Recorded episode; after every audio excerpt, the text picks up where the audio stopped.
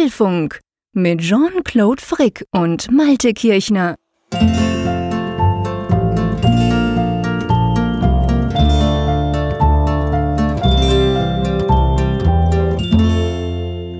Hallo und herzlich willkommen zum Apfelfunk Ausgabe 134 und was so nach einer ganz normalen Apfelfunk Aufnahme tönt, ist sie natürlich nicht. Das ist die Post-Keynote Ausgabe sozusagen aufgenommen am Freitag, dem 14. September. Und gell, lieber Malte an der Nordsee, man kann eigentlich sagen, für die zwei Tage ist, da ist ganz klar Apple schuld, dass wir heute erst aufnehmen. Ja, eindeutig, eindeutig. So oder so wäre es ja am Mittwoch nicht gegangen, an unserem genau. Stammtag. Apple hat kurzerhand beschlossen, der Mittwoch, das ist ein guter Tag für Apple-Themen, finden wir ja auch. Finden wir auch. Und haben den sich kurzerhand mal gekrallt für ihre Keynote. Da hätten wir natürlich nicht auf Sendung gehen können, planmäßig und ja, wir, wir mögen es ja auch ganz gerne, wenn wir die News erstmal so ein bisschen verdauen können. Ich muss dir sagen, dass das ist tatsächlich, es hat sich bewährt. Ich habe festgestellt, ja. jetzt so zwei Tage später, erstmal, du liest noch vieles, du verarbeitest noch vieles.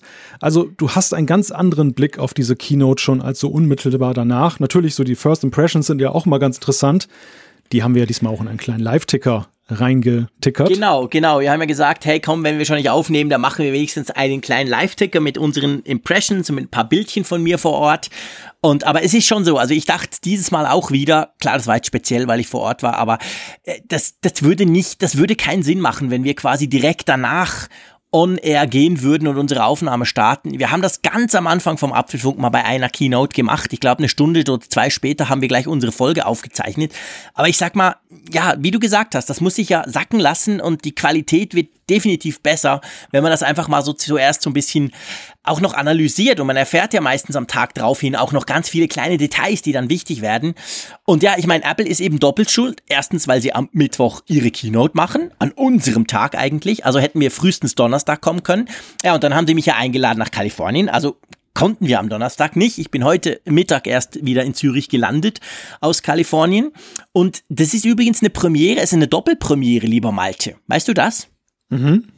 Nein, du weißt es nicht, aber du bist inzwischen schon wie ich. Du sagst grundsätzlich mal ja. Ja, ich, äh, ich vermute mal, also die, die eine Premiere ist doch, es war doch dein erstes Mal am Apple Park, oder? Ja, gut, äh, das klar, nee, logisch. Ne, ich meine die Apfelfunkaufnahme. Und zwar, ach so. Ähm, es ist einerseits die Premiere, ich glaube, ich bin nicht hundertprozentig sicher, aber ich glaube, wir haben noch nie an einem Freitag aufgezeichnet. Wir haben noch nie an einem Samstag eine neue Folge rausgehauen. Das ist jetzt nur eine kleine Premiere, aber ich glaube, das ist was Spezielles. Und vor allem aber, es ist tatsächlich, und da, da stimmt's dann, es ist das erste Mal bisher, nach 133 Aufnahmen Apfelfunk, die wir ja immer am Abend spät aufnehmen, dass ich vor mir eine Tasse Kaffee stehen habe. Weil Sänger, Musiker und auch Radiojournalisten, Moderatoren wissen, Kaffee und Stimme, das geht eigentlich eigentlich nicht gut zusammen. Man trinkt keinen Kaffee, wenn man viel quasseln muss, weil das greift die Stimmbänder an. Die werden dann so ein bisschen kratzig. Man muss eher husten, wenn man Kaffee trinkt. Aber ich habe mir gedacht, heute nach fast drei Nächten ohne Schlaf und irgendwie mein Kompass ist völlig verdreht noch mit Kalifornien-Zeit und das alles in dieser kurzen Zeit. Da ist alles so ein bisschen schief noch. Ich erlaube mir, ich trinke heute Kaffee. Und vor allem das Coole ist, ich habe eine tolle Ausrede, wenn ich Mist erzähle, weil ich kann sagen, hey, ich habe Jetlag. das stimmt, das stimmt. Was ich sonst nie habe, sonst erzähle ich Mist und kann eigentlich keine Ausrede bringen. Heute würde das gehen, aber ich gebe mir natürlich Mühe, keinen Quatsch zu erzählen, aber einfach vielleicht schon mal als Vorwarnung. Ähm, wir haben alle, und das gilt alle, die, die dort waren, würde ich mal sagen, die Journalisten, wir haben sehr wenig geschlafen. Das liegt sicher auch am Jetlag, aber weil man halt auch viel arbeitet und viel los ist, das kommt noch dazu. Und dann im Flieger, ähm, ich hatte zwar jetzt auf dem Rückflug das Gefühl, ich hätte relativ viel geschlafen, stundenlang. Das darf man auch sagen, wir sind Business geflogen, da hat man ja echt Platz. Aber die Apple Watch meinte dann so heute, ja, du hast eine Stunde und zehn Minuten geschlafen. Jetzt weiß ich nicht so genau, ob der halt vom Rum hin und her bewegen, weil ich so ein Zappelfritze auch beim Schlafen bin, gemeint hat, ich schlafe nicht. Aber also die Apple Watch meinte, ich hätte fast nichts geschlafen, aber ich hatte eigentlich im Flieger das Gefühl, ich sei doch einige Stunden so ein bisschen weggepennt. Wie auch immer, jetzt wird nicht gepennt. Wir nicht, haben ein extrem langes Skript. Ja. Nicht, nicht, dass dein Training aufgezeichnet wurde mit 1000 Kilometern pro Stunde. Na, na, na, na, na. Also, hey, äh, das ist natürlich jetzt ein Thema. Wer uns auf Twitter verfolgt hat, ihr wisst ja alle, der Raphael Zeyer und ich machen seit vier Wochen jetzt dann so eine kleine Fitness-Challenge mit der Watch OS 5 Beta, beziehungsweise jetzt ist ja die Goldmaster. Und ähm, wir sind ja einigermaßen ebenbürtig. Ich gewinne immer ganz knapp, aber grundsätzlich sind wir gleich faul, aber wir geben uns viel Mühe in den letzten Wochen. Und das muss man ja jetzt schon mal hier in der Öffentlichkeit thematisieren. Ähm, beim Hinflug am Dienstag, er, er, flog auch am Dienstag, einfach ein paar Stunden vor mir. Und dann so am Abend in Capatino beziehungsweise in San Jose gucke ich auf meine Uhr. Bei mir waren es so, bah, lass es 280, 300 Punkte gewesen sein. Ihr wisst vielleicht, man kann maximal 600 Punkte pro Tag quasi durch Bewegung ähm, erspielen in diesem Wettkampf oder in diesem Wettbewerb. Dann sehe ich bei ihm 600, das volle Punktemaximum. Und der saß auch zwölf Stunden im Flieger wie ich. da habe ich mich natürlich gewundert, dachte, hä, was macht denn der? Und da war doch Yoga drauf. Ich sage jetzt nichts mehr, weil wir haben einige Zuschriften bekommen, als ich das letzte Mal zum Thema Yoga, das ja neu bei WatchOS 5 getrackt werden kann. Da habe ich schon genug dumme Sprüche, ihr könnt euch ja denken, was ich denke. Und ich habe mir das auch das gedacht, ach was, der macht doch nicht Yoga, so ein Quatsch. Aber ähm, auf jeden Fall hat er Yoga gemacht. Er hat mir dann erzählt, er hätte eine Übung gemacht, Klammer auf, ich glaube ihm das nicht, aber egal, man kann ein bisschen mit den Armen wedeln und sei dann aber eingeschlafen. Auf jeden Fall hatte er dann auf der Uhr irgendwie 450 Kalorien Yoga, was natürlich sein Punktekonto gefüllt hat. Und das Witzige dran ist, ich dachte jetzt auf dem Rückflug, ja okay, ich mache das auch. Coole Idee. Bevor ich einschlafe, stelle ich hier noch auf Yoga. Ich habe das eine Dreiviertelstunde laufen lassen. Das hat überhaupt nichts gezählt. Also meine Apple Watch, die ließ sich irgendwie nicht überlisten. Keine Ahnung, wer das gemacht hat, aber das ist egal, ist ein anderes Thema. Deine Apple Watch ist schlechtweg anderes gewöhnt. Ja, vielleicht, die kennt das nicht, die weiß nicht, was das bedeutet.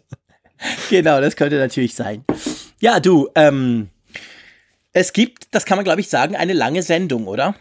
Das kann man definitiv sagen und das kommt natürlich auch nicht überraschend, denn wenn eine Keynote ist, dann sprechen wir immer etwas ausführlicher über die Themen. Und es ist ja unabhängig mal davon, wie man jetzt diese Keynote empfindet im Nachhinein oder auch schon währenddessen.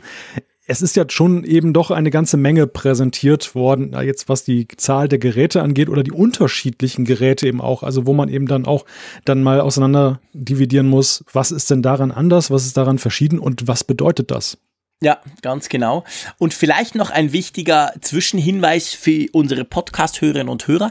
Diese Folge, die 134, tun wir gleichzeitig, während wir die aufnehmen am Freitagabend spät, auch als Livestream übertragen.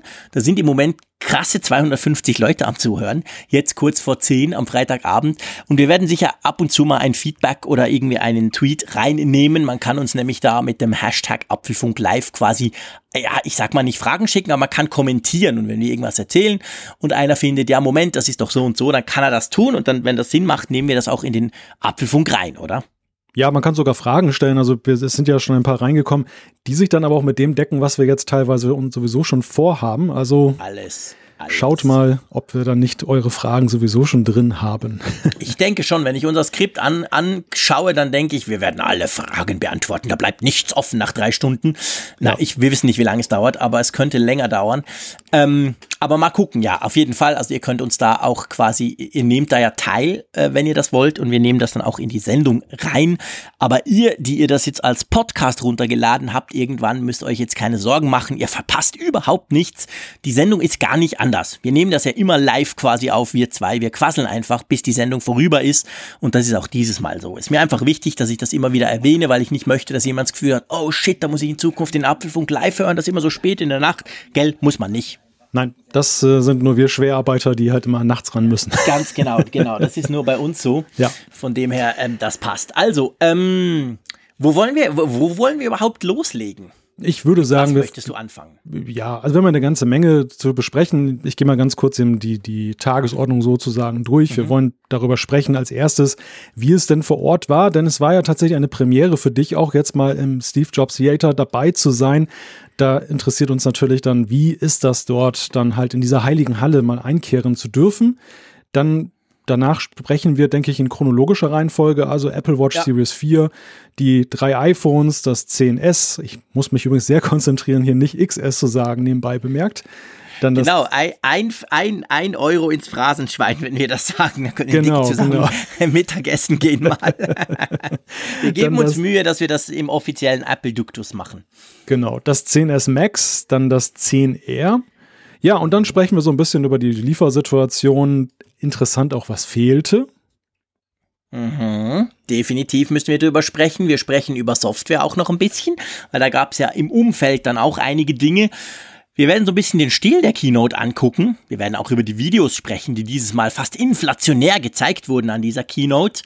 Und dann müssen wir natürlich, das war gerade auch auf Twitter ein Riesenthema im Vorfeld, beziehungsweise auch jetzt im Nachgang nach dieser Keynote, wir müssen über Leaks sprechen. Da habe ich eine schlechte Nachricht für euch, das kann ich euch jetzt schon sagen. Und dann sprechen wir drüber, was es nicht mehr gibt seit Mittwoch. Genau, das war nämlich auch der verspätete Frühjahrsputz bei Apple im Online-Store, beziehungsweise im Apple Store auch. Einiges ist rausgeflogen und das sind, ist auch schon eine Nachricht wert, weil da auch viele Themen drin stecken, über die wir das ganze Jahr gesprochen haben, wo wir jetzt dann auch sagen können, okay, das ist jetzt endgültig entschieden, so im Handstreich, möchte ich fast schon sagen. Genau, ganz genau. Und dann gibt's natürlich eine Umfrage der Woche, die sich logisch um die Keynote dreht. Also ich würde sagen, wir haben ein gutes äh, Programm vor uns. Ja, lass, lass uns mal anfangen. Ich finde, das, das passt mir natürlich, wenn wir ein bisschen so über meine Erfahrung vor Ort sprechen können, was wir bis jetzt eigentlich noch nie so gemacht machen konnten, weil ich ja noch nie da war.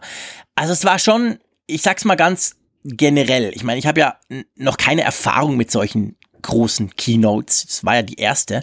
Ich war an der WWDC dabei. Das war für mich die so quasi die Premiere der Eifrig geht nach Kalifornien. Ähm, aber das hier ist schon, das hat man gemerkt bei allem, das hat man bei Apple gemerkt, das hat man letztendlich, man hat halt gemerkt, das ist die wichtigste Keynote von Apple des Jahres. Punkt. Das ist jedes Jahr so. Und das war schon noch mal eine, eine andere Liga. Nicht unbedingt in Bezug auf die Menge der Leute, ihr wisst, an der WWDC sind 6000 Entwickler und die sind alle an der Keynote auch dabei. Das ist natürlich viel größer, aber einfach von der, von der, auch von der Anspannung der Apple-Menschen, mit denen du zu tun hast, du hast wirklich gemerkt, hey, das ist, das ist the Event, das ist die, the place to be. Dieses Steve Jobs Theater mit irgendwie 800 Journalisten und ganz vielen Apple-Leuten. Und ja, also ich meine, das Ding selber, ihr habt vielleicht Bilder schon sicher gesehen, das ist unglaublich beeindruckend. Das ist, äh, man merkt gar nicht, dass man da fast, also dass man das tausend Leute reinkriegt. Es wirkt völlig luftig und gleichzeitig auch relativ klein.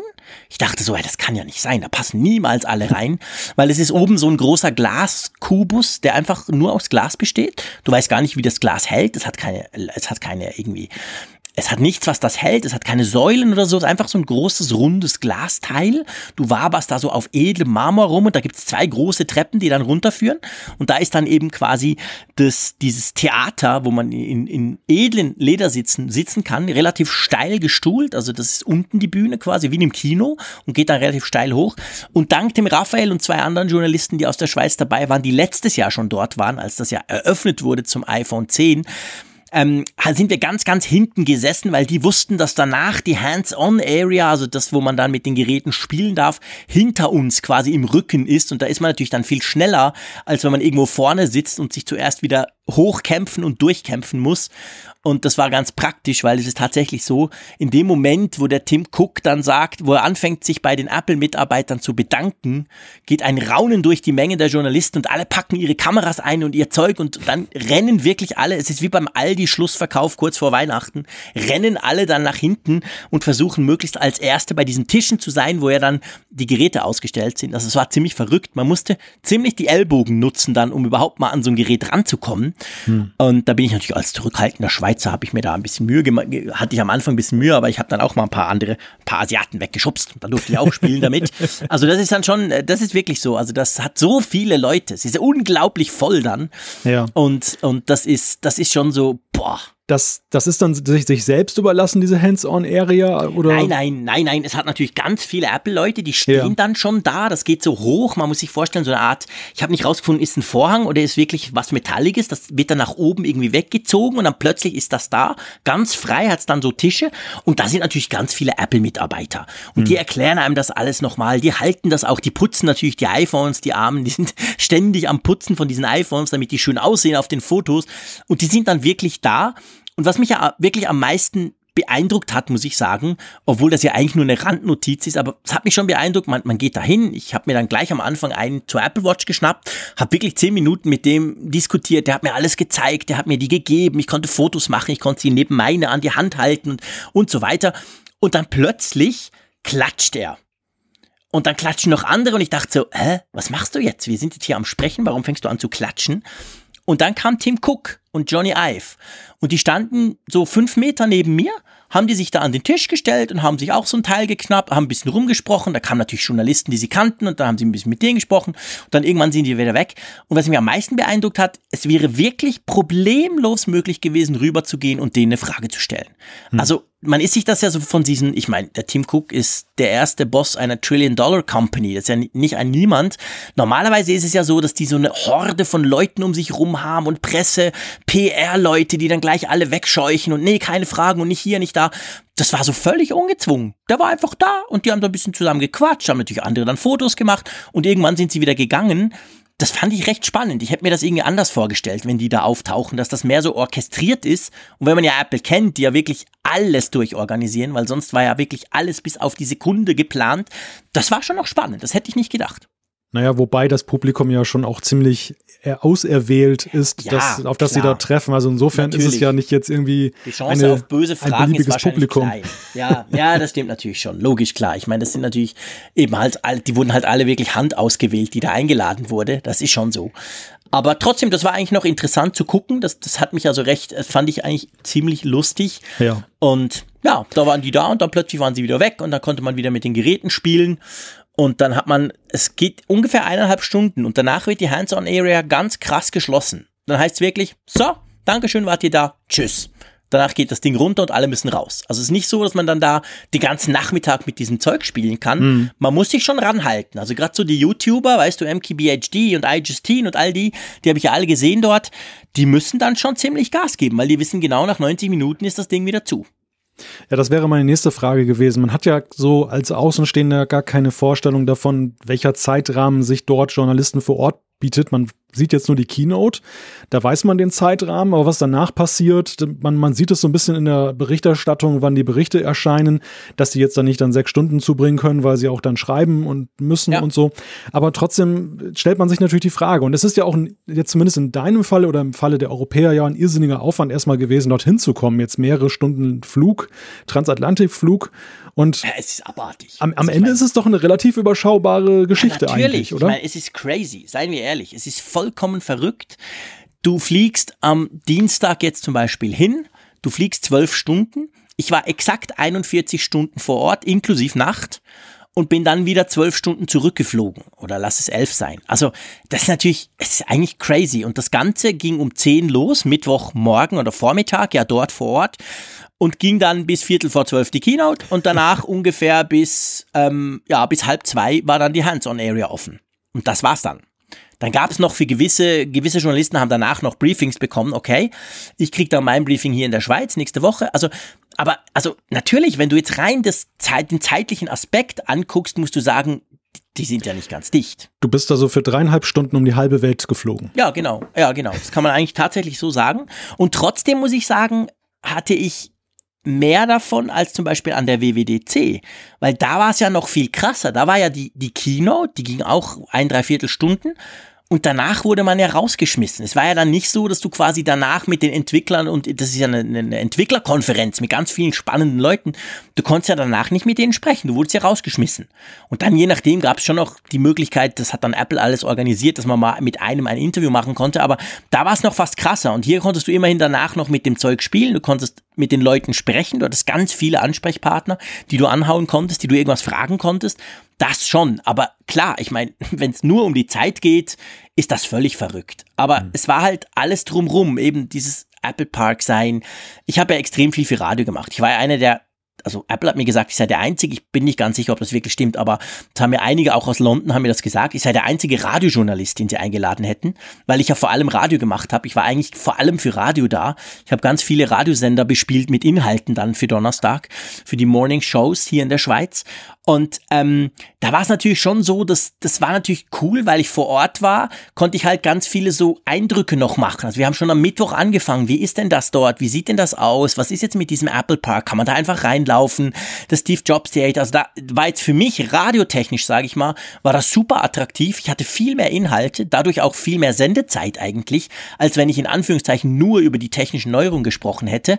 Also das war für mich perfekt. Wie es für einen Zeitungsjournalist oder einen Online-Journalisten aussieht, der vielleicht über das nicht unbedingt schreibt, da ist es wahrscheinlich noch fast krasser, weißt du? Ja. Ja, ja, sehr beeindruckend.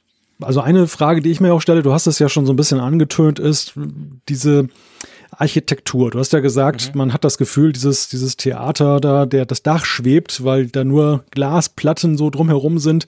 Wie ist denn überhaupt so diese Stimmung am, im Apple Park, also in dieser, in diesem ganzen Surrounding da? Ist das nicht so ein bisschen surreal, weil Apple ist ja sowieso so eine Welt für sich und das ist ja nun dann wirklich nochmal so architektonisch extrem?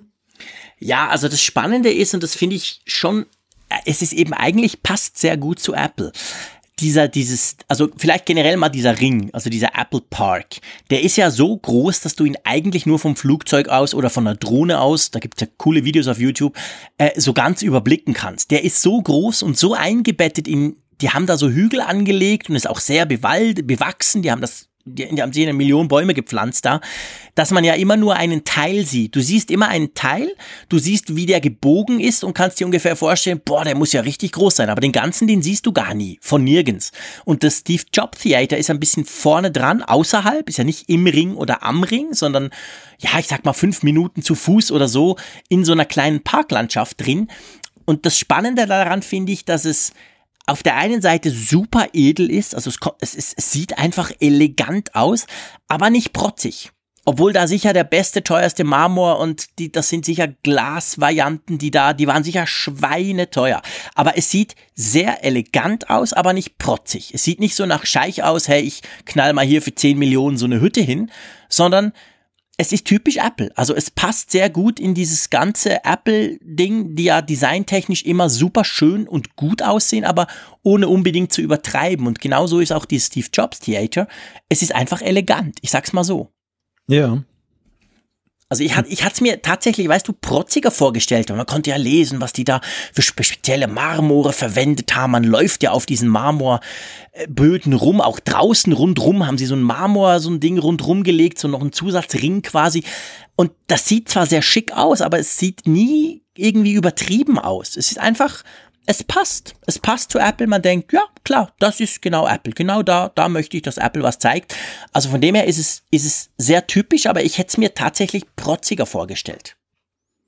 Ja, also auf Bildern kommt das ja tatsächlich auch so herüber, aber das ist ja dieser berühmte Effekt, den man ja auch aus dem Fernsehen kennt, mhm. dass viele Dinge halt auf Bildern auch wesentlich größer aussehen, als sie sich ja, dann in genau. der Realität darstellen. Also ich finde es immer wieder witzig, wenn man mit Fernsehkulissen mal zu tun hat und dann feststellt, meine Güte, ist das Studio klein, ja. dass einem in Wirklichkeit so vorkommt, als wäre es so eine halbe ja, Großhalle, so eine, ja, so eine ja, genau. Sporthalle. Im Fernsehen ist das natürlich krass, da kann man ganz tolle Sachen machen. Äh, da ist es so, es ist wirklich groß, weil man muss sich wirklich vorstellen, äh, eben, da passen tausend Leute rein. Und zwar unterirdisch einerseits in dieses Theater, andererseits, bevor die runter dürfen, stehen die alle oben in diesem runden Glasbau.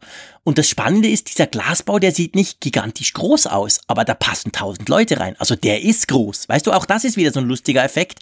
Man denkt jetzt nicht, er sei riesig, gigantisch wie der Ring oder so, aber der muss groß sein, weil wir sind uns nicht unbedingt auf den Füßen rumgestanden. Da haben fast alle einfach Platz gehabt drin.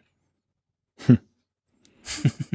Also du siehst, es ist sehr eindrücklich. Also ich ja. war tatsächlich extrem beeindruckt von dieser ganzen Fassade, von, von diesem ganzen Bau. Und es ist natürlich auch Apple-mäßig, man kam da mit dem Bus an, weil Capatino, wo ja Apple den Hauptsitz hat und schon früher hatte, ist ja so ein Kaff, das hat gar kein richtig großes Hotel. Also waren wir alle in San Jose untergebracht, die Journalisten, die, die, die europäischen, aber auch die asiatischen, eigentlich alle außer die amerikanischen Journalisten, die waren in San Jose und das ist so ungefähr eine 25 Minuten Fahrt. Da gab es natürlich Shuttlebusse, Busse, die wurden dann irgendwo in der Nähe des Apple Parks, wurden die quasi haben die, sind die gelandet oder haben die gehalten? Dann stiegst du aus, da waren da gefühlt tausend Apple-Mitarbeiter, die dich so ganz subtil in dieses Steve Jobs Theater gebracht haben. Also du, wenn du falsch gelaufen bist, kam sofort einer, weil du darfst ja nicht in den Apple Park, der ist ja quasi eine völlig closed area, da kann niemand einfach rein. Ähm, also da hatte ich dann einer ganz, ah, hallo, schön bist du da, aber guck, hier geht's durch und so. Also du wurdest dann da so hin, also es war unglaublich organisiert, halt wie das, wie man sich das von Apple eigentlich gewöhnt ist. Also nicht, dass du nachher aus Versehen in das Designlabor von Johnny Ive reinläufst und denkst Ich hab's ja so, versucht, ich hab's versucht, tölpelhaft da so ein bisschen rumzuschleichen, aber es ging nicht. Was ist denn unter diesen Decken drunter? genau, was ist denn das? Oh, gleich ein Foto machen auf Instagram. Nein, nein, also da, da besteht wirklich keine Chance und ich ja. habe auch von Apple-Mitarbeitern aus Europa gehört, auch die, die können nicht einfach in den Apple Park. Also die brauchen auch eine Einladung. Wenn die Meetings haben, jetzt bei, bei diesen Events ist es ja so, dass quasi die ganze Apple-Welt sich ja dann eben am Hauptsitz trifft und die hatten natürlich vorher schon ein paar Tage Meetings, die haben das alles geplant und auch da, die brauchen spezielle Einladungen. Und bei mhm. Google ist es zum Beispiel so, haben mir schon ein paar Leute erzählt, wenn du bei Google arbeitest, zum Beispiel in Zürich, dann kannst du auch in, im, im Hauptquartier in Mountain View kannst du rein. Da kannst du sogar deinen Laptop irgendwo hinstellen und dort arbeiten. Also die Badges gehen dann für alle Google ähm, Standorte. Bei Apple ist das ganz, ganz anders. Also in den Apple Park kommt tatsächlich niemand einfach rein, außer er arbeitet da oder er kriegt eine Einladung.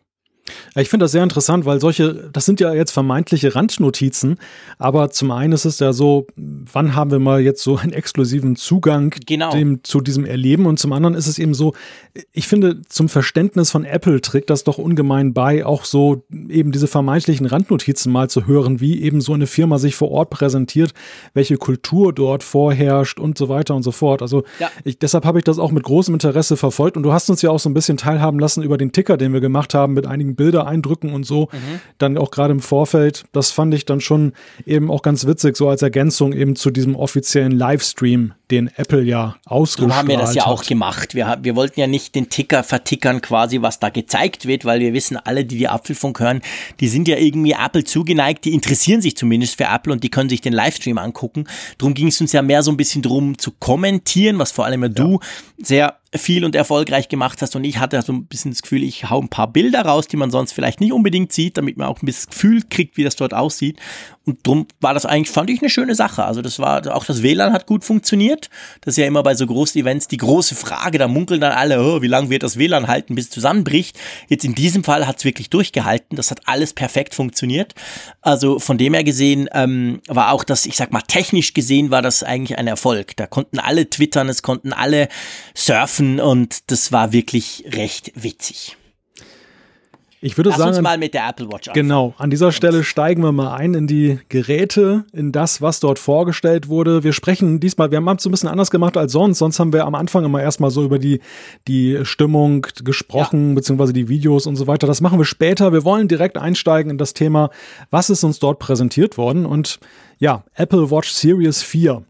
Das war, ja, muss man sagen, ja, glaube ich, zumindest für mich war es eigentlich das ganz große Highlight dieser Keynote. Absolut. Absolut. Also ich glaube, da stehen wir nicht allein. Also ich habe wirklich mit vielen gesprochen, mit den Kollegen, die ja mit mir zusammen da waren, aber auch mit deutschen Kollegen, mit vielen anderen.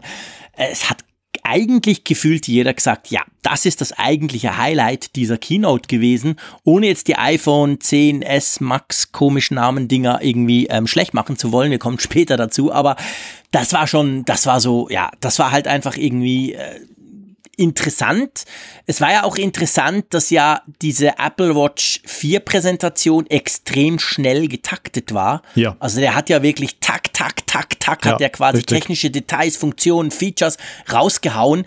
Wohingegen ja dann später in der Kino gab es ja dann durchaus Momente, wir kommen dann nachher dazu, wo ich, sage ich ganz ehrlich, eigentlich eingepennt bin weil es ja, so langweilig war. Also man, man, muss es hier schon fast vorwegnehmen, denn ich muss dir sagen, für mich war dieser Spannungsbogen in dieser Keynote irgendwie so richtig auf den Kopf gestellt. Es ist ja eigentlich Ganz so, komisch, dass ja. in der ersten halben Stunde kommt ja eher so dieser große Rundblick, äh, wie viele Leute haben iOS installiert, so eine äh, Vergangenheit hatten wir das manchmal, neuer Apple Store in Mailand eröffnet und so weiter und so fort. Also man weiß ja eigentlich, die erste halbe Stunde könntest du theoretisch dann auch noch mal eben, eben einen Kaffee trinken gehen und dann kommt das richtig Spannende. Mhm. Und ich fand, das war diesmal jetzt gerade mit Blick auf die Series 4 völlig auf den Kopf gestellt, weil die Series 4, mal unabhängig davon, wie man es jetzt bewertet, die einzelnen Features, aber hier steckte in, den ersten, in der ersten halben Stunde noch so viel drin, von dem wir ja auch wirklich durch die Leaks nicht wussten, während das, was später kam, ja durch die Leaks schon vielfach ja nach außen gedrungen war. Also ja. alleine jetzt diese Frage, was war publik geworden und was nicht. Ich hätte mich fast an Apples Stelle dafür entschieden, das Ganze umzudrehen. Ja, definitiv. Also das war wirklich komisch, sage ich mal. Ich meine, es war auch komisch, du hast vorhin das Wort Spannungsbogen gebracht. Klar, für mich war es spannend vor Ort zu sein. Ich war sowieso äh, quasi thrilled. Aber ich meine, der Tim Cook kam rein und nach der Begrüßung hat er gleich gesagt, wir sprechen heute über zwei Produkte.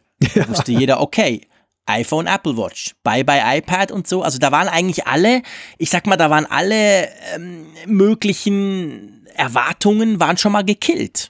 Weil alles, was man sich sonst noch hätte vorstellen können, wo man ja dachte, kommt's, kommt's nicht, wir sprechen später noch drüber, das war schon nach fünf Minuten draus, weil der nämlich gesagt hat, ganz am Anfang, wir sprechen heute über zwei Produkte, Puff oder Produktkategorien. Ja. Da wusstest du, ah, okay, da haben wir in den Leaks schon gesehen, es muss die Uhr sein und, und die neuen iPhones. That's ja. it. Also das war merkwürdig. Das war merkwürdig, aber eigentlich noch im Vergleich jetzt zu dem restlichen Spannungsbogen eine gute Sache, fand ich, weil wir ja bei vielen Keynotes es auch erlebt haben, dass ein künstlicher Spannungsbogen aufgebaut wurde, der nachher enttäuscht wurde. Du, du hast dann mhm. wirklich noch gedacht, da kommt noch irgendwie so Stimmt. ein One More Thing und am, und am, Ende ja. kam gar nichts und, und, dann wurdest du irgendwie nach anderthalb Stunden sozusagen aus dem Livestream rausgeschmissen und warst völlig ratlos. Und das war hier eigentlich ganz angenehm. Du wusstest, als die Apple Watch durch war und das iPhone kam, ja, danach kommt nichts mehr. Da wäre es wirklich überraschend gewesen, wenn er dann doch noch was aus dem Hut gezaubert hätte, so nach dem Motto, oh, guck mal, was ich hier gefunden habe, da liegt eine AirPower-Ladematte. Aber dergleichen ist ja nicht gekommen und deshalb hat er dann eben von vornherein da die Luft rausgenommen, sag mal, die, die, die Luft, ja, die jetzt zu einem künstlichen Hype geführt hätte. Ja. Und das, das fand ich an der Stelle richtig. Aber wie gesagt, sonst war die Dramaturgie schon ein wenig merkwürdig, weil ganz einfach auch an objektiven Kriterien festgemacht, das jetzt irgendwie nicht hinhaute. Das Spannende ja. war am Anfang, dass, dass äh, das, was am meisten rausgegangen ist, kam nach, nach hinten raus. Ja, genau. Also das war, das war tatsächlich eigentlich sehr merkwürdig.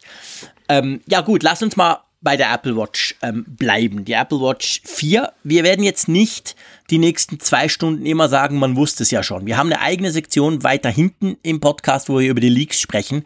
Drum lassen wir das jetzt einfach weg. Einfach, dass ihr das schon wisst und nicht denkt, ja, aber das wusste man ja schon. Weil das könnte man eigentlich zu jedem Produkt sagen, über das wir nachher noch sprechen. Wir machen das anders. Wir sprechen über die Produkte und später dann mal noch über, die Thema, über das Thema Leak. Aber ja, die Apple Watch 4. Also ich sag's ganz ehrlich, die gefällt mir unglaublich gut. Und zwar schon auf den Bildern, schon auf der Präsentation und dann spätestens, als ich sie in die Hand nehmen durfte, als ich sie neben meine Apple Watch gehalten habe, ist man nur schon nur der Bildschirm, nur dieses größere. Ihr wisst, ich bin ein Freak von randlosen Displays. Ich mache viel für randlose Displays. Ich laufe weit für ein randloses Display. Aber das ist schon geil. Und das ist jetzt mal wieder so ein Produkt, meine Apple Watch 3, die liebe ich ja heißt. Ihr wisst das, ihr kennt das, ja, wir haben darüber gesprochen. Als sie kaputt ging, war das für mich ein echtes Problem. Also, ich bin ein großer Fan, sagen wir es mal so. Aber das ist jetzt wieder so ein Produkt, als ich das daneben gelegt habe, also die Apple Watch 4, neben meiner am Arm sich befindende Apple Watch 3, da sah die Apple Watch 3 sofort total alt aus so total altmodisch. Was ist denn das ja. für eine Technik von gestern? Und das hatte ich schon lange nicht mehr so bei Apple-Produkten, dass hm. ich, wenn du die nebeneinander liegst, denkst du so, hä, was ist denn das Komisches, das Alte? Und das Neue ist einfach, ja, hey, geil, so muss es doch eigentlich sein. Das war recht beeindruckend. Ja, machen wir uns nichts vor. Das ist das erste Update der Apple Watch, was eben nicht ein S-Update in Anführungszeichen ja. ist. Wenn man mal so eine iPhone-Analogie Analogie bemüht. Stimmt. Beim iPhone ist es ja so, das S-Update heißt immer gleiches Design, aber ein paar Finessen. Und das waren ja die letzten beiden Updates, die Series 2 und Series 3. Die 3, die 3 war ja jetzt mit der Konnektivität. Die 2 war, das war doch die Schwimmfähigkeit vor allem. Ja, genau, ne? da wurde wasserdicht und schwimmen, genau. Genau, das war vor allem so im Sportbereich. Sport, und, ja. Und jetzt tatsächlich eben eine Apple Watch, die sich tatsächlich einmal anders präsentiert. Also einerseits dieser markant größere Bildschirm, der eben durch Randlosigkeit eben erzielt wurde. Andererseits, sie soll ja auch ein bisschen dünner sein. Jetzt, ich meine, keine riesige, kein riesiger Unterschied gemessen, aber diejenigen, die sie schon mal anprobieren durften dort vor Ort, sagen ja auch 0,7 äh, Millimeter machen bei so einem kleinen Gerät ja schon irgendwas aus. Ja, das macht viel aus. Also das macht richtig viel aus, das muss man wirklich sagen. Und ähm, spannend ist ja eigentlich, dass ähm, obwohl sie größer, also sie ist ja der Bildschirm größer, aber sie ist ja auch selber größer. Das haben sie ja gesagt. Sie ist jetzt 44 und 42 und ja. vorher war sie ja 38 und 42. Also sie ist tatsächlich auch in der in der Größe gewachsen und was was total spannend war, dass während der ganzen Keynote, wo es um die Apple Watch 4 geht, habe ich immer, ich saß neben dem Raphael, habe ich ihn immer angeguckt und ein paar Mal gesagt, du, wie ist jetzt das mit den Armbändern? Weil ich sah schon meine 35 Armbänder zu Hause auf Halde fliegen oder liegen oder irgendwie im Internet verkaufen müssen. Und dann relativ spät kam man das also im Sinn von, und zwar so ganz als Nebensächlichkeit, wie wenn das ja völlig selbstverständlich wäre, kam dann, ja klar gehen die noch. Und das ist schon spannend. Also das ist etwas, ich habe jetzt natürlich die Apple Watch 4 nur gesehen mit den, ich sag mal, mit den Apple Watch 4 kann man im Moment kaufen Armbändern. Und wir hatten keine Zeit. Ich, wahrscheinlich hätte mich Apple nicht dran gehindert, aber es war halt schon stressig in der Hands-on-Area, das mal zu wechseln. Aber es, ich bin echt gespannt, wie sich das dann darstellt, weil seien wir ehrlich, ich meine, die, die, die, die, die Armbänder jetzt, die gehen bis zum Rand. Und wenn du dann die neue Apple Watch hast, gehen die noch, die halten noch, es gibt auch keine Lücke. Aber das geht eben dann nicht mehr ganz bis zum Rand. Also die Uhr steht dann noch leicht über den, die, diesen Slot oder diesen Schlitz, wo man die, wo man die Armbänder drin festmachen kann, über. Und da bin ich, das sieht in den Armbändern, die sie da gezeigt haben, sieht das völlig normal und absolut cool aus. Aber ich bin schon gespannt, wie dann zum Beispiel mein Lederarmband sich da dran macht.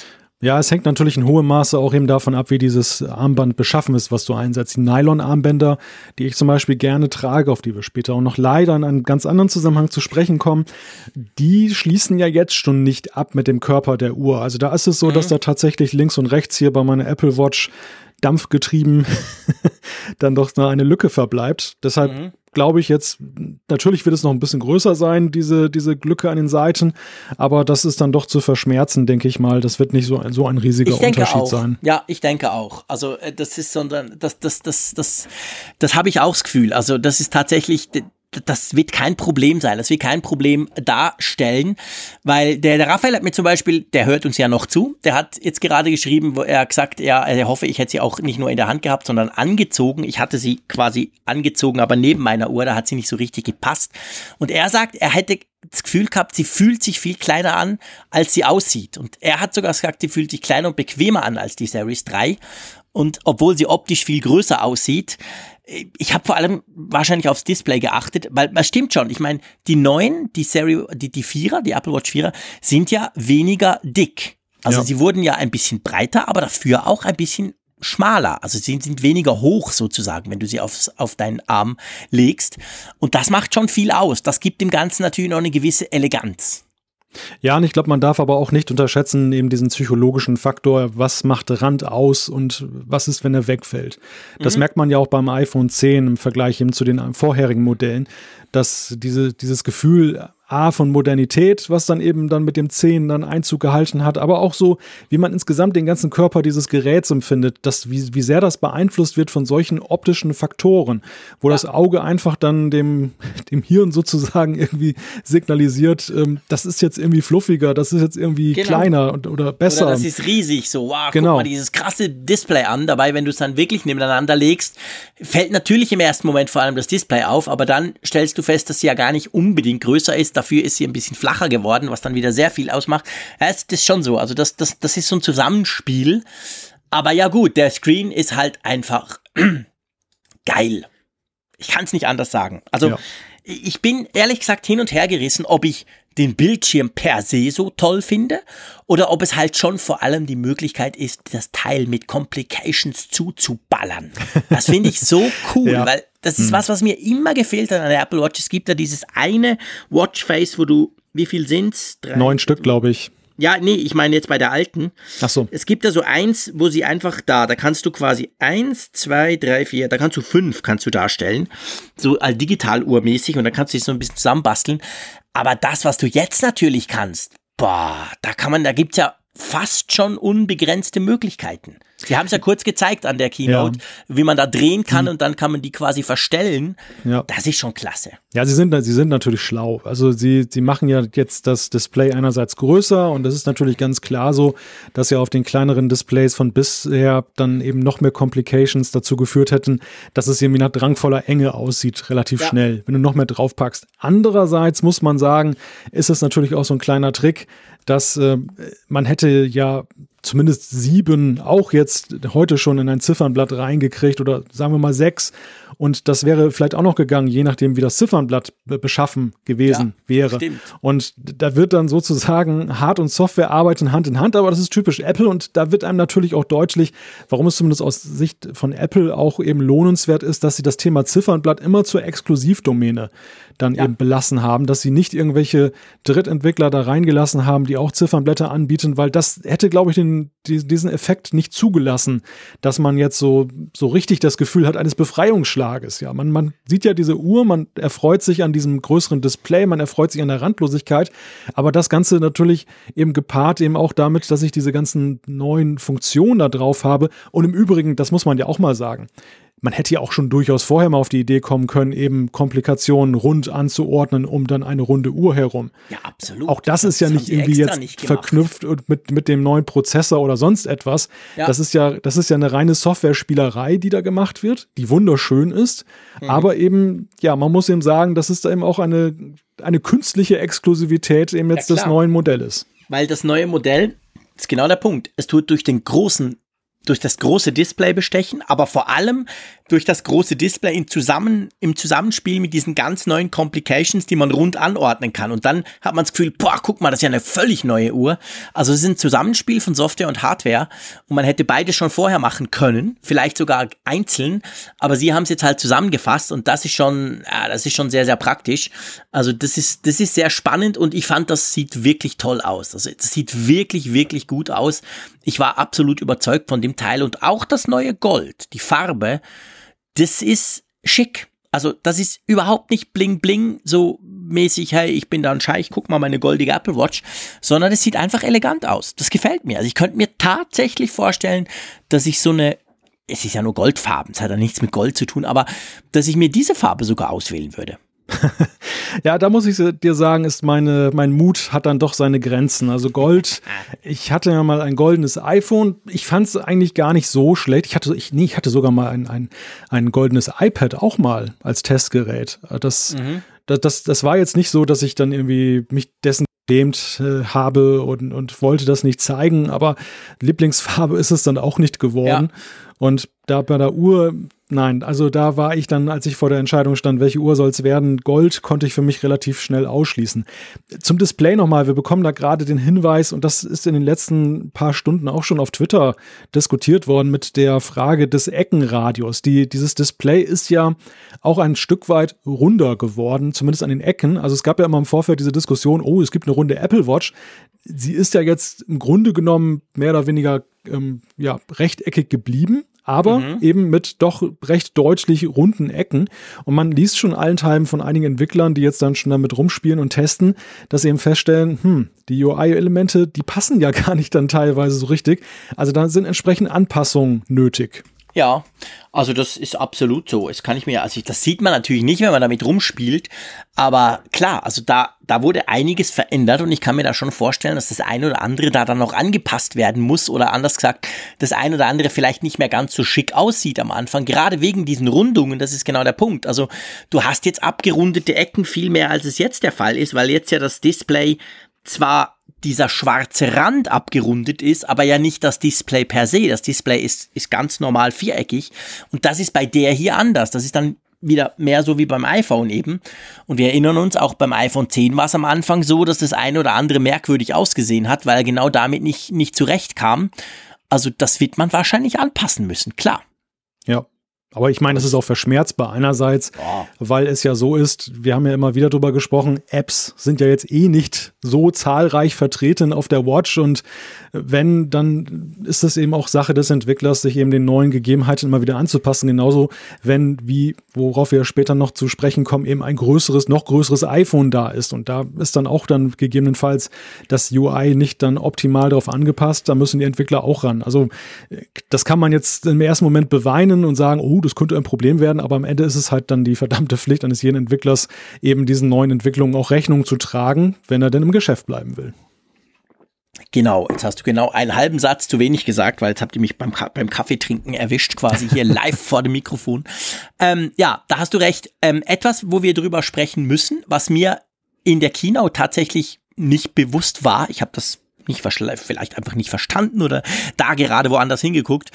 Ähm, das ist die Digital Crown. Die wurde ja neu, also der rote Punkt ist ja verschwunden. Es gab ja einige, die sich vehement gegen diesen roten Punkt ausgesprochen haben, der Cellular-Variante, also der mit LTE. Ich fand den noch eigentlich knuffig, den roten Punkt. Das ist ja jetzt nur noch so ein roter Ring. Aber vor allem, und das ist wirklich spannend, das habe ich ausprobieren können, wenn man jetzt die Digital Crown, also diesen runden Knopf auf der Seite, wenn man den jetzt dreht bei der neuen Apple Watch, vorher war es ja so, das war ja so ein, ich muss wirklich sagen, gerade bei meinen letzten zwei, Apple Watch 3, die eine ging ja kaputt, dann habe ich ein Austauschgerät bekommen. Das ist so schwammig. Das ist so, man kann das drehen, es gibt je nach App einen kleinen Widerstand, aber relativ ein schwammiges Gefühl an diesem Knopf zu drehen. Und jetzt mit der neuen, mit der Apple Watch 4, fühlt sich das extrem genau so an, wie wenn du ein Zahnrad drehst, das einrastet. Es tönt auch so hm. durch die verbesserten, lauteren Lautsprecher. Es macht wirklich so klick, klick, klick, klick, klick. Also ich sag dir ehrlich, das ist geil. Das ist fantastisch. Das fühlt sich wirklich total mechanisch an. Das fühlt sich total so wie früher quasi bei einer Uhr, wenn du irgendwie was, die Ziffern drehst. Oder zum Beispiel, ich hatte früher eine Uhr, weißt du, wo du ein Datumsding hattest, das noch so mitdrehte. Und wenn du das umgestellt hast, ist das so eingerastet, damit er, damit er die Zahl schön in der Mitte hat vom Display. Und das fühlt sich genau so an. Das ist klasse. Ich fand das super die, die Digital Crown ist ja so ein Stück weit der Joystick der, der Apple Watch, muss man sagen. Also ja, damals bei der Einführung Markenzeichen, ja, einerseits und aber auch ein universelles Steuerungsinstrument. Als damals die erste Apple Watch vorgestellt wurde, kann ich mich noch erinnern, hat das sehr viel Raum eingenommen in der Präsentation, ja. eben was sie sich alles vorgestellt haben, was man damit machen kann es hat sich dann ja herausgestellt, ja eben, dass ja nicht jede Idee, die damals vorgestellt wurde mit der Apple Watch dann eben auch geblieben ist. Also Glances und solche Sachen dann. Das, das hat auch das Steuerungsverhalten mit der, mit der Krone, glaube ich, ein wenig beeinflusst. Natürlich, weil ja auch dann mit den Anwendungsfeldern sich die Anwendung der, der Krone oder des Steuerungsinstrumentes dann eben geändert hat. Und es ist nur konsequent, dass man eben jetzt auch gesagt hat, wenn man eben den Bildschirm anders macht, dass man auch dann die Krone einmal anfasst. Ja. Es gibt einen funktionellen Aspekt, den ich an der Stelle mal erwähnen möchte, der auch eben jetzt dann als positive Reaktion zu lesen war nach der Vorstellung. Es gibt ja doch einige Nutzer, die eben festgestellt haben bei sich, dass ihre Krone manchmal hakt, dass, dass die ja, so genau. empfindlich war eben für möglicherweise Verschmutzung oder sonst was. Ich habe das tatsächlich hier auch mal festgestellt, dass dann eben die manchmal so wirkt, als wenn sie funktionslos ist Mhm. Und dann musst du sie so ein bisschen frei drehen und dann geht das wieder. Also es ist nicht so, dass es ein Schaden ist, den man reparieren müsste, aber irgendwie wohl ja, genau. eine Sache, ja. die vielleicht damit, wenn man schwitzt oder wenn man eben aber weißt du, was lustig in schmutzigen Umgebung unterwegs ist, dann dazu tun hat. Was, was witzig ist, lieber Malte, ich hatte ja die Apple Watch 1 also die, die erste Apple Watch, Klammer auf Dampfbetrieben, Klammer zu. Dann hatte ich die Apple Watch 2 und dann hatte ich die Apple Watch 3 und von der 3er zwei verschiedene, beziehungsweise drei verschiedene zuerst ohne Cellular und dann die mit Cellular und die ging dann kaputt, dann habe ich nochmal eine bekommen, okay? Und ich hatte diese Probleme mit der, ich sag mal, klemmenden Krone erst bei der Dreier-Version. Und die Zweier-Version habe ich auch genauso oft immer getragen. Mit der bin ich auch mal duschen oder schwimmen gegangen. Die war ja auch schon wasserdicht. Also ganz komisch. Ich hatte das erst jetzt dieses Jahr, als die Dreier rauskam, dass mir bei beiden, bei der die dann kaputt ging und jetzt aber auch bei der neuen, die ich als erst, wie lange habe ich die? Ich habe die seit Ende, Ende Juli ähm, habe ich genau das gleiche Problem. Zwischendurch hakt das total. Und dann musst du, wie, wie genau, wie, wie du sagst, musst du richtig dran freidrehen und ja. dann geht's wieder. Ich bin gespannt, ob das dann vielleicht nicht mehr passiert, weil die ja jetzt so ein bisschen diesen, diesen quasi diesen Motor eingebaut haben, diesen Sensor, der, der, der da vibriert, der dieses Gefühl ja es ist ja nicht ein echtes Zahnrad, es ist ja tatsächlich alles quasi fake, wenn man so will. So wie die, wie die MacBooks ja quasi einen Knopf simulieren, obwohl da gar nichts gedrückt wird beim Touchpad. So ähnlich funktioniert das bei diesem, mit dieser Digital Crown. Aber ich hoffe schon, dass die ein bisschen, ich sag mal, robuster wurde. Ja, ja, sie sagen ja, dass sie das ganze Ding von Grund auf dann neu konzipiert haben, was ja dann ein Hoffnungsschimmer ist, dass es dann ja. eben auch dieses Problem aufgreift. Es war ja kein, weil du es gerade so schön beschrieben hast mit deinen Erfahrungen, es war ja kein systematisches Problem, wo man sagen konnte, das ist bei jeder Apple Watch und immer wieder aufgetaucht. Ich habe bei mir nee. auch festgestellt, dass es so völlig willkürlich aufgetaucht ja, genau. und dann über längere Zeiten auch dann wieder verschwunden ist. Ja, es war und ja nicht so, dass es dann genau. kaputt genau, wäre. Also du, du, musstest die genau. ja nicht bringen. Du hast genau. halt ein bisschen dran rumgerubbelt und ja dann ging es plötzlich wieder. Richtig, genau. Und das, das ist eben dann äh, ein, ein Thema gewesen, was vielleicht auch eine gewisse Nachforschung eben gebrauchte, bis man eben dann, dann eben dann die Lösung gefunden hat. Vielleicht nochmal zu dem Designaspekt, dieser rote Punkt, den du angesprochen hast und der ja in der Tat sehr polarisiert hat, wobei das ja eigentlich auch nur für die Cellular-Variante überhaupt ein Thema war. Viele, die die GPS-Variante gekauft haben, die haben ja gar keinen Punkt vorgefunden auf der Series 3. Ich finde den Ring sympathisch, muss ich dir sagen. Und ich, ich sag dir auch warum. Ich finde, das ist so eine nette Hommage irgendwie auf den Apple Park. Ja, ja. Ja, klar. Das, ich meine, wir hatten, wir hatten die Einladung mit diesem Ring. Wir haben den Apple Park jetzt seit einem Jahr sozusagen in Betrieb ähm, und, und, und bezogen. Und jetzt haben wir die Apple Watch, die, die darauf auch wieder, wieder referenziert. Und es ist schon so, also wenn du es nebeneinander hältst, dann muss man ganz klar sagen, das sieht natürlich viel schicker aus als dieser rote Punkt. Dieser, dieser elegante, rote, dünne Ring, der auch noch ein ganz leicht anderes Rot hat. Der ist nicht so knallig wie der jetzige rote. Das sieht schon, das sieht elegant aus. Also da haben sie sicher was, ich sag mal, da haben sie was Gutes getan, dass sie es so ja. gemacht haben.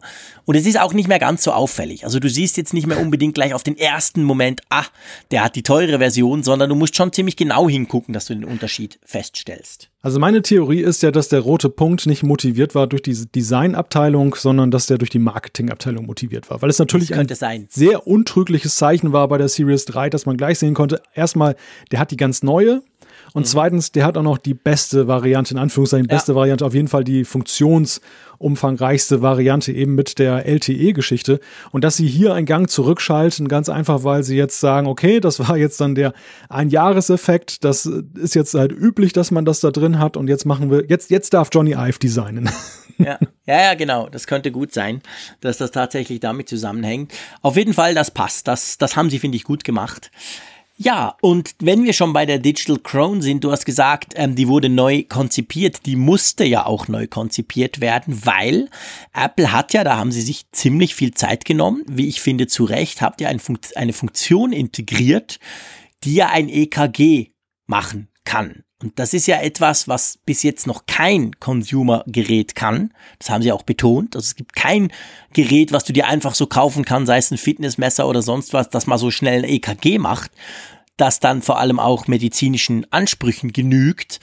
Und das, dafür brauchst du ja die Digital Crown, weil dieser Stromimpuls, also der das quasi misst, der ist ja unten der Sensor, der ist auch ganz neu, also unten an der Uhr der, der, der Herzrhythmus, also der Herzschrittsensor.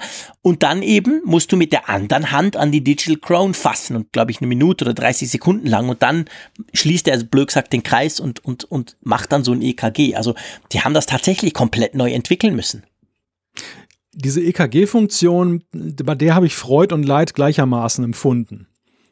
Mhm. Und, und zwar freut natürlich erstmal in dem Sinne, dass es ja beeindruckend ist, die ganze Geschichte. Dass sie das da eingebaut haben, es ist ja immer wieder spekuliert worden über einen Blutzuckermessungssensor, mhm. es ist spekuliert worden über einen Blutdruckmesssensor, der dann auch irgendwie durch, durchleuchtet und das irgendwie hinkriegt, den Blutdruck zu bestimmen. EKG, also korrigiere mich, wenn ich falsch liege, aber das ist als Gerücht ja niemals heiß gehandelt nee. worden, dass das Nein. kommen könnte. Und da hatten sie wirklich so die Überraschung auf ihrer Seite ich finde das auch ungemein gut, weil diese Herzsache, das ist so, da haben sie sehr gepunktet, PR-mäßig ja auch in den letzten Jahren, eben dadurch, dass sie manchen äh, Patienten sozusagen dann davor bewahrt haben, dass sie eben den, den Herzschlag gekriegt haben und dass sie das eben weiterentwickeln. Da entfaltet die Uhr einfach einen Nutzen, Gar nicht mal dadurch, dass du sie dann jetzt täglich dahingehend benutzt, aber einfach, ja. dass du das Gefühl hast, sie beschützt dich ein Stück weit. Ja, und genau. es, es stärkt auch diese Identität, die Apple ja aufgebaut hat als das persönlichste Device, das sie eben mhm. anbieten. Also das finde ich, das finde ich klasse, wie sie das da gemacht haben. Leid in Anführungszeichen entsteht natürlich dann, wenn man im Nachhinein sich damit beschäftigt hat, wo das denn überhaupt verfügbar ist. Also im Moment erstmal nirgendwo, nicht mal in den USA gibt ja. es die EKG-Funktion, weil sie da auch noch der Medizingerätezulassung harren und äh, in Europa, da sind wir noch ganz weit entfernt davon. Ich ja, frage mich, ich frage mich vor allem, ich meine, in den USA ist, glaube ich, sowieso das ganze Zulassungsverfahren, zumindest bei Medikamenten, viel laxer als hierzulande, zum Beispiel in Deutschland. Ob mm. das denn überhaupt dann hier so schnell anders. kommt. Das Zulassungsverfahren ist anders. Ich habe mit einem gesprochen, der mir das so ein bisschen erklärt hat. Es ist aber so, dass die FDA, das ist ja die Federal Drug, Drug Administration, also die, die Gesundheitsbehörde der Amerikaner, die hat das schon approved. Also damit haben sie auch geworben. Es ist einfach wie so oft bei Apple Software technisch noch nicht fertig. Das haben sie zwar nicht so gesagt, aber das wird sein, weil die FDA hat das Approval. Die haben quasi diesen Stempel schon. Und ich habe dann aber gehört, dass die FDA eben offensichtlich das schon so genau auch macht und so restriktiv, aber so intensiv auch, dass, dass wenn du eine FDA-Approval hast, das sei auch bei Medikamenten so, ich habe einen bei mir befreundeten Arzt gefragt, der so in der Forschung tätig ist, der sagt, also wenn du FDA hast, hast du es viel leichter danach in der EU oder so was zu kriegen, einfach weil die mal sehen, aha, die Amerikaner haben schon mal Ja gesagt. Also das ist dann eben nicht qualitativ, oh, die Amerikaner sagen ja zu allem Ja, nee, nee, da gucken wir noch mal genau hin, sondern es sei von, es sei ganz wichtig, das müsstest du eigentlich zuerst haben und dann kommen. Aber es ist natürlich so, und das ist das große Problem, die müssen bei jedem Land zur Gesundheitsbehörde und seien wir ehrlich, ich stelle mir mal vor, die Gesundheitsbehörde, da kommt Apple und sagt, wir haben da so ein kleines Fitness-Device und das kann jetzt auch ein EKG machen, dann bricht ja für die zuerst mal eine Welt zusammen, weil die gar nicht checken, was eine Apple Watch ist. Also ich stelle mir ja. das schon sehr, sehr schwierig vor und drum, ich rechne ja. nicht damit, dass wir das so schnell kriegen, dieses Feature. Ja, ich glaube auch, dass in Europa gar nicht mal so sehr jetzt dieser, dieser Gesundheitsaspekt die größte Rolle spielt. Ich, es es ist schon so, glaube ich, dass, dass wahrscheinlich relativ schnell Mediziner des Weges kommen, die eben dann auch dann re gereizt reagieren, dass da ein Stück weit in ihre exklusive Domäne ja, ja, eingegriffen genau. wird mit so einem Gerät. Also gegen Pulsmesser haben die nichts einzuwenden, weil die gibt's an allen Ecken und Kanten. Aber wo kriegt man denn ein EKG-Gerät, was jeder so bei sich führt? Kriegt man eben keins, genau, eben, das ist genau das, der Punkt. Das, das ist schon was Erste, ganz, dass man sich das ist schon so kaufen könnte. Genau, das ist schon was ganz Besonderes. Und ähm, das, das, das andere ist halt in Europa ist das Thema Datenschutz. Also ich glaube, dass da relativ schnell eine Debatte drüber entbrennen wird, eben mit unserer super restriktiven Datenschutzgrundverordnung, ob das denn vereinbar ist, dass man eben so ein, ein Connected Device, weißt du, die ganzen EKG-Geräte, die du beim Arzt kriegst, so für so ein Langzeit-EKG in einem Tag, die sind ja alle abgekoppelt vom Rest der Welt. Und das ist mal ein EKG, was super vernetzt ja, ist mit dem Internet. Ja am Schluss das Resultat aus. Das wird ja nicht irgendwo gespeichert. Da, da, da printest du am Schluss irgend so eine Papierrolle und die legst du dann wieder zur Seite, ist ja wie im 18. Jahrhundert. Ja. Da rege ich mich jedes Mal auf, wenn ich beim Arzt oder im Spital bin, wie viel da noch analogisiert ist. Aber ja, klar, das ist natürlich ein Punkt. Apple ist auf den auch eingegangen. Also sie haben gesagt, ähm, sie haben wieder ihren Spruch gebracht, wir wollen Hardware verkaufen und wir verdienen nicht an euren Daten. Den bringen sie ja immer. Den können sie auch bringen im Unterschied zu Google und Facebook. Das muss man auch anerkennen. Sie haben aber auch gesagt, das sei natürlich total encrypted. Sie können selber nicht auf diese Daten etc. Aber klar, grundsätzlich die, das Unbehagen dürfte da sein. Vor allem bei so ja, ich meine, es ist anders als ein Puls. Ich kann ja sagen, dass ich jetzt 88 Puls habe, ist mir doch wurscht, aber EKG, das ist natürlich schon nochmal ein anderes, ein anderes Level an, äh, an Durchdringung und an Analyse auch. Also das ist natürlich, ich sag mal, viel heikler eigentlich.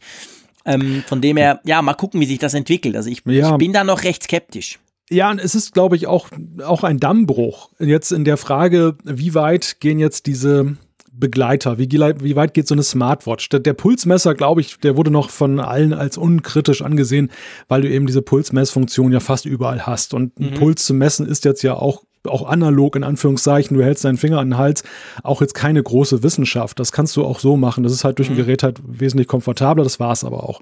Aber EKG ist jetzt, geht jetzt schon so ein bisschen ins Eingemachte und die Frage, die sich viele natürlich jetzt stellen werden, ist, Apple geht diesen Weg weiter, wo führt die Reise denn hin? Und das ist natürlich auch ein heiß umkämpfter Markt. Das darf man sich ja auch jetzt nicht, ja, ja. Ähm, da darf man sich auch keine Illusionen machen. Die gehen da richtig rein, da wo andere eben, die über Apotheken und sonst was irgendwie ihre Geräte, ihre Medizinprodukte ver vertreiben, da tritt Apple jetzt als Player auf. Und ich behaupte mal, so wie sich das präsentiert hat mit dem EKG, wenn dann irgendwann auch noch dann Blutzucker gemessen werden kann und Blutdruck, äh, warum soll ich mir noch irgend so eine, so eine Pieksmaschine da kaufen dann? Klar. Da bin ich natürlich sofort dabei und habe mir diese Apple Watch ja. gekauft. Womöglich unterstützen die Krankenkassen das dann auch noch, weil sie sagen, ja, wenn die Leute Plus ein bisschen prä präventiv gesünder leben, ist das ja auch super. Ja, und plus, und das finde ich ist ein ganz entscheidender Aspekt, und da kommt, können wir dann gleich die Überleitung zum nächsten Feature von der Apple Watch machen. Was ja Apple macht mit diesen Funktionen, ist ja nicht nur das reine medizinische Auswerten, so nach dem Motto, guck, du hast 120 Puls. Boah. Und dann denkst du, ja, habe ich 120 Puls, who cares? Ich, ich kenne mich ja nicht aus. Sondern sie analysieren das ja auch und sie geben dir ganz konkrete Tipps. Ja. Also auch bei diesem EKG, Sie, Sie haben gesagt, Sie können Herzrhythmusstörungen quasi diagnostizieren, feststellen, wo Sie dann sagen, hey, geh mal zum Arzt etc. Also und das ist ja ein ganz großer Unterschied. Bei sehr vielen von diesen medizinischen Testgeräten ist es so, dann kommt am Schluss irgendeine Reihe Zahlen raus. Und du als Normalbürger hast keine Ahnung. Und der Arzt, der guckt dann, der legt dann die Stirn in Falten und der erzählt dir dann was, aber du selber weißt nix. Und das ist ja bei der Apple Watch völlig anders. Die, die analysiert das schon, die sagt dir schon, plus minus irgendwie so so. Und das ist ja auch jetzt mit diesem Fallsensor, den ich persönlich extrem spannend finde.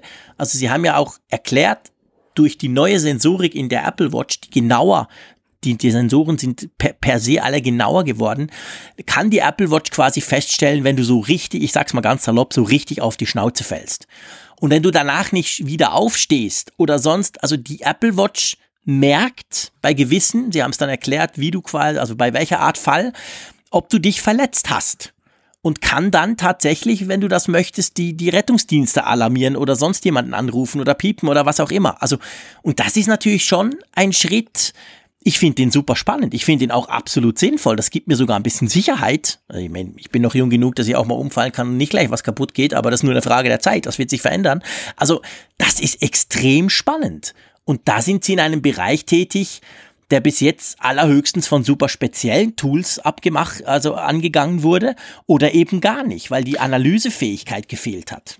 Auch da gehen sie in einen Markt rein, der durchaus ja auch besetzt ist. Und zwar jetzt denke ich da so an Hausnotrufsysteme. Ja, genau die, die jetzt nicht, ich weiß jetzt nicht, inwieweit die einen Fallsensor eingebaut haben, aber zumindest man trägt, man trägt so ein Teil um den Hals und kann dann eben um Hilfe rufen, wenn was passiert. Genau. Und da, da geht die Uhr dann ja womöglich noch einen Schritt weiter, indem sie eben dann selbstständig agiert, fast so wie in diese Unfallsysteme, die du heute in Autos hast, wenn du dich ja. überschlägst und da wird genau. automatisch genau. dann ein Rettungsdienst angerufen. Also eine, eine super Geschichte. Witzigerweise im Netz, alle haben das ja gleich darauf bezogen, oh, dann kann ich meiner Oma oder meinem Opa so eine Apple Watch mhm. kaufen. Das ist sicherlich richtig. Also ich glaube, glaube, Apple erschließt damit neue, neue Zielgruppen, einfach weil dann auch vielleicht Anverwandte sagen, hier, ähm, Oma oder Opa, du bist jetzt nicht mehr ganz so fit auf den Beinen, das, das ist für den Fall der Fälle gut, da fühle ich mich auch als Anverwandter sicherer, wenn du sowas trägst.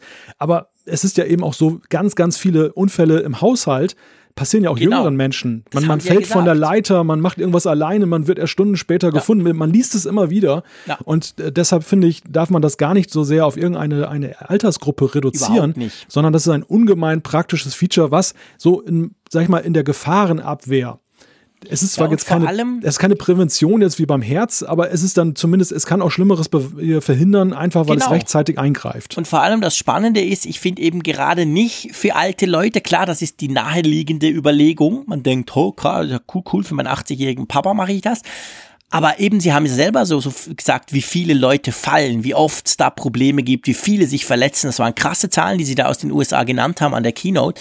Und ähm, das ist ja genau der Punkt. Wir denken da alle nicht dran, aber wir würden ja niemals irgend so ein Notfallteil, du hast vorhin gesprochen, dass man sich um den Hals hängen kann, würden wir doch nicht kaufen. Brauche ich doch nicht, mir passiert doch nie was. Aber mir persönlich ist schon zweimal was passiert, wo ich aber ganz, ganz übel umgefallen bin. Das wisst ihr, letztes Jahr hatte ich ja da das ein oder andere Problemchen, bin dann im Spital gelandet. Und ich meine, wir ziehen uns aber eine Apple Watch an. Also wir würden uns nicht irgendwelches Medizin-Gadget holen, weil wir sagen, wir sind noch 50 Jahre zu jung, aber so eine Apple Watch, die haben wir ja gern, die finden wir cool.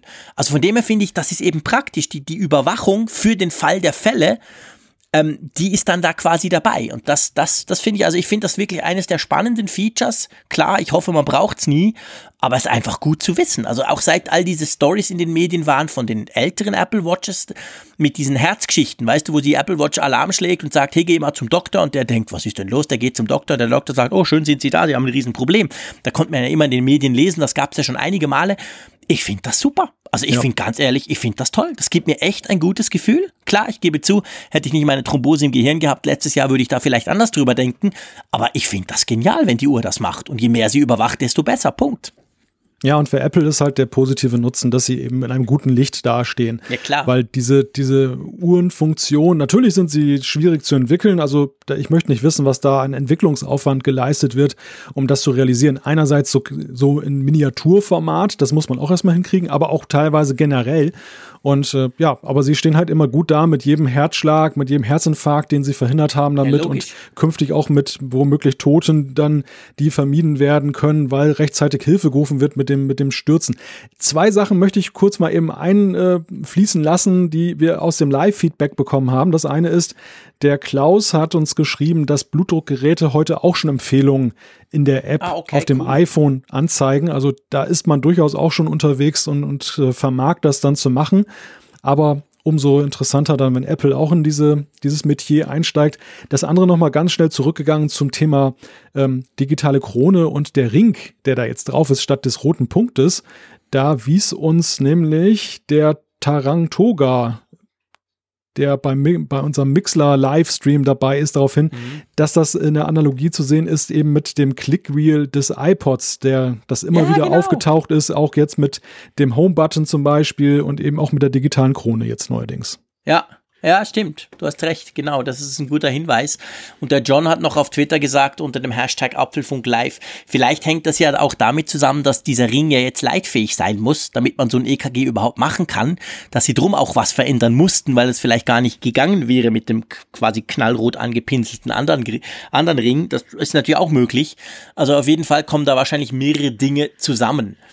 Gut, Fallsensor haben wir, Herzfeature, haben wir drüber gesprochen, kommt wahrscheinlich noch länger nicht nach Europa. Und dann gibt's noch einen Skandal. Der Malte ärgert sich im Zusammenhang mit der Apple Watch 4. ja, das kann ich dir sagen. Vor allem habe ich das erst heute wirklich festgestellt, weil es dann zu den Geschichten gehörte, die Apple natürlich nicht publik gemacht hat. Die Nylon-Armbänder. Sie sind allesamt, also mit Ausnahme dieses Sportloops, aber den zähle ich jetzt mal nicht dazu, zu den klassischen Nylon-Armbändern. Ich meine halt die mit dieser schönen Schnalle, mit der Metallschnalle. Allesamt mhm. sind sie verschwunden aus dem Apple Store. Okay. Hm. Einfach weg. Meinst du, die kommen wieder? Nein. Nein. Also gl glaube ich nicht, weil es ist ja, warum sollten sie verschwinden und andere Dinge sind ja. da geblieben? Das, das ergibt keinen Sinn. Das, ich, ich sehe es irgendwo in, in Verbindung eben mit den anderen Dingen, die eben dann beim Care aus im Apple Store rausgeflogen sind.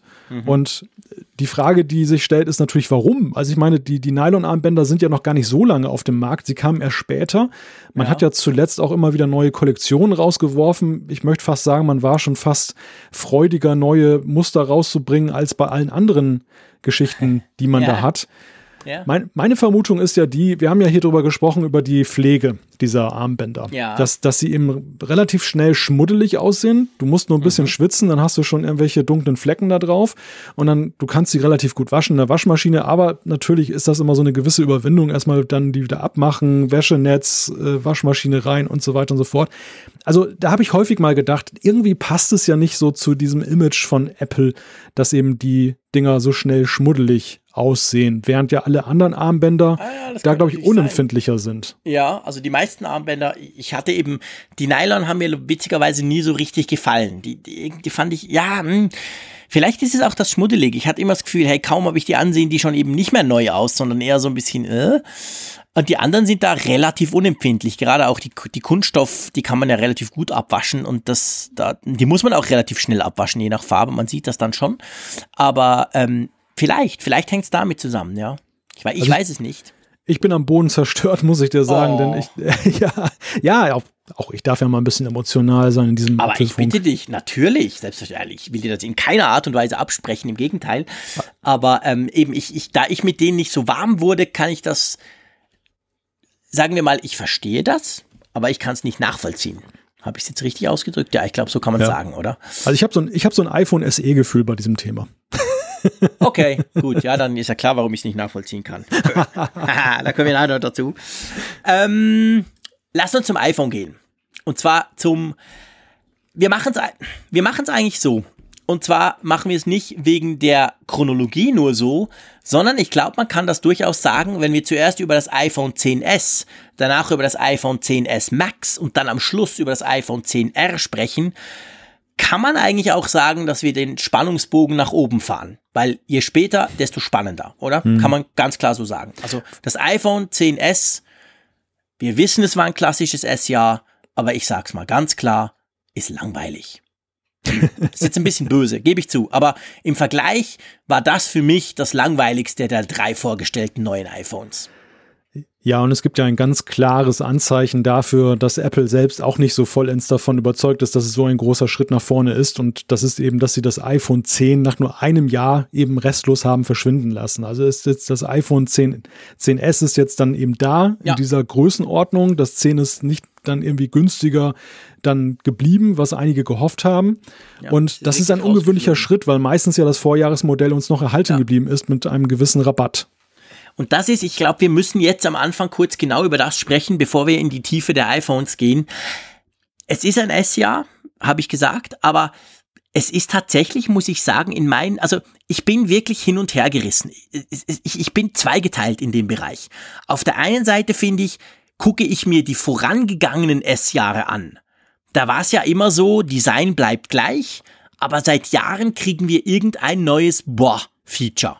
Ja. Das fing an mit Siri, das ging zu Touch ID, das ging zu 3D Touch, das, also das hat sich so durchgesetzt. Und dieses Jahr, wir gehen da nachher durch die Details und wir sprechen darüber, dass da schon einiges passiert ist, aber so dieses, wow, das kann's jetzt neu, das, das ist komplett weg in diesem S-Jahr. Das, das kann das iPhone 10s neu was das iPhone nicht kann. Und jetzt Klammer auf, ich meine jetzt nicht irgendwelche kleinen Veränderungen, bla bla, sondern konkret irgendwas, was zusätzlich. Das kann ja nichts zusätzlich. Das stimmt. Also das, das, das S-Jahr ist hier eigentlich darin zu sehen, dass das iPhone-Line-Up jetzt in dieser Rahmenlosigkeit erweitert wurde. Das, das ist das große genau. Neue im Grunde genommen. Genau. Aber, und das ist eigentlich auch das, was vielleicht hängen bleibt jetzt so das in der, der kollektiven Erinnerung, genau. dass man sagt, genau. dass das Jahr nach dem iPhone 10 war das, wo es dann auch groß zu bekommen war. Genau, ja, aber wo, das, das, wo alle ist, das hatten. Genau, quasi. aber das, das ganze Line-Up. Richtig, aber das, das ist natürlich jetzt genommen jetzt mal auf das, auf das kleinere Modell ja schon irgendwie doch ein, eine merkwürdige Geschichte, weil es hat kein Headline-Feature, wo du sagen kannst, das äh, ist so, wie, wie du vorhin gesagt hast, Siri zum Beispiel. Das, das Siri hat, das war so eine Marke. Das hat, das ist dir in Erinnerung geblieben, dass das damals kam. Oder und die Touch-ID, stell dir mal vor, du konntest den Finger drauflegen und flupp, das war entsperrt. Das ja. ging nicht flupp, es ging lange, aber es war zumindest da mit dem 5S. Wow, das war ja, hey, das war ja Hightech, das war 21. Jahrhundert. Also das war so eine Riesensache quasi, vom Gefühl her. 3D Touch war dann schon eher geekig. Wir haben oft über 3D Touch gesprochen, müssen wir nicht mehr, aber ähm, aber da war halt immer sowas. Wobei, und ihr seht, ich korrigiere mich auch ein bisschen, das gehört ja auch dazu bei der Diskussion mit dem Malte. Es ist natürlich so, das gebe ich ganz offen zu. Ich will da offen sein. Ich habe natürlich, während ich über das iPhone 10s lästere, habe ich mein iPhone 10 hier in der Hand, neben dem Mikrofon und check unseren Twitter-Stream. Also wenn man natürlich von einem iPhone 10 kommt, gibt's glaube ich wirklich aber überhaupt sowas von gar keinen Grund, ein iPhone 10s zu kaufen. Das, da müssen wir gar nicht diskutieren. Das ist absolut unspannend. Muss man nicht tun, ist wirklich schade fürs Geld. Punkt. Aber wenn man natürlich von was anderem kommt und wenn man jetzt das Lineup 2018 anguckt, mit diesem riesen super duper 10s Max und mit dem günstigeren, aber auch teilweise abgespeckteren iPhone 10R, hm. dann ist natürlich das iPhone 10S spannend. Weil zum Beispiel die Größe, und das müssen wir ganz kurz thematisieren, wir müssen es nachher nochmal, wir müssen es bei jedem Phone thematisieren. Es gibt extrem viele Leute, die mir immer wieder sagen, das iPhone 10 ist die perfekte Größe. Ich kann es einhändig bedienen, ich habe einen gigantisch großen Screen, das ist einfach ja. geil. Und unter dem Aspekt hat das iPhone 10s ein Herausstellungsmerkmal. Es ist nämlich das einzige, und das tönt ein bisschen komisch, kleine iPhone. Hm. Das ja, wir noch haben, wenn wir jetzt die neueste Generation kaufen wollen. Das ist ein ganz wichtiger Punkt. Wir, wir sind jetzt natürlich hier auf einer Metaebene, aber ich, ich äh, steige da mal mit ein und komme auch mit einem Gedanken zu dem Thema, weil die, die Keynote ist ja mit Blick auf die iPhones so betrachtet worden. Hm, das war aber sehr unspektakulär. Mhm. Und ich glaube, das ist emotional und gefühlt richtig, das ging mir ähnlich, aber wenn ich das auf einer rationalen Ebene sehe, warum macht Apple das? Apple hat ja, ja letztes Jahr ein iPhone 10 präsentiert, das so die Fachwelt und auch die, die es gekauft haben, ja ziemlich überzeugt hat. Das zeigt ja, das zeigen ja, ja auch eben dann die Zufriedenheitswerte, ja. die sie gerne präsentieren und die halte ich auch in dem Falle für glaubhaft, weil ich selber auch höchst zufrieden mit diesem Gerät ja. bin. Die, die Frage war für Apple natürlich jetzt, wie kann das jetzt gesteigert werden, beziehungsweise wo sind denn die großen Nutzerwünsche, wenn eigentlich alle zufrieden sind? Und diese mhm. Nutzerwünsche sind ja auf einer Metaebene zweierlei gewesen. Da ist das ganze Jahr darüber gesprochen worden. Der eine Wunsch war größer, es gibt mhm. Leute, die wollen ein größeres haben. Ich will jetzt nicht sagen, wer, aber wir wissen, wer dazugehört. Mhm. Und zweitens günstiger. Es ist das genau. ganze Jahr über immer wieder über den Preis gesprochen worden, dass die Leute gesagt haben, wir wollen doch eigentlich an dieser aktuellen Entwicklung teilhaben, wir wollen auch randlos haben, aber nicht für über 1000 Euro. Und das eben, das, das waren die beiden großen Wünsche. Und Apple hat ja eben wirklich dann die, die Headline-Features dann hier bei dieser Keynote eben genau auf diese beiden Wünsche dann ja. oder hat den Fokus darauf gelegt, hat die also erfüllt und dass das 10S, das ja nun aber eigentlich ja schon fast perfekt war, da finde ich, haben sie dort Hand angelegt, wo ich das Gefühl habe, dass sie dann bei dem 10 damals mit der Entwicklung noch nicht so weit waren. Das, das sind so ja. Kleinigkeiten, wo ich das ja. Gefühl habe, sie haben sie zurückgestellt einfach, um das rausbringen können, können zu können pünktlich und haben das jetzt nochmal nachgebessert. Es genau. ist ein genau. Nachbesserungsphone. Ja, genau, es ist ein Nachbesserungsphone. Was, und ich finde es dumm schon noch wichtig, dass wir so, weil genau so ging es mir während der Keynote, wir, wir erleben das quasi nochmal durch, dass ich so dachte, als das zu Ende war mit dem 10S, dachte ich so, hey, what the hell? Was soll denn der Quatsch? Dann ist mir aber bewusst geworden, dass ich eben von einem iPhone 10 herkomme. Und dann ist mir bewusst geworden, dass das iPhone 10S durchaus absolut Sinn macht, wenn du eben nicht die großen Klonker willst und trotzdem super Hightech-Teil. Kommen wir mal dazu. Ähm, ich weiß ehrlich gesagt nicht, lieber Malte, ob ich noch Lust habe, über die Namen zu diskutieren. Ich, ich muss dir ganz ehrlich sagen, ich habe so viel über diese verdammten Namen diskutiert und es führt zu keinem Ende. Ich weiß es nicht. Also beim R können wir nachher mal sprechen, weil das ist tatsächlich sehr merkwürdig. Aber ja, sie heißen jetzt einfach 10S und sagt diesem Scheiß X 10 und nicht X und dann ist gut. Können wir damit die Diskussion um die Namen einfach beenden? ich glaube, es führt keinen Weg dran vorbei an dieser Diskussion. Dass wir es beenden. Oder dass wir es diskutieren. Dass wir sie führen müssen, natürlich. Ja, scheiße. Ja, okay. ja, du, eben, ich habe es ja letztes Mal schon gesagt, ich habe mich über die deutschen YouTuber lustig gemacht, die noch ein, ein Jahr später immer vom iPhone X sprechen, statt vom iPhone 10. So gesehen ist das natürlich komisch, das XS. Finden alle blöd, kann ich absolut nachvollziehen. Wenn man aber das X als 10 ausspricht, ja, wir haben halt ein S ja. Beim 7, äh, 7 schlechtes Beispiel. Beim 6S hat sich auch niemand beklagt. Beim 5S auch nicht, beim 4S auch nicht. Man wusste, alle zwei Jahre macht Apple ein S ja. Das haben sie jetzt auch gemacht. Also, wie hätte man das Ding denn nennen sollen? Das ist in der Tat die, die große Frage und da hat ja auch, finde ich, im Vorfeld niemand eine, eine reizvolle Antwort drauf gegeben. Alles, was ich gelesen habe, selbst bis zur letzten Minute, fand ich recht unbefriedigend. Das, das ja. große Low-Cost-iPhone, da nenne ich es jetzt mal, dann iPhone 9 zu nennen, hätte ich auch für Schwachsinn gehalten. Einfach, weil es irgendwie dann völlig wirr geworden wäre, mit den Zahlen ja. so hin und her zu springen. Das war schon sinnvoll, da nicht anzuknüpfen, aber so eine gescheite Idee, wie man das hätte machen können, habe ich auch nicht. Und ich sehe auch, ich sehe auch den Punkt, dass Apple sich überlegt hat, wir müssen irgendwann mal aufhören, einfach heraufzuzählen. Es wird absurd, mhm. wenn irgendwann ein iPhone 13 kommt. Vor allem noch so eine verflixte Pechzahl uh, ja, dann das, auch. Genau, ja. Und das, das durften sie nicht so weit kommen lassen. Und deshalb haben sie jetzt irgendeinen Weg be beschritten. Ich bin, das, das Witzige ist, letztes Jahr habe ich gesagt, ich bin mal gespannt, wie Apple jetzt weitermacht mit diesen mhm. Namen. Und ich musste sagen, ich bin jetzt dieses Jahr wieder gespannt, wie sie nächstes Jahr weitermachen mit diesen Namen.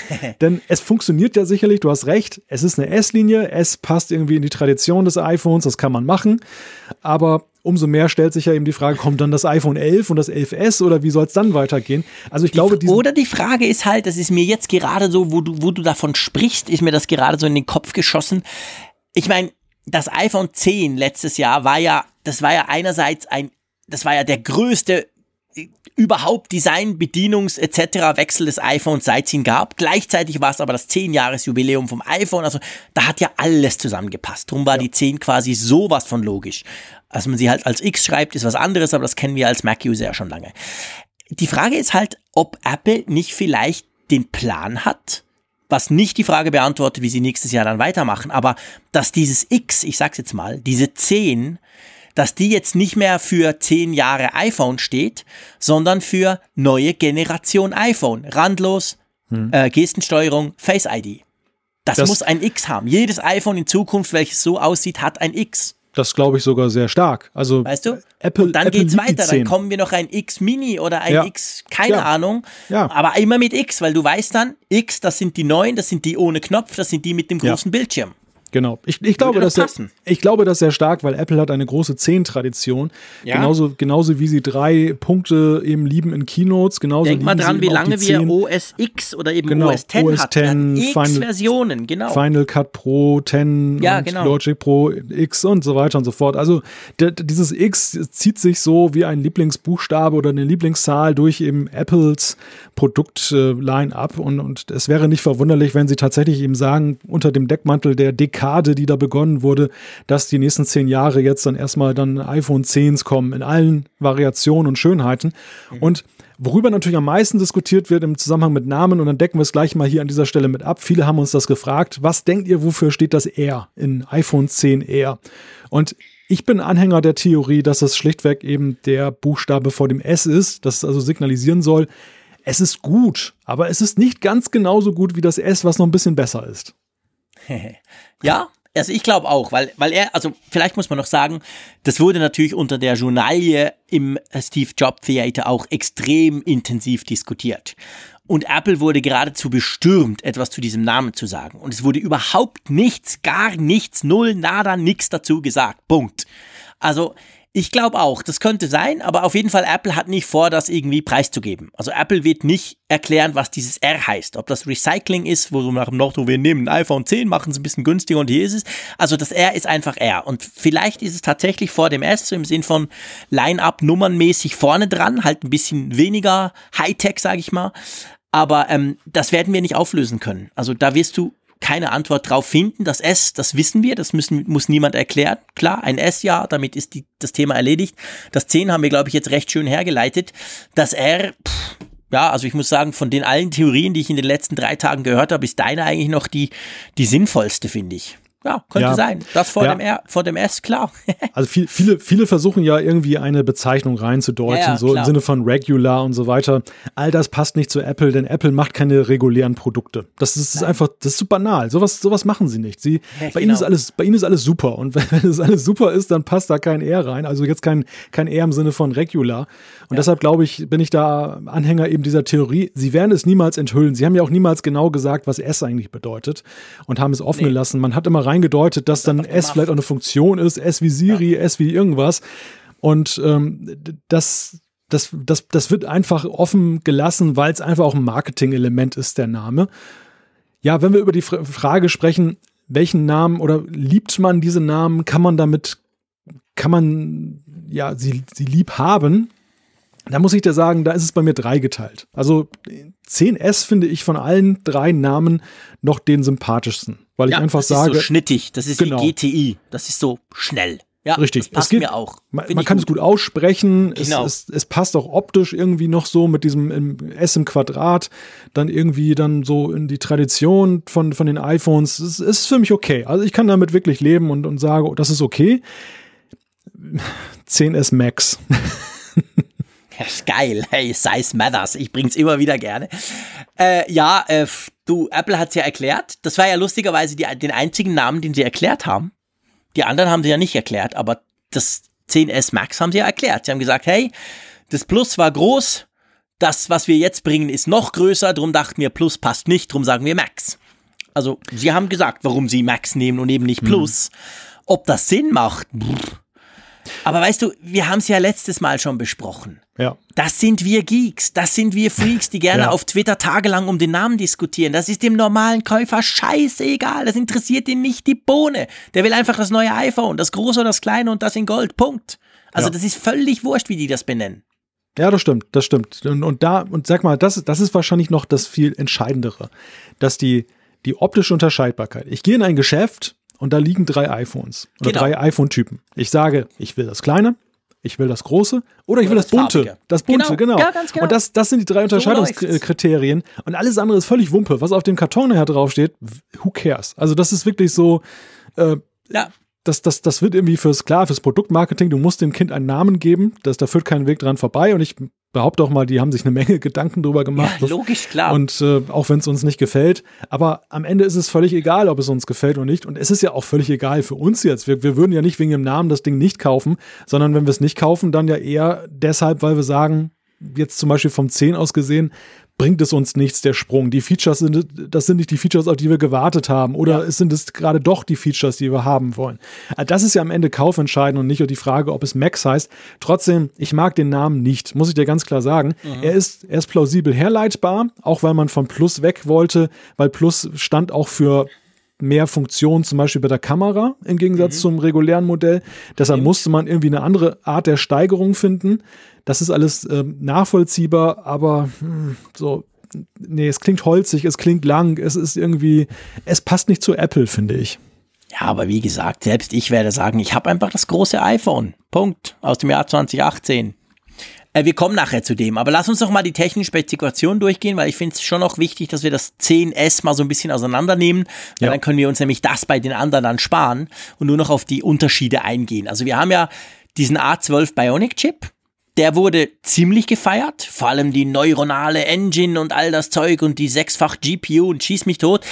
Ähm, ich glaube, das Spannendste dran ist, dass er im 7-Nanometer-Verfahren hergestellt ist. Damit ist er der erste, den man im Moment kaufen kann. Huawei kommt dann im Oktober mit dem Mate 20 Pro um die Ecke. Das hat auch einen 7-Nanometer-Prozessor drin. Aber im Moment ist der A12 der, der erste, den man so kaufen kann im Smartphone. Und sie haben ja gesagt, was waren es, 20, 30 Prozent mehr. Also war ja nicht exorbitant mehr Power. Aber sie haben natürlich vor allem diese, diese neuronale Geschichte dann bei der Kamera ja erwähnt, wie viele Billiarden Operationen der da quasi gleichzeitig machen kann. Also da ist viel mehr Power drin. Gleichzeitig dürfte er deutlich stromsparender sein, weil diese Nanometer-Verfahren sind vor allem drum spannend, weil man auf kleinerem äh, Raum quasi mehr unterbringen kann und blöd gesagt sind die Wege dann kleiner, es braucht weniger Strom, dass die zusammen quatschen können.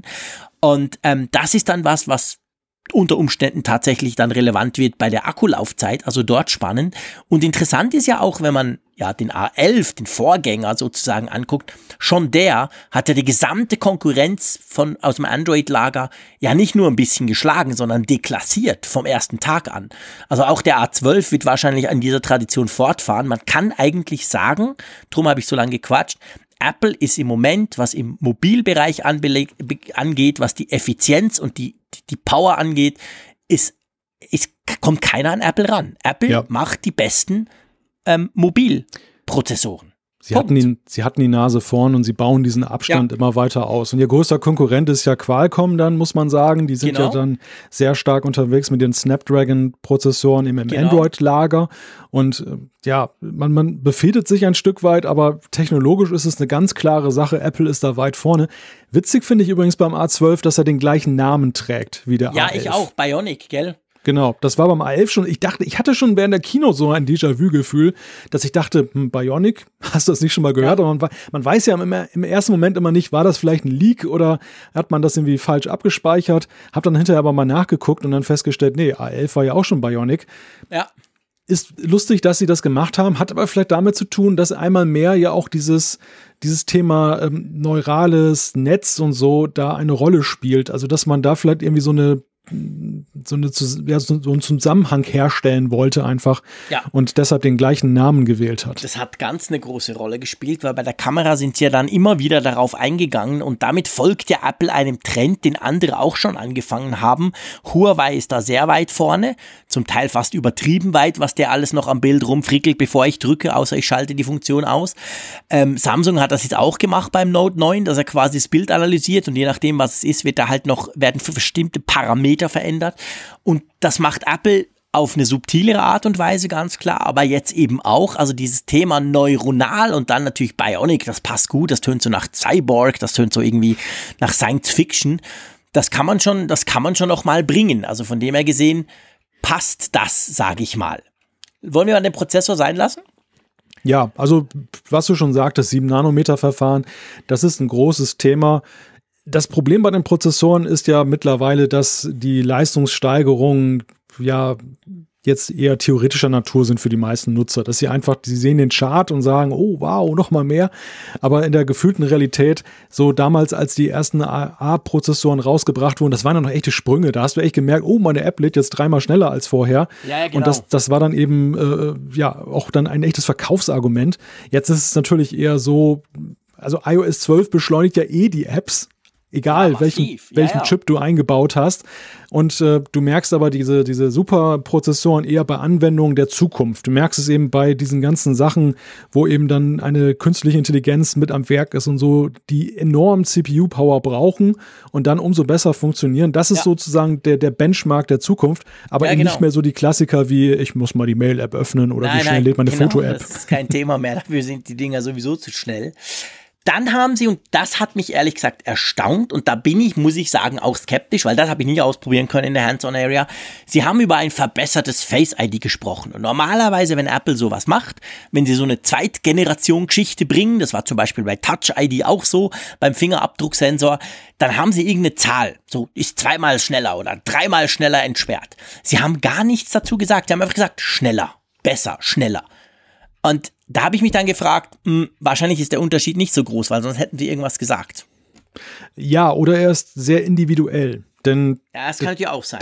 Die Frage ist Je nach ja, Gesicht nach Gesicht, nach Umgebungssituation. Es ist ja nicht nur eine Frage der Rechenpower oder der, der Sensoren alleine, sondern es ist ja auch bei, bei Face ID, da stelle ich immer wieder fest, in hohem Maße eine Frage von, in welcher Umgebung bewege ich mich und wie stehe ich zum Gerät. Und ja, da jetzt ein. Wie guckst du rein? Wie also guckst mir du fällt rein? zum Beispiel ja. extrem auf, ich, ich bin ja ein alter Sack, ich sehe nicht mehr so gut wie früher und habe jetzt noch ziemlich lang mit meiner in, in Anführungszeichen alten Brille rumgewerkelt und gemerkt, dass ich nicht mehr gut sehe mit der und immer die Augen zusammenkneife. Ja, du wirst lachen, wenn ich das mache. Erkennt mich Face ID viel schlechter. Es ist, es ist ja gefährlich zu sagen, Face ID funktioniert das 50 Prozent besser. Und jemand, der, ist, ich sage jetzt mal ganz platt, das iPhone ständig falsch hält oder immer im Gegenlicht hat, ja, ja. testet es dann und sagt, hm, nö, stimmt. 50 Prozent besser, stimmt ja eigentlich nicht mal, ja, nicht mal genau, 5. Geht ja nicht, und ja. das, das, ist, das ist ein Problem. Die Messbarkeit ist ja anders als bei einer, einem Prozessor, den du zum Beispiel am Laden der Apps oder am, am, an bestimmten Verhalten dann eben benchmarken kannst, kannst du das ja nicht deshalb, die Verbesserung ist vielleicht tatsächlich da, dass dann eben vielleicht alleine schon der bessere Prozessor dafür mhm. sorgt, mhm. eben, dass die Verarbeitung schneller stattfindet. Ich glaube, die, das wird weniger an den Sensoren liegen, es wird eher in der Frage der Verarbeitungsgeschwindigkeit im Prozessor sein, weil sie ja auch damals beim 10 gesagt haben, dass es wahnsinnige äh, Prozesse anstößt in diesem Prozessor, ja. dann um dann die Identifikation vorzunehmen. Und wenn wir eben diesen neuen Prozessor haben, der viel schneller ist, dann eins und eins zusammengezählt, ist da das alleine Klar. schon dann die Face ID-Verbesserung. Hast du recht. Aber das hat dann natürlich, Gegenlicht ist trotzdem Gegenlicht und wird ja. halt immer blöd bleiben. Genau. Gut, Kamera. Sie haben ja einen neu entwickelten Sensor, also die Hauptkamera beim iPhone 10s ist neu und ähm, hat ja auch wieder Dualkamera, genauso wie es 10er, beide sind optisch stabilisiert. Und da sind sie ja einerseits drauf eingegangen, sie haben Smart HDR noch mal ein bisschen erklärt, dass da mehr Bilder jetzt schneller verarbeitet werden. Das war für mich als, ich sag mal, unkundiger Fotograf eher so ein bisschen, pff, boah, und? Also hat sich mir nicht so ganz erschlossen, wie toll das dann ist.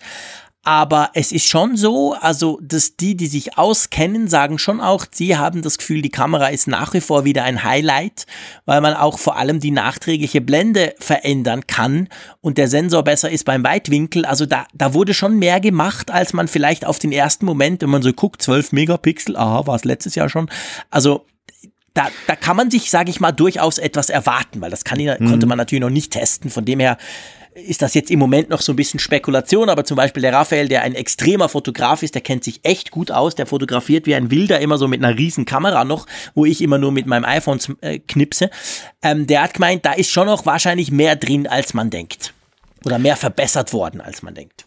Also ich, ich versuche es mal ganz wertneutral zu sagen, die, diese Funktionen machen sehr neugierig. Man, sie machen mhm, neugierig genau. auf die, den tatsächlichen Test, um zu gucken, wie sich das in der Realität darstellt, weil da doch einige Fragen A offen geblieben sind und B sich natürlich auch die Frage stellt, inwieweit sind es Features, die tatsächlich jetzt mit der Hardware direkt zu tun haben und inwieweit sind es dann auch Softwareverbesserungen schlichtweg, die dann eben gepaart mit ein bisschen mehr Hardware-Power nett sind. Was also, ja letztendlich für mich als Kunden keine Rolle spielt, wenn das Resultat besser ist. Mir ist doch das wurscht, ob sie jetzt irgendwie einen neuen Diamantschliff auf die Linse gesetzt haben oder ob sie eine neue Software ausprobieren, oder?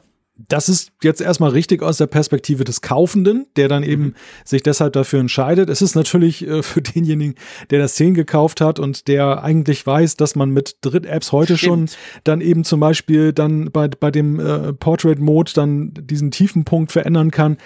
Der fragt sich natürlich schon, warum er eben für über 1000 Euro ein, ein Smartphone gekauft hat und kriegt eine Funktion, die es eigentlich könnten, die andere können, mit dem gleichen Gerät nicht nachgeliefert bekommt und warum das aus Marketinggründen dem neuen Gerät vorbehalten bleibt. Da also hast die, du absolut die, recht. Die Frage stellen sich natürlich schon einige. Bei Smart HDR sehe ich das etwas anders. Bei Smart HDR sagt Apple ja, dass eben dann schnellere Sensoren und auch dieser bessere Bildsensor da eine Rolle spielen sollen. Also das glaube ich auch schon, dass das irgendwo ja. da mit reinspielt und dann die Software sozusagen das zusammenführt, aber eben nicht die Software das auslösende Element ist.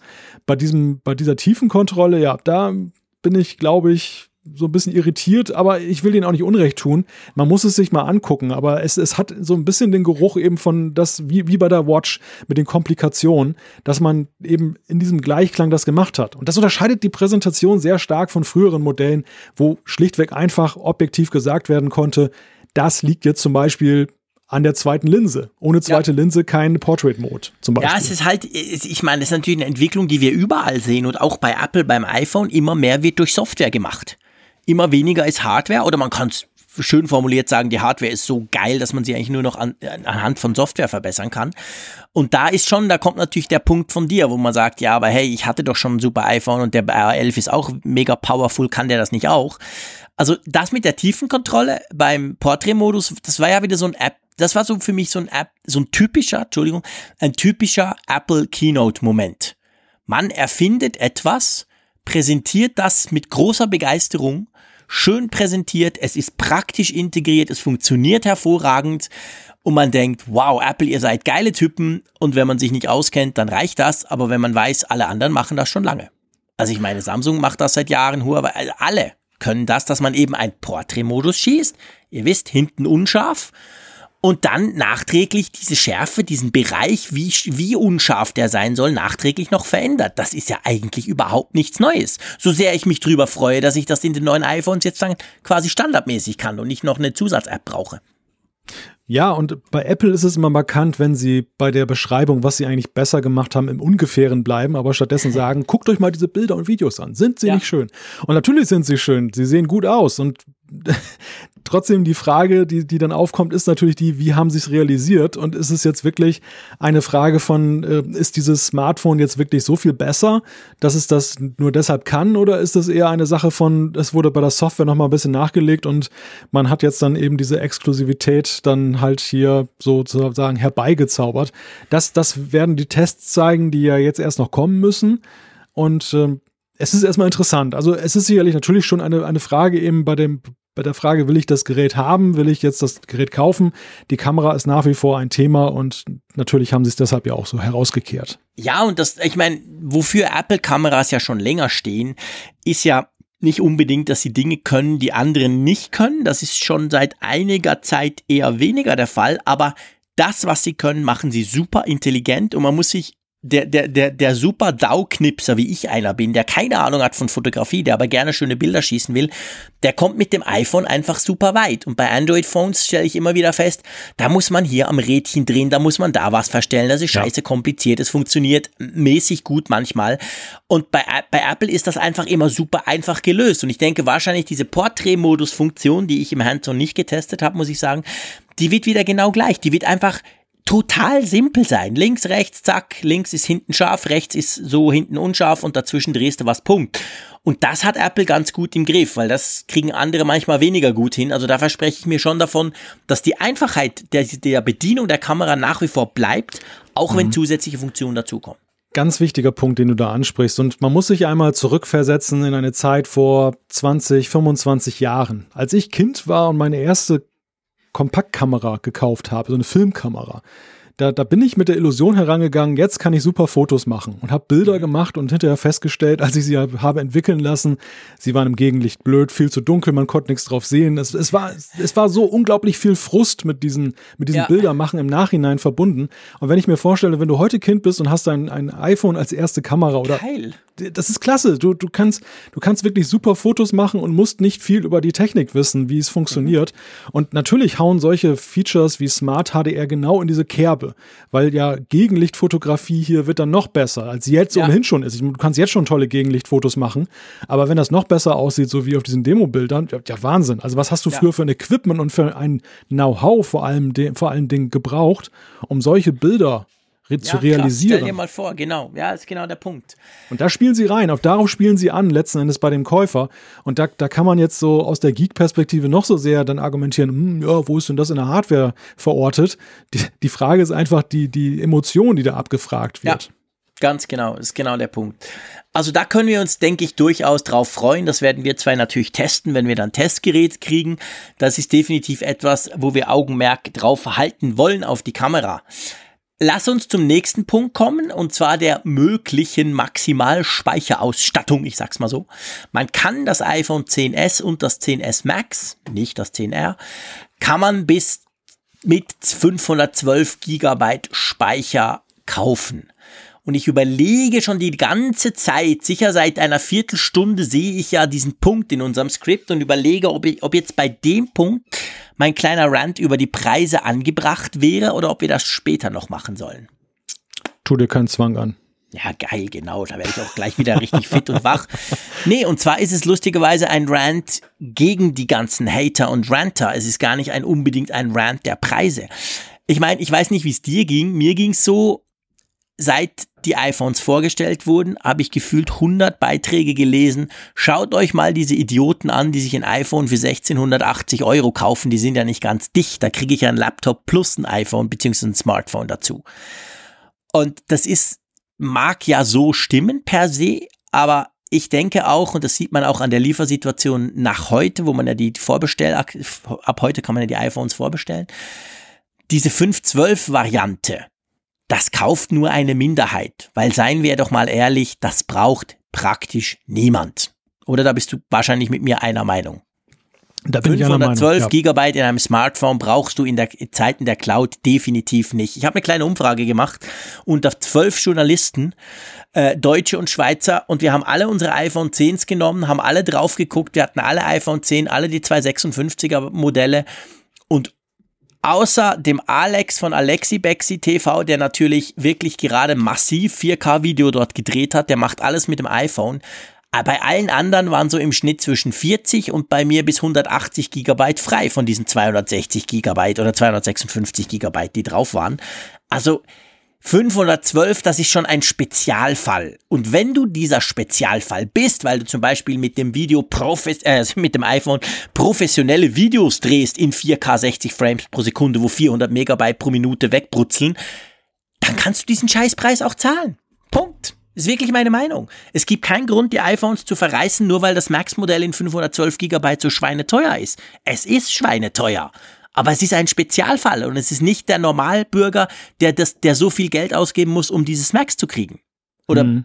siehst du das auch so oder liege ich da völlig falsch? Ich nerv ja. mich tierisch, dass sich alle auf diesen Preis festschießen für eine Variante, die wahrscheinlich kaum einer kauft. Ja, ja, du hast, du hast durchaus recht mit der Frage, man muss da differenzieren. Also die, diese, diese Diskussion, die jetzt ja wieder entbrannt ist, knüpft an an das letzte Jahr. Im letzten Jahr war es ja so, wir hatten die Wahl zwischen 64 und 256 und da fand ich, war der Unterschied doch ein ganz anderer.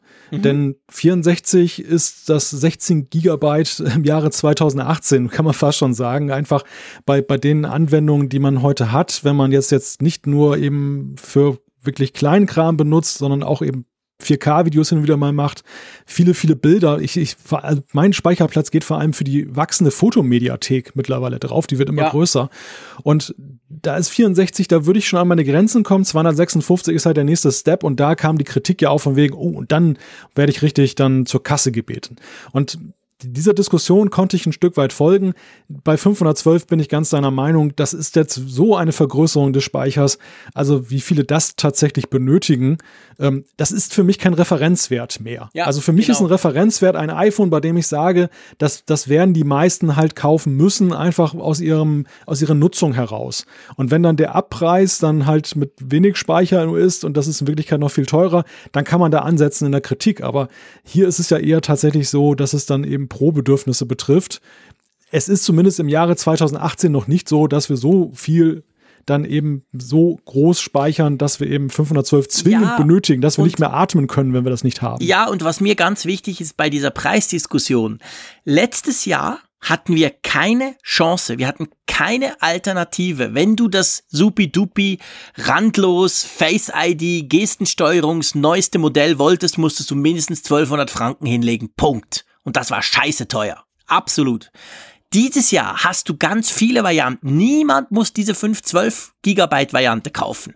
Du kannst das 256 Modell kaufen, wenn dir das alles sowieso zu teuer ist, kommen wir nachher dazu, kaufst du dir sogar das, das, das 10R, welches deutlich günstiger ist. Also dieses Jahr ist sogar eigentlich das Jahr der, der, der, der Variabilität, der Auswahl beim iPhone, wenn du diese neue iPhone-Technik haben möchtest. Letztes Jahr hatten wir keine Chance und es war extrem teuer. Da konnte ich diese Diskussion einigermaßen nachvollziehen.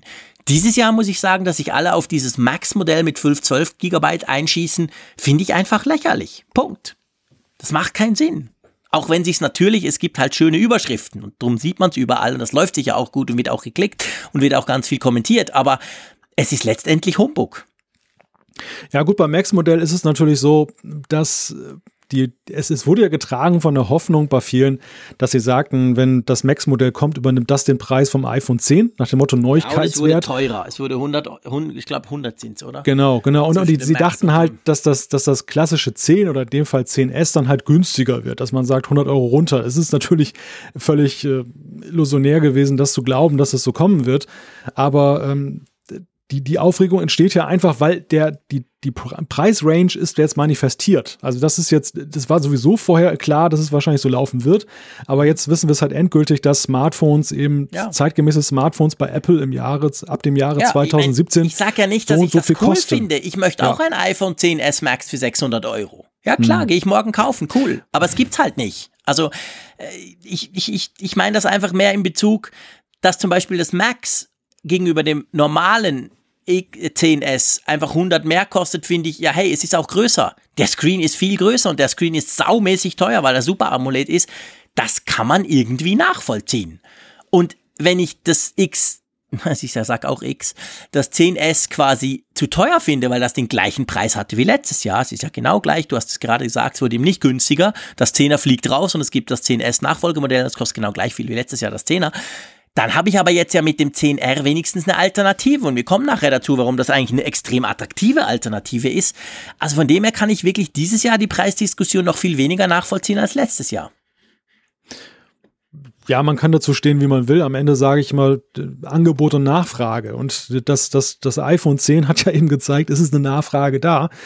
Wenn die Käufer das jetzt mit Missachtung gestraft hätten, dann hätten die Preise sich schon irgendwie reguliert. Sie tun es ja auch deshalb nicht, weil den Leuten es einfach das immer noch wert ist. Sie bezahlen das ja, Geld dafür. Klar. Und solange sie das bezahlen und sie werden das Geld auch für das Max bezahlen, solange ist das ja eigentlich alles nur so rumgemosere irgendwo im, im, Nirvana. Es wird ja nichts an den Verhältnissen ändern. Apple wird doch nicht den Preis senken, wenn die Leute weiterhin kaufen und, und einfach mal sagen, oh, das kann ich mir aber nicht mehr leisten und kaufen es ja dann trotzdem. So. Es ist ja immer die große Diskussion an diesen Keynotes. Danach wird zwei Tage rumgejammert und am Freitagmorgen siehst du überall teilweise von den gleichen Leuten ganz stolz ihre Bestellbestätigung, was sie sich für iPhone 10s oder was auch immer gekauft haben. Also irgendwo, und ich meine, wir haben das auch schon diskutiert, ich bin wirklich total der Meinung, es gibt kein Gerät, welches auch nur annähernd an die Wichtigkeit eines Smartphones herankommt.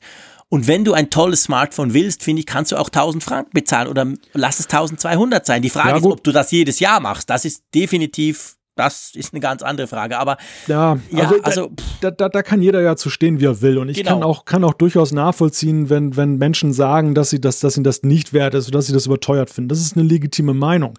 Ja, der absolut. Punkt, der Punkt ist ja letzten Endes, ab wann ist die Schmerzgrenze überschritten? Und das haben wir letztes Jahr ja schon gesagt und diskutiert. Ist mit dem 10 eine Schmerzgrenze überschritten? Wir haben festgestellt anhand der Quartalzahlen, nein, die Schmerzgrenze ist nicht überschritten. Das ist zwar so, dass sie nicht stückzahlenmäßig groß draufgelegt haben, aber der Umsatz ist dermaßen nach oben gegangen, dass man klar sehen konnte, dass das 10 gekauft wurde, trotz aller Moserei.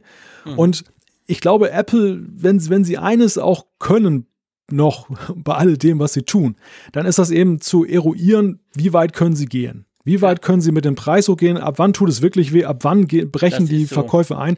Und sie würden auch rasch nachsteuern. Das haben wir ja beim iPad gesehen, wo ja viel mehr Varianz drin war. Beim, beim iPad haben wir viel mehr Sprünge gesehen nach oben und nach unten und Versuche mit verschiedenen Konstellationen, um eben den Markt wieder zu verbreitern, um diesen Rückgang der, der Absätze entgegenzuwirken. Ja, am Ende auch mit Erfolg. Und wir haben das ja auch ausdrücklich gelobt dieses Jahr eben mit diesem Einsteiger-iPad.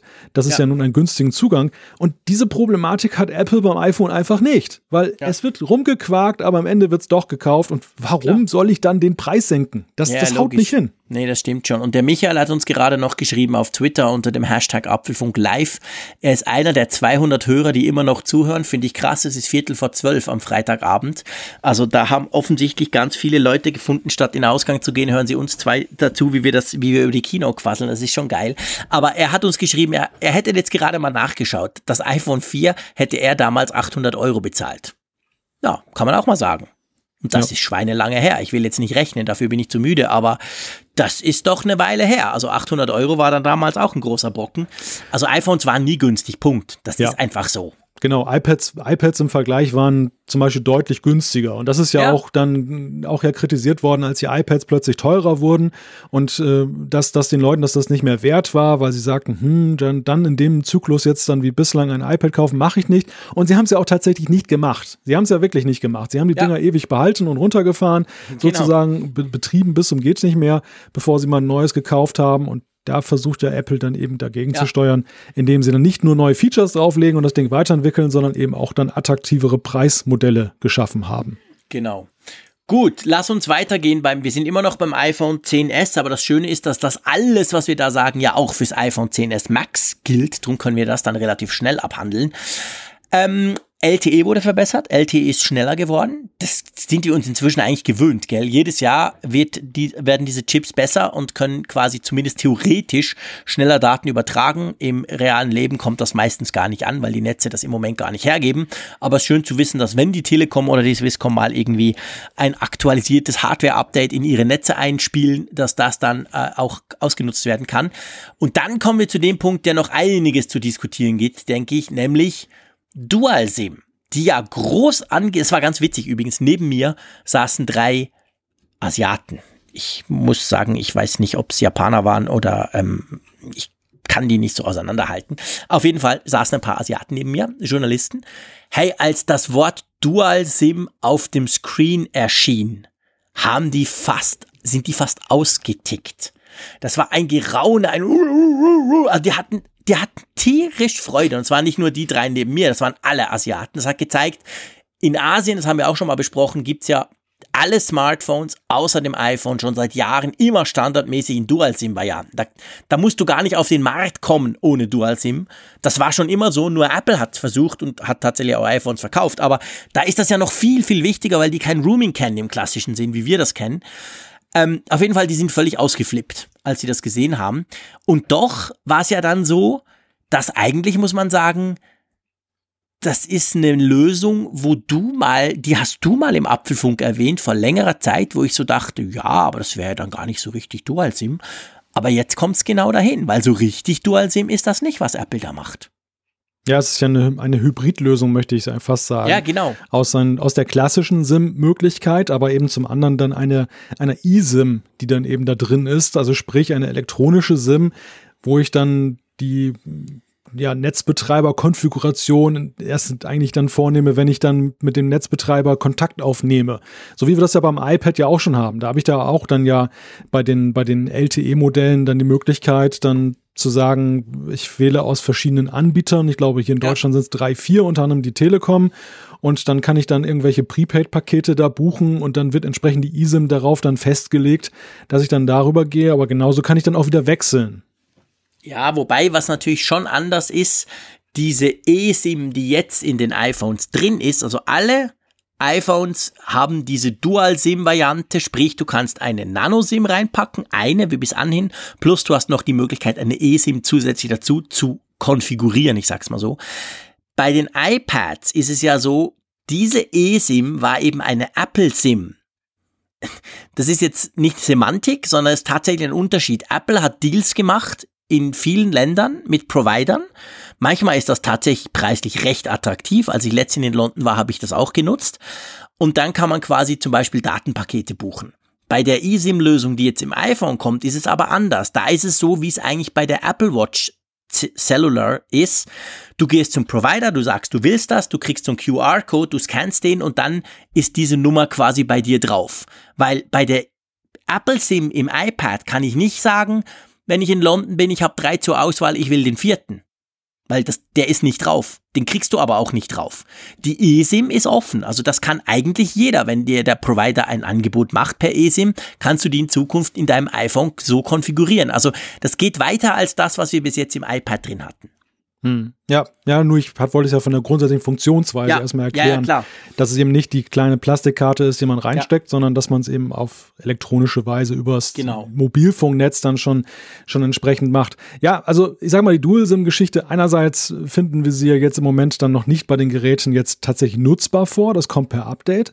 Ja. Zum anderen sage ich mal, hardwaretechnisch ist es weniger faszinierend als verbunden mit der Frage, wie werden die Angebote im jeweiligen Land aussehen. Wir haben ja unter Genau. anderem gesehen, dass ja, glaube ich, in Deutschland äh, Vodafone und die Telekom wohl mit dabei sein werden und dann das machen wollen, die ja auch schon bei der, bei der Apple Watch dann eben auch ja mit eSIM entsprechend da sind. Aber ich glaube, ich weiß gar nicht, ist O2 auch da schon hier nicht. eingestiegen? Ich bin nicht ganz sicher, ich glaube nicht. Das ist natürlich genau die große Frage. Passiert da überhaupt das? Und vor allem, die Frage, die sich mir stellt, wäre ja die, kann ich jetzt zu Swisscom gehen, wenn ich mir so ein schönes neues iPhone kaufe und sagen, okay, Freunde, super Sache. Ich möchte jetzt, dass die SIM, die ich jetzt habe, die Nano-SIM, wo mein Abo drauf ist, wandelt die bitte um in eine eSIM, konfiguriert die auf mein iPhone und dann habe ich die Variante, wenn ich in Holland bin oder irgendwo, kaufe ich mir eine Cheap Charlie am Strand Prepaid SIM physisch und stecke die in mein iPhone zusätzlich. Weil dann wird's ja was bringen.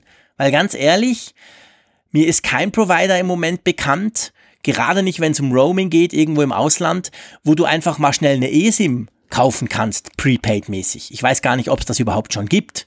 Also müsste es so sein, dass die Vertrags-SIM sich umwandeln ließe in virtuelle. Also man müsste quasi seine SIM-Karte virtualisieren als eSIM und dann hätte man den Slot frei, um quasi im Ausland andere Karten einzusetzen.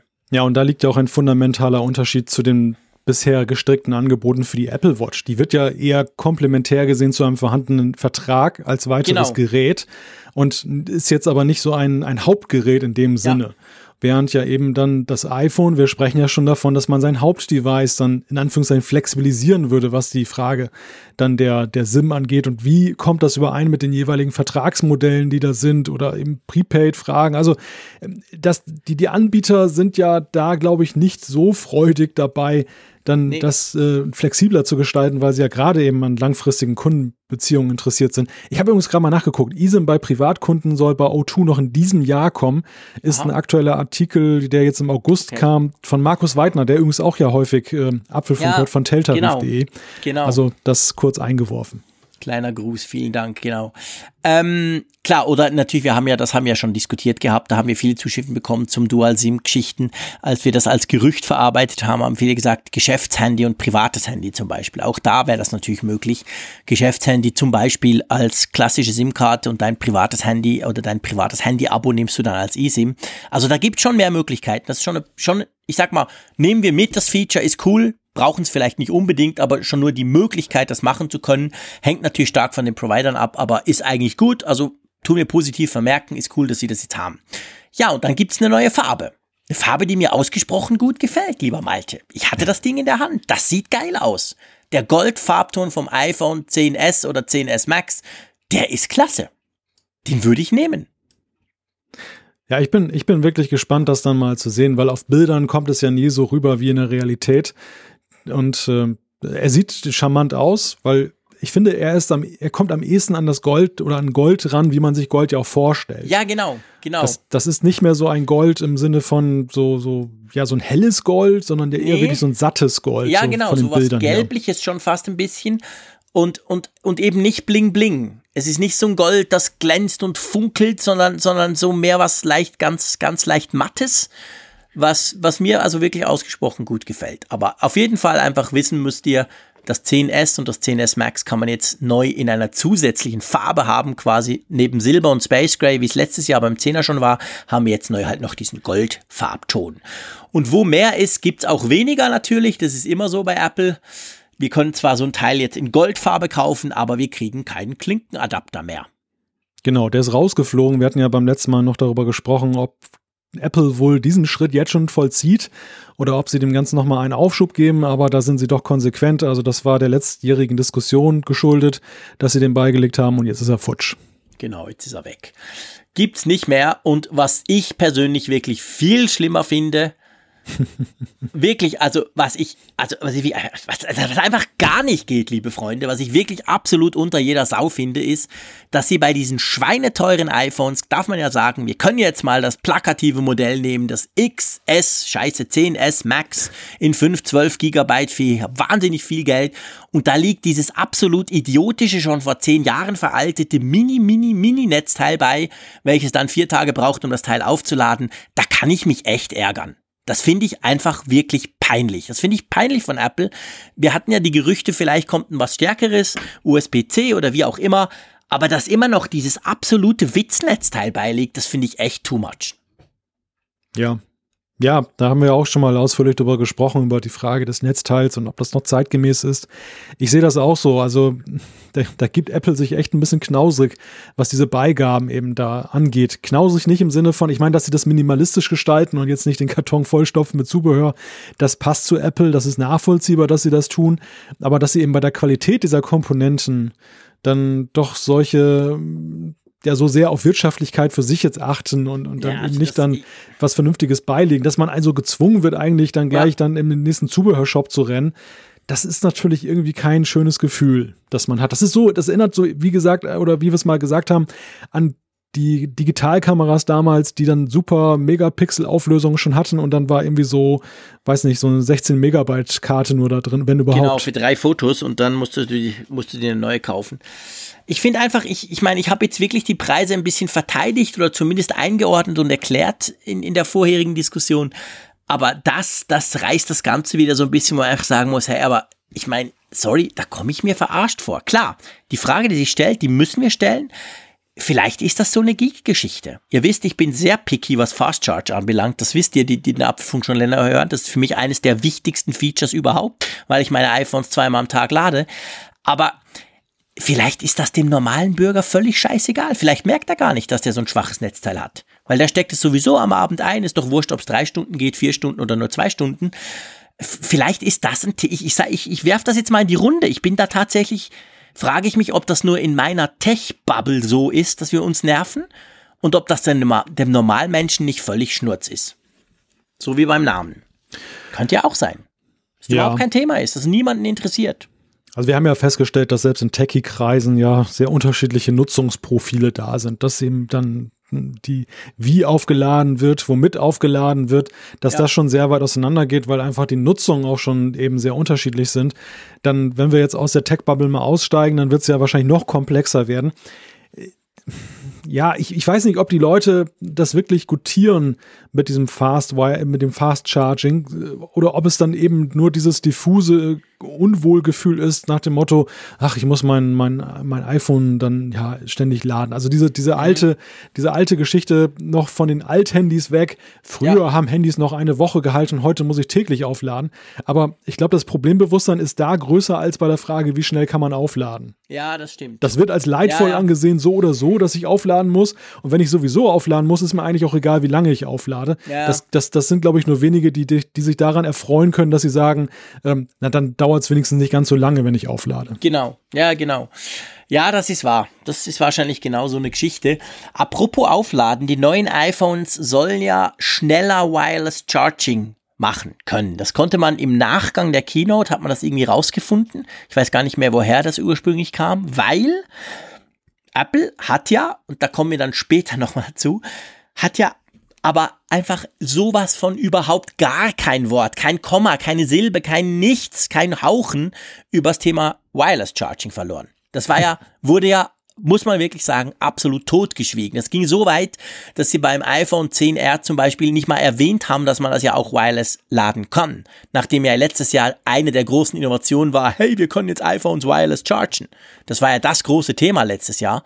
Und jetzt wurde es überhaupt nicht erwähnt. Was vielleicht mit AirPower zusammenhängen könnte. Wir kommen nachher darauf.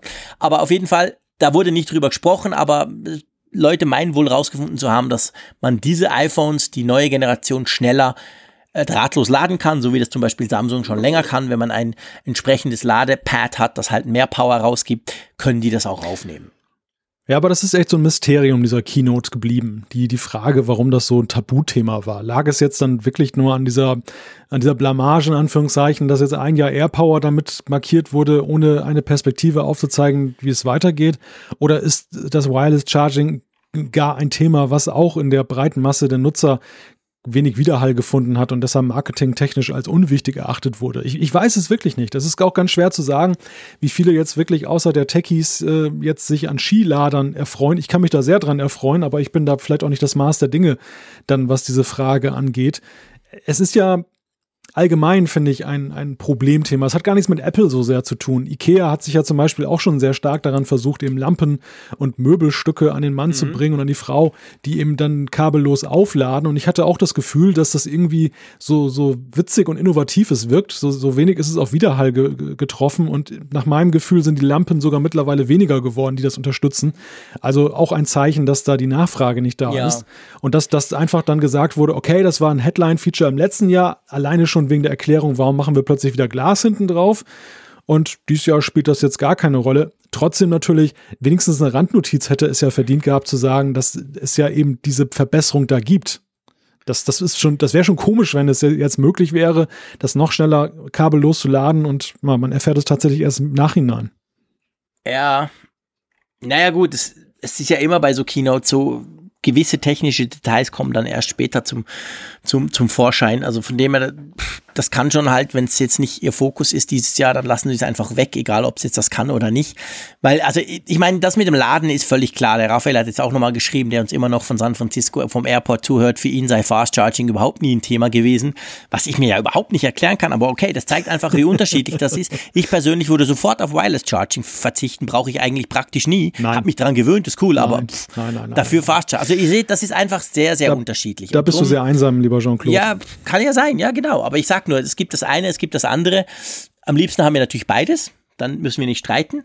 Das ist ganz praktisch. Aber ähm, äh, das ist von dem her gesehen, ähm, ich glaube schon, das ist wegen Airpower. Ich glaube, es ist wenn mein Sohnemann eine Vase umschmeißt in seinem Zimmer und danach runterkommt, dann wird er kein Glas Wasser in die Hände nehmen, um ja nicht das Thema in irgendeiner Form auf Wasser zu lenken. Also von dem her könnte ich mir schon vorstellen, dass Apple dieses Thema einfach großräumig umschifft hat, damit ja keiner auf die Idee kommt, nachzufragen, wie es denn jetzt nach zwölf Monaten mit dem AirPower steht. Wir haben nachher noch die schöne kleine Rubrik, was fehlte. Da werden wir dann noch drüber sprechen. Aber lass uns jetzt verdammt nochmal endlich zum iPhone 10s Max kommen. Dem eigentlichen Star vom Frick. Okay? Ja, wolltest du nicht noch kurz eben was zur Asymmetrie der Lautsprecher sagen? Das, das war eine Hörerfrage, die wir bekommen ja, haben. Ja, okay. Na, natürlich nichts gegen den Hörer, alles toll, aber so Zeug sehe ich nicht. Da bin ich dann wieder. Ich habe keine Ahnung. Ich sehe, ich, das sehe ich nicht. Offensichtlich ja. ist das irgendwie, erklär mal, was ist. Solche Sachen sehe ich nicht. Ich sehe auch nicht, wenn jemand seine Schriftart ändert auf der Website. Das Zeug, das mir einfach völlig unten durchgeht. Was genau war da? Ja, wir haben ja unten jetzt beim 10 hatten wir ja unten den, den Lightning-Anschluss und links und rechts davon in gleicher Größe symmetrisch angeordnet dann entsprechend die Laut, äh, Lautsprecherausgänge. Genau. Und also die Hörerfrage Löcher, zielte. eingefrästen Löcher. Genau, und die, die Hörerfrage zielte darauf ab, dass es jetzt wohl, ich habe es mir noch nicht genau angeguckt, und jetzt die Unterseite asymmetrisch jetzt ist, Aha. dass es irgendwie anders angeordnet wurde und ähm, ja, wie wir das denn finden ich persönlich muss es zurückstellen, weil ich es tatsächlich dann erst ja, beantworten auch. möchte, wenn ich es dann auch wirklich geachtet. mal im Gebrauch habe. Also im Getümmel ist mir das nicht aufgefallen, das heißt aber nichts. Vielleicht würde es mir nicht mal auffallen, wenn es bei mir auf dem Tisch liegt oder erst nach, wenn ich wirklich genau hingucke, weil mich solche, solche Sachen, das sehe ich einfach nicht. Von dem her, wir werden drüber sprechen, wenn wir unsere Testgeräte haben. Ja. Einverstanden? Genau, also sprechen wir über das Frickphone kommen wir nach. Sprechen wir endlich über das Frickphone. Genau. Nee, ich meine, wir haben jetzt ganz viel. Man kann alles, was wir bis jetzt gesagt haben, natürlich auf dieses iPhone 10s Max ganz einfach über, übernehmen. Das Ding hat einen riesigen Bildschirm und sonst ist es aber eigentlich genau gleich. Und das ist ja ein Unterschied, der vielleicht auch den Namen erklären wurde, weil bisher war es so, bei den Plus-Modellen, die, ihr wisst es, ich geliebt habe, weil groß, war es ja immer so, dass du auch mehr Features hattest. Du hattest die Dual-Kamera, die du beim Standard-iPhone nicht hattest. Beim 7er war das so, beim 6S etc. Also ähm, da, da, da ist ja ganz viel passiert quasi. Nee, beim 6S war es nicht so. Beim 6S hattest du die stabilisierte Linse, also du hattest nur Bildstabilisator, den optischen. Beim, beim Plus-Modell. Irgendwas war immer mehr. Dieses Mal sind sie von dem komplett abgekommen. Das 10S und das 10S Max sind absolut identisch, außer eben beim Screen und damit verbunden, und das ist natürlich auch für mich eben ein Hauptthema, ist der Akku größer. Also die Akkulaufzeit ist größer geworden. Logisch, das iPhone ist größer, wir haben mehr Platz, wir können einen größeren Akku verbauen. Das sind eigentlich die beiden Dinge. Und ja, ich habe damit rumgespielt, ich hatte es in der Hand, ich habe drauf rumgetatscht und ich musste sagen, das ist genau das Phone, was ich seit einem Jahr vermisst habe. Ich hatte immer die Plus-Modelle, ich fand die immer geil und so schön das iPhone 10 ist, so cool man das natürlich theoretisch mit einer Hand bedienen. Ich habe immer ein schlechtes Gefühl, wenn ich es mit einer Hand bediene, obwohl ich große Pranken habe. Denke immer, es rutscht mir raus, mache es drum trotzdem immer mit zwei Händen. Also von dem her gesehen, da ich das sowieso immer so mache, kann ich auch ein Max nehmen, welches definitiv sich nicht mehr mit einer Hand bedienen lässt, egal wie groß die Pranke ist. Das geht dann nicht mehr. Aber ich hatte noch ein iPhone 8 Plus mit, habe das daneben gelegt und man kann ganz klar sagen, die Dinger sind gleich groß. Also wir mhm. haben jetzt diesen Effekt wieder, wie letztes Jahr vom, vom normalen iPhone, äh, iPhone 7 zum Beispiel aufs iPhone 10, die sind praktisch gleich groß, nur das 10er hat halt einen gigantomanischen Bildschirm, weil kein Knopf etc. Genau der Schritt, den macht jetzt Apple beim, beim Max. Also quasi ist es gleich groß wie früher die Plus-Modelle, nur halt quasi Screen Only. Mir gefällt es wahnsinnig gut und das wird mein Telefon werden. Punkt. Dann ist ja alles gesagt dazu. Genau, müssen also, wir nicht mehr mehr drüber sprechen. Nein, also ich größentechnisch finde ich es schlau, dass Apple dann tatsächlich zum Maßstab die vorherigen Modelle genommen hat. Ja, das war das dass war sie dann, nötig. Dass sie dann diesen Footprint nehmen, der hat sich, ja, der, das, es war nicht nur nötig, es hat sich, ich finde einfach, es hat sich bewährt. Mhm. Das sind einfach Größen, die eine allgemeine Akzeptanz gefunden haben. Jetzt das kleine Modell war ja allenfalls vom Display den Leuten zu klein, aber ja eben nicht von dem in, in die Hand nehmen. Damals das, genau. das iPhone 6 zum Beispiel. Und da, beim Plus ist es eben auch so, wer auf Plus geht, der nimmt halt in Kauf, dass er das dann nicht mehr dann so locker flockig einhändig bedienen kann, sondern bei manchen Situationen mit zwei Händen arbeiten muss. Und es ist aber gleichzeitig auch eben nicht so riesengroß, dass es irgendwie vorne überkippt, wenn man es dann unten im nee, Handteller das hält. Ist nicht, genau, und es das, ist das, immer noch gut balanciert. Ja, genau an der Schmerzgrenze, würde ich sagen. Und ja. das, das ist eben dann verbunden jetzt noch mit dem noch größeren Display natürlich ein großes, wirklich ein buchstäblich ein großes Plus. Die ganze ja, Sache. Ich, ich, ich bin aber, also ich bin wirklich mal gespannt, das auch mal in die Hand zu nehmen, weil ich weiß von mir selber, ich kann mich dem, dem Reiz solcher großen Bildschirme schwerlich entziehen, wenngleich ich nach, nach wie vor immer noch dem 10 ziemlich verhaftet bin, muss ich sagen. Ja, ja. Ähm, ähm, ja, es ist so, ich glaube, es ist so, dass was man schon noch sagen muss beim, beim, beim Max, ich hätte fast bloß gesagt, ähm, dieser Bildschirm, also der ist schon beeindruckend. Das ist nicht nur der im Moment größte Super AMOLED Screen, den man haben kann, weil das Note 9 von Samsung ist ein bisschen kleiner, ich glaube 0,1 Zoll kleiner, sondern es ist einfach extrem beeindruckend. Ich meine, der Bildschirm, das sagen ja alle, der Bildschirm des iPhone 10 dürfte der beste Bildschirm sein, den es gibt. Das 10S wird dem in nichts nachstehen, vielleicht sogar noch ein bisschen besser sein.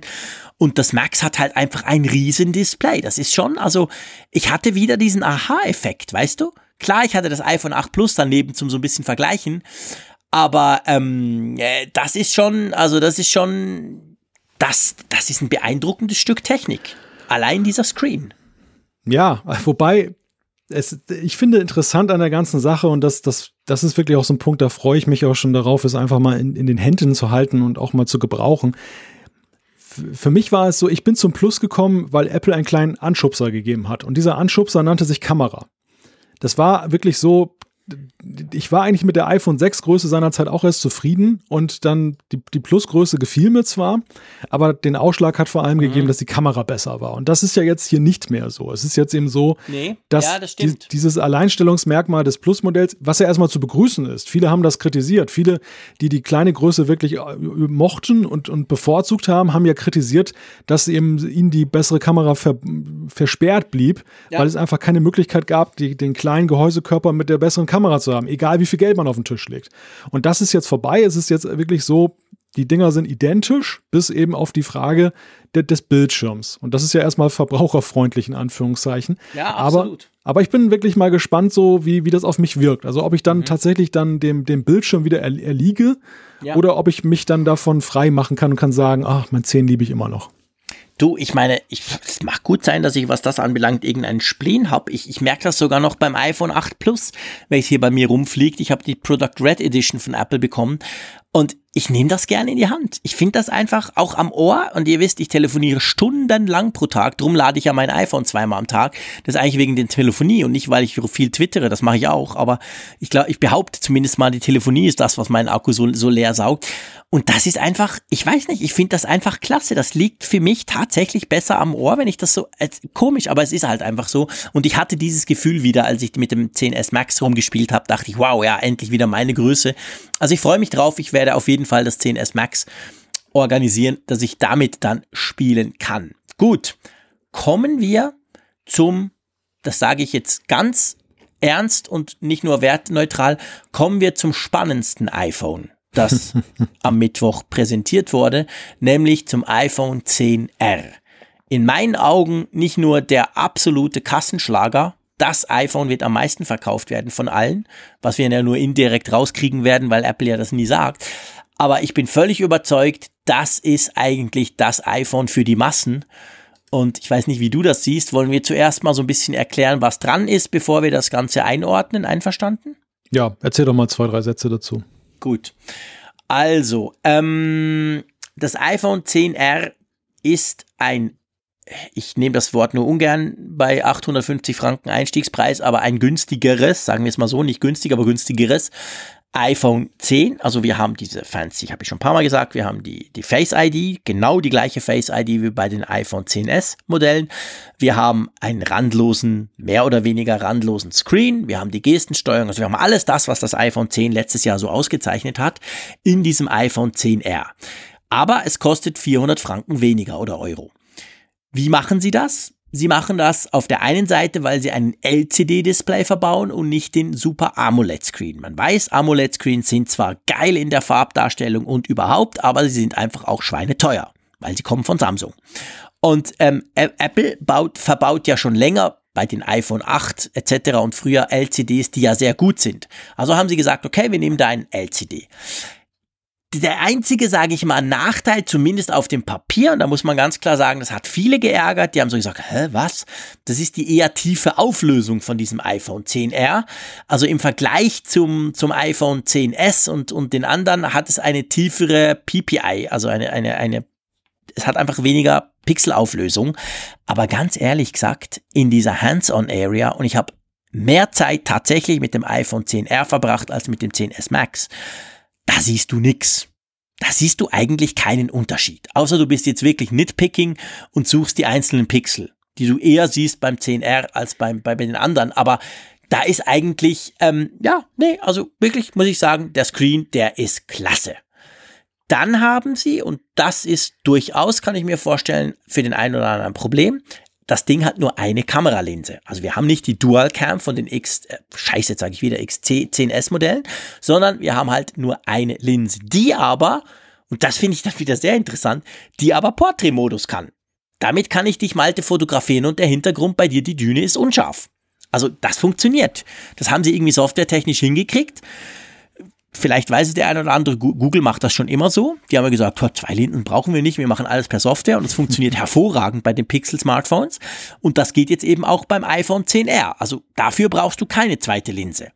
Fürs Zoomen schon. Meine Frau zum Beispiel, die, die zoomt immer wieder und die will einfach einen Zoom und der würde das dann fehlen, weil sie sagt, ja, pff, ist dann halt nur ein Digital-Zoom. Aber von dem her gesehen, das geht.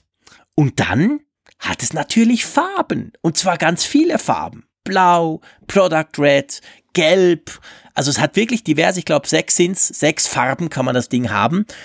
Was, wir haben ja letztes Mal viel über Farben gesprochen, die Diskussion führen wir nicht noch einmal, aber ja, was halt einfach spannend ist. Und ich muss dir ganz ehrlich gesagt sagen, und das ist eine Frage, die hat mich, die hat, die, die ist auf mich reingeprasselt auf Twitter, als das Event vorbei war.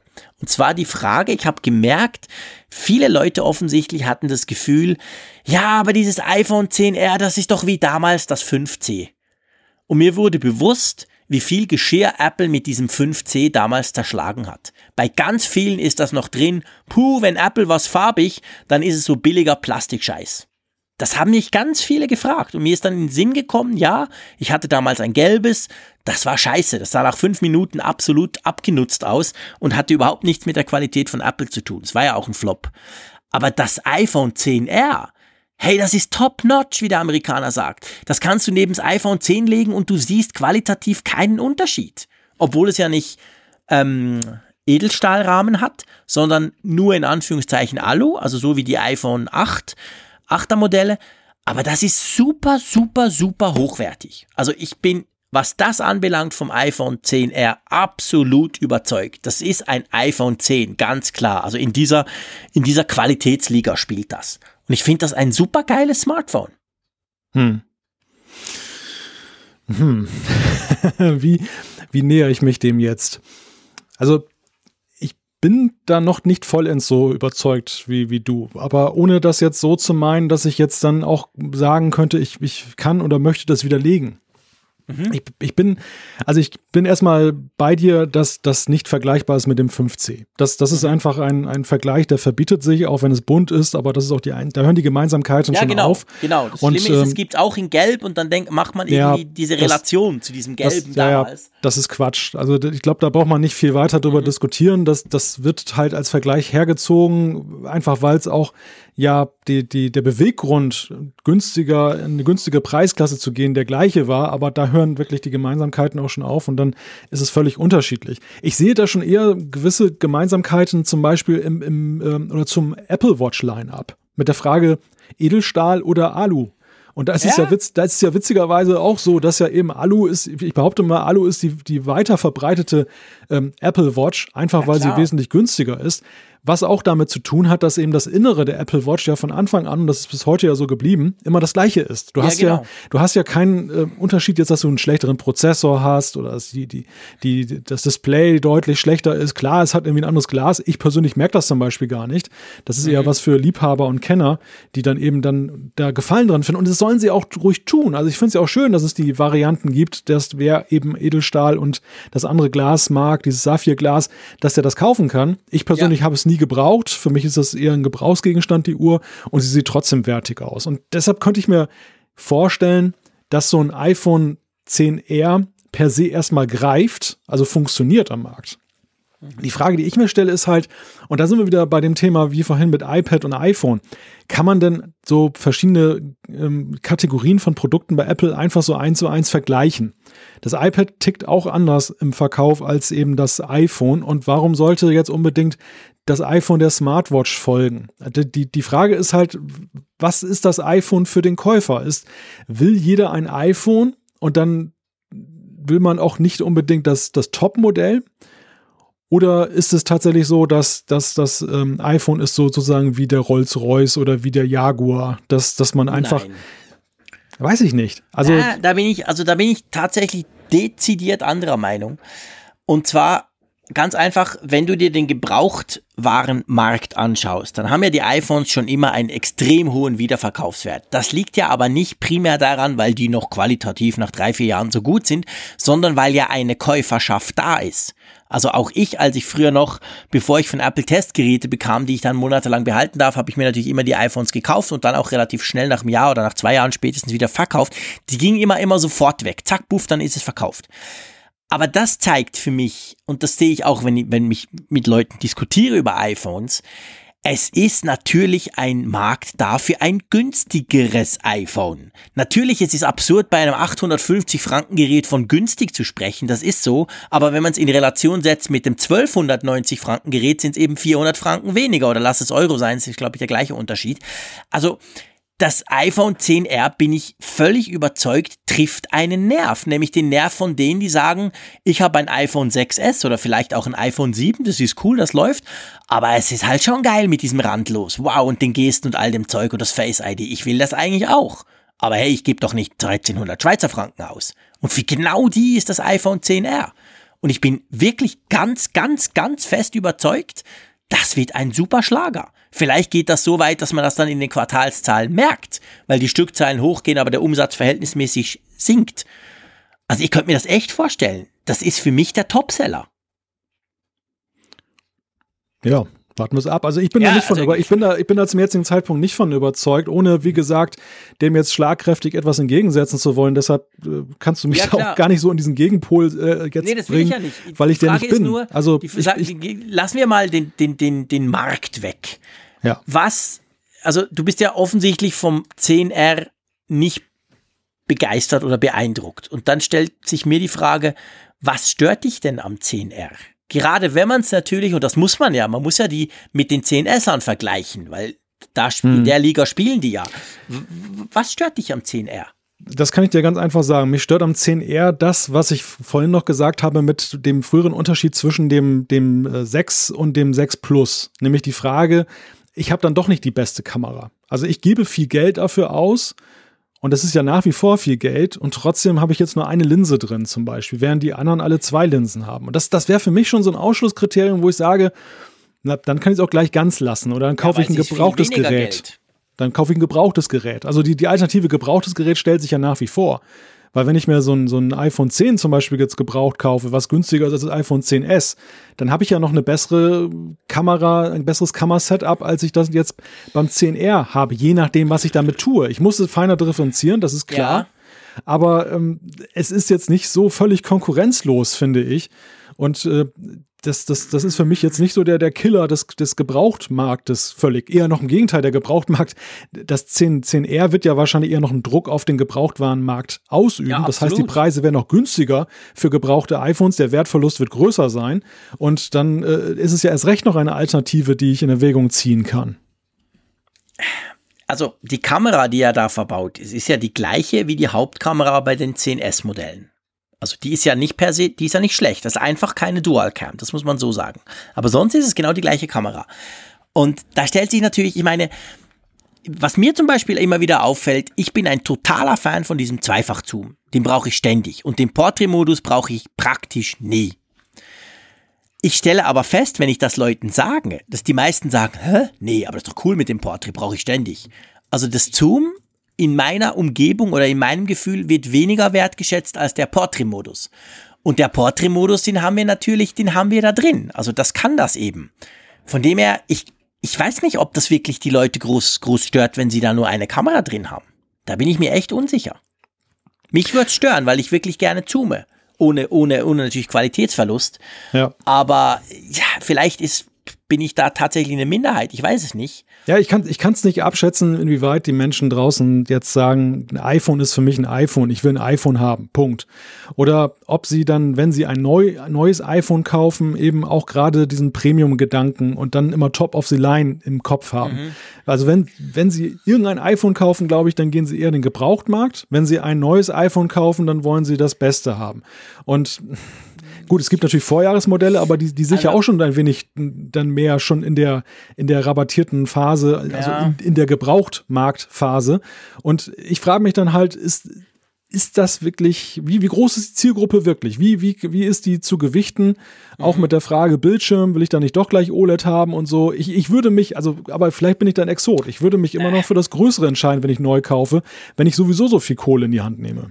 Ja, nein, nein, da bin ich wirklich, da muss ich wirklich sagen, bin ich ganz anderer Meinung. Und zwar einfach, weil der Preisunterschied so groß ist. Das ist nicht wie damals beim Plus-Modell zum normalen Modell irgendwie 150 Franken.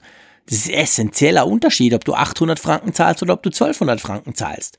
Du überspringst diese Tausenderlinie und also äh, ich, ich, also ich habe wirklich keinen großen Unterschied gesehen. Das, das Ding ist praktisch, äh, das ist so vergleichbar mit dem, mit dem 10SR, dass ich, das Einzige, was ist, und das ist natürlich spannend, ähm, ist die Größe. Weil das Krasse am iPhone 10R ist, dass es, dass es schon eine Ecke größer ist als das 10S. Also ich könnte mir dann wieder vorstellen, dass viele sagen, wäre eigentlich schon geil, aber hey, das Ding ist zu groß. Aber- Also es ist wirklich, es ist groß. Ja, aber es ist kleiner jetzt- als das Max, aber es ist größer als das 10S. Aber ich, ich steige jetzt mal auf deine Argumentation ein. Ich gehe jetzt mal davon aus, dass das jetzt ein riesiger Kassenschlager wird, wie du sagst. Mhm. Ist da nicht die Gefahr da, dass es das 10S eher noch kannibalisiert? Ja, doch, natürlich, klar. Ja, logisch.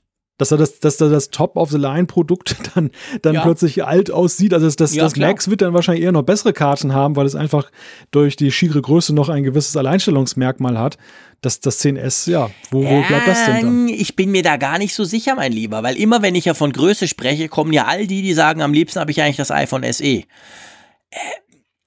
ich- Ich bin mir nicht sicher. Ich, ich, ich, bin, dir, ich bin mir tatsächlich nicht sicher, ob das 10R, so, so komisch das tönt, weil es ja fast die Hälfte des Preises ist, nicht vielleicht sogar das 10 Max angreift.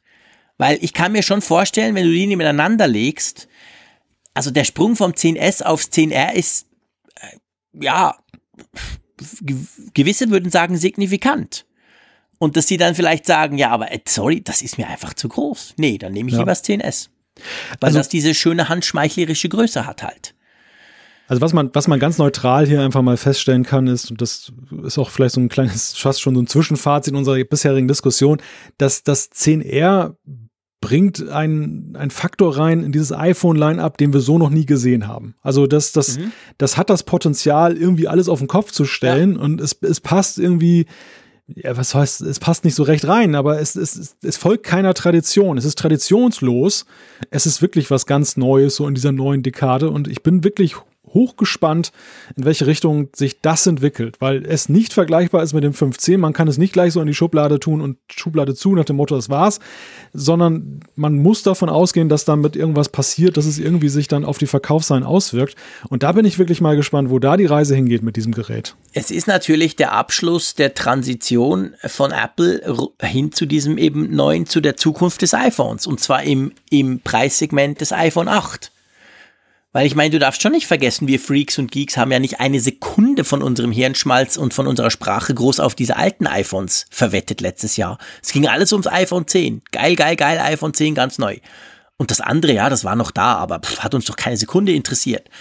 Aber rein preislich war natürlich dieser Unterschied ja letztes Jahr auch schon da du hattest diesen riesen Preisunterschied. Du hattest zwar eigentlich die gleiche Kamera im Plus-Modell, aber immer noch einen recht großen Preisunterschied.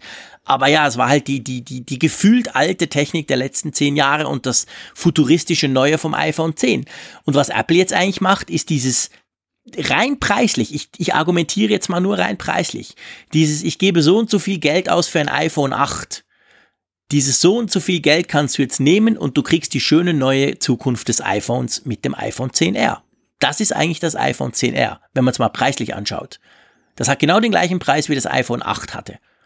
Aber halt halt die neue Zukunft. Also Apple verabschiedet sich jetzt definitiv von diesem alten Mist, sage ich jetzt mal. Auch wenn sie die jetzt noch ein Jahr verkaufen. Aber das ist jetzt eigentlich die, der Weg hin zum iPhone 10 Design ist damit blöd gesagt eigentlich abgeschlossen. Und genau dafür steht das 10R. Damit ja, das, du irgendwo unter 1000 Franken auch noch was ja, anbieten kannst. Das, das definitiv. Das ist ja auch das, was ich eingangs ja gesagt habe, das mit den zwei großen Wünschen, die noch offen waren. Das eine war ja. größer und das andere war günstiger.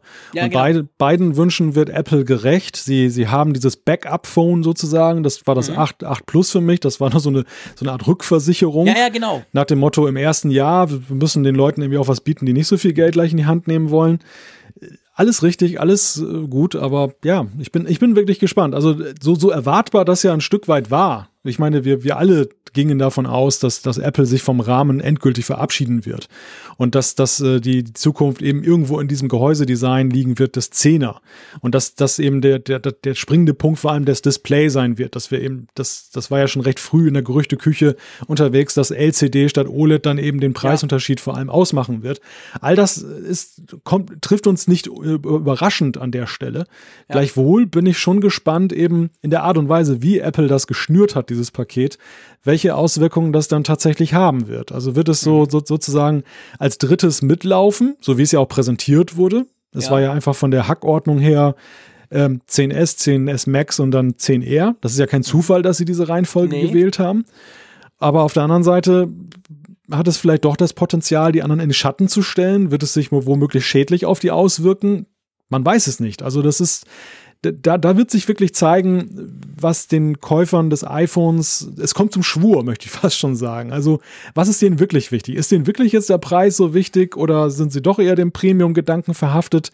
Wo, wo sehen die Leute Apple, wenn sie neu ein Gerät kaufen? Ja, das ist genau die Frage. Aber da ich immer für Auswahl bin, bei allem, für Features in Apps, für Optionen irgendwo, bin ich eben auch für Auswahl in dem Fall weil wir alle wollen eigentlich die Zukunft haben, aber nicht alle sind bereit, so viel Geld dafür auszugeben. Von dem her denke ich, das passt. Vielleicht noch zwei Inputs aus unserer Live-Hörerschaft. Ähm, der Tobias hat gesagt, ob denn der gleiche LTE-Chip verbaut wäre im iPhone 10R. Ich meinte schon, Da bin aber nicht ganz hundertprozentig sicher. Vielleicht hat der ein oder zwei LTE-Geschwindigkeitsstufen weniger. Ich glaube aber eigentlich nicht. Es ist aber vor allem der gleiche A12-Chip verbaut. Also technisch gesehen ist das eben nicht Hätte ja auch sein können, dass man zum Beispiel den letztjährigen A11 da noch reinklatscht, aber nein, man hat den neuesten, schnellsten Supi-Dupi-Prozessor dort verbaut im 10R. Und dann, das ist ganz spannend, der Dani hat gesagt, ähm, dass er bei Swisscom bestellt hat ein neues iPhone heute die kann man seit heute vorbestellen. Und da heißt es in der Bestellbestätigung, dass man ein allfälliges eSIM-Profil dann per E-Mail zugestellt bekommt. Also offensichtlich kann man jetzt bei Swisscom zumindest auswählen, wenn du jetzt ein neues iPhone mit dem neuen Abo kaufst, dass du sagst, ich will das Abo nicht mehr physisch als SIM-Karte, sondern als eSIM, womit dann die Frage geklärt wird, die wir den Anfang hatten. Jetzt müssen wir ein kleines Announcement machen, lieber Malte. Wir sind nämlich in eine Situation geraten, die, ähm, die wir noch nie hatten. Ja. Was unsere Live-Übertragung anbelangt. Erklär mal kurz, warum wir in 10 Minuten gezwungenermaßen 180 Hörer rausschmeißen müssen. ja. Was, was richtig weh tut, weil es ist krass, es ist halb eins, liebe Hörerschaft. Am 15., äh, ja, am 15., genau, wir sind schon Samstagmorgen quasi, um halb eins in der Nacht und uns hören immer noch 180 fast Leute zu. Das ist krass, das finde ich unglaublich cool. Aber wir machen das mit Mixler. Das ist eine coole Software, die auch einiges Geld kostet, damit wir das so einfach realisieren können. Und wir haben die Beschränkung, dass wir pro Tag nur drei Stunden senden können. Und wir zwei wussten, naja, es ist selten, dass wir so lange sind. Wenn, dann sind es die vielleicht zwei, maximal drei Keynote-Folgen pro Jahr. Und wir dachten, ja gut, am Mitternacht schaltet das ja um. Jetzt ist es aber leider nicht so, gell, Malte?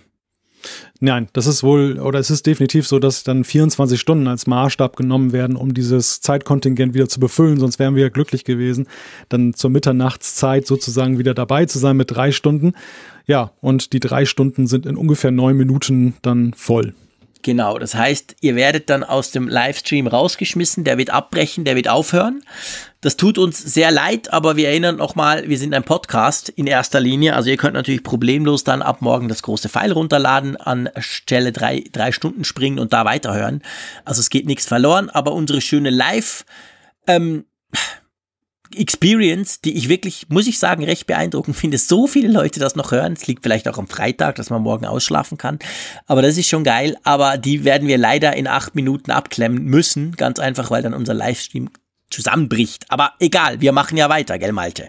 Wir sind ein Podcast, wir haben noch einiges zu tun. Das war abzusehen, dass diese, diese Folge lang wird, aber ja, wir machen wegen dem nicht kürzer, oder? Nein, es gibt ein gewisses Extra dann beim Nachhören und es lohnt sich dann nochmal reinzuhören in die fertige Podcast-Folge. Ganz genau. wann auch immer sie fertig ist. Genau, wann, auch immer dass sie fertig sein wird. Wir machen ganz einfach weiter. Wir kennen da nichts. Ich werde immer fitter. Das ist wahrscheinlich auch der Jetlag, dass ich jetzt das Gefühl habe, sei jetzt irgendwie morgen oder Nachmittag. Keine Ahnung, auf jeden Fall, egal. Geht, geht gut. Geht bei dir auch noch gut, Malte? Bist du noch fit? Ich äh, fühle mich nur einigermaßen fit, ja. Gut. Kaffee ist ausgetrunken, aber das kriegen wir noch hin. Also, jetzt ist es so, vielleicht noch als Abschluss, ich meine, wir sind uns diskussionstechnisch nicht einig beim iPhone 10R, das macht nichts, müssen wir uns ja auch nicht werden. Das Ding kommt ja erst am 26.10. Das war für mich so ein bisschen eine Enttäuschung. Dass jetzt die, die teuren, großen Super Duper X, äh, 10S, Entschuldigung, Modelle kommen, aber für die anderen muss man noch einen Monat länger warten.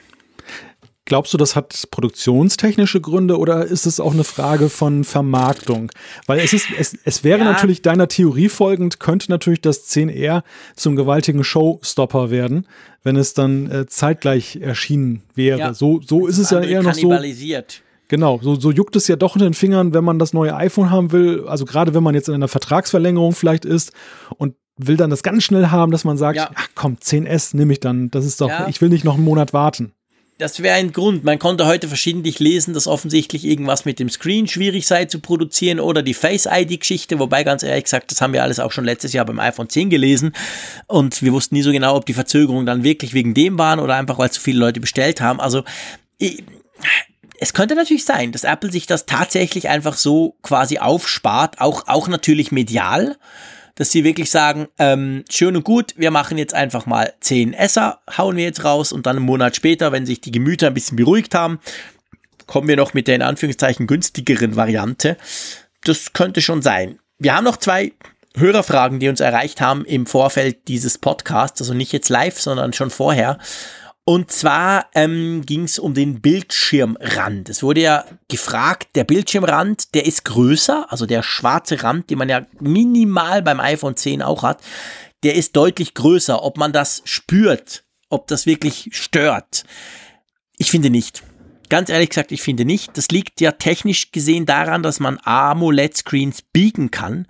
Und der AMOLED-Screen im iPhone 10, der ist unten rum quasi gebogen. Und dadurch kann man ihn wirklich bis an den Rand machen. Das kann man mit LCD-Screens nicht. Drum ist der Rand einfach viel dicker, weil die müssen ja irgendwann mal aufhören. Ähm, aber das hat mich ehrlich gesagt, klar, wenn man ein iPhone 10 nimmt oder 10S und das daneben liegt, fällt es einem auf.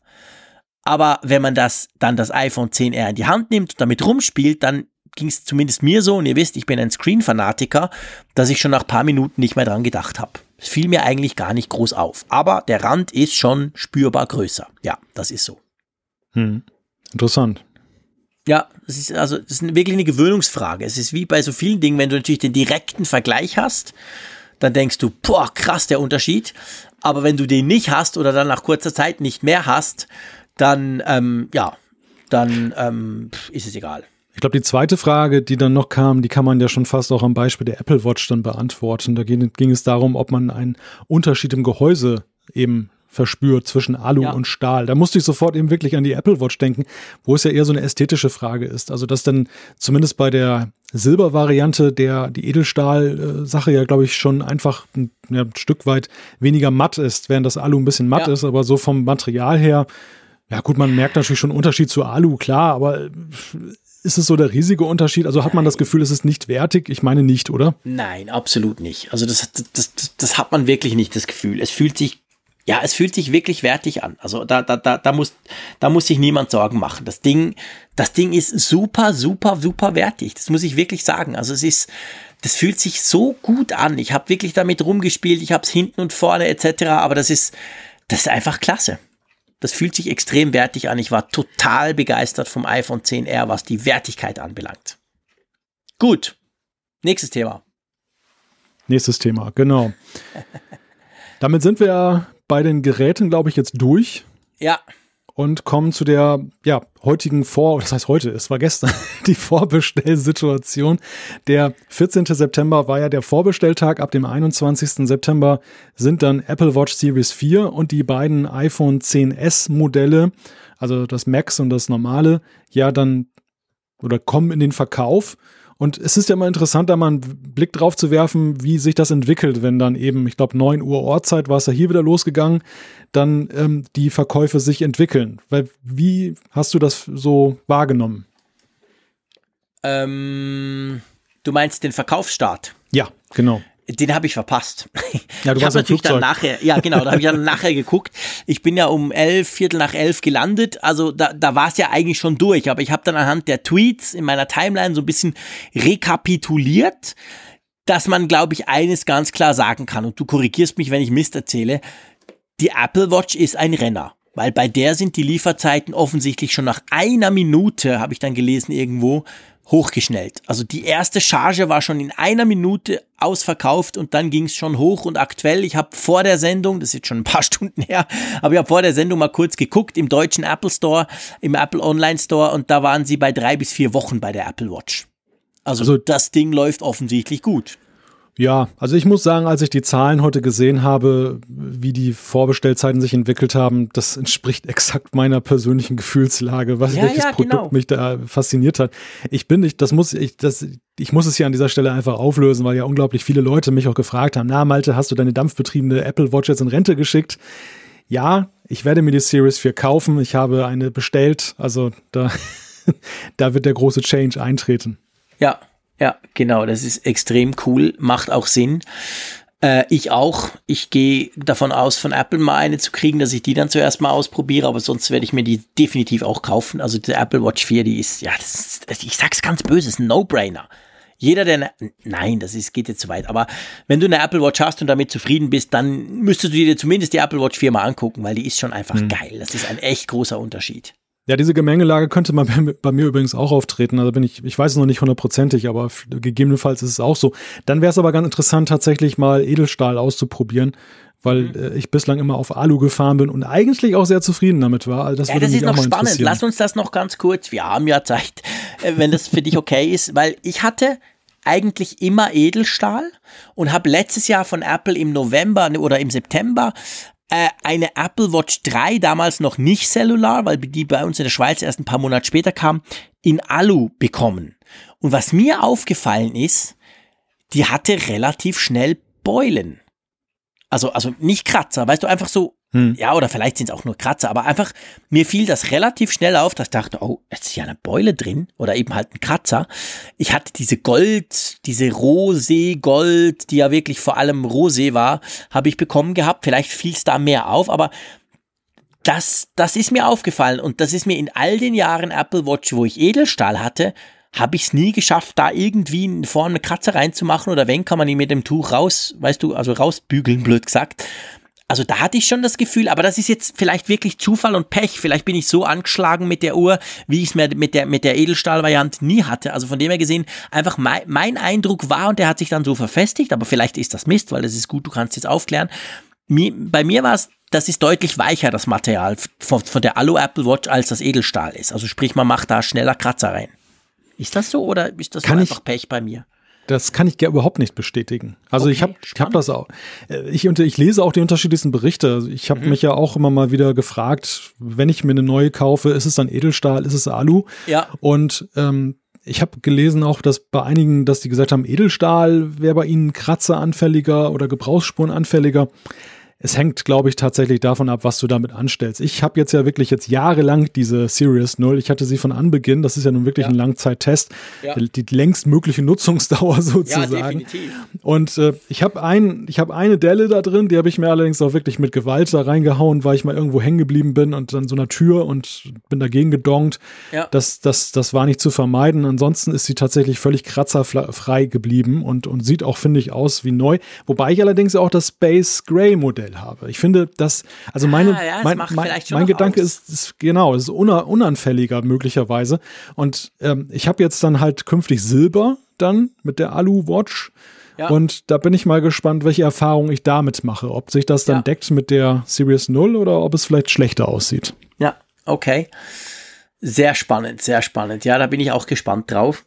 Also die Apple Watch, wir waren ja bei den Lieferzeiten, die läuft gut. Beim iPhone ist es so, das 10S Max, das war so auf ein bis zwei Wochen, als ich geguckt habe. Also schon nicht mehr auf quasi gleich am nächsten Freitag, wobei die 512er Gigabyte Variante bei beiden 10Sern war die auf Freitag. Also da hat man schon mal deutlich gesehen, okay, die 512er Variante kaufen einfach viel weniger Leute.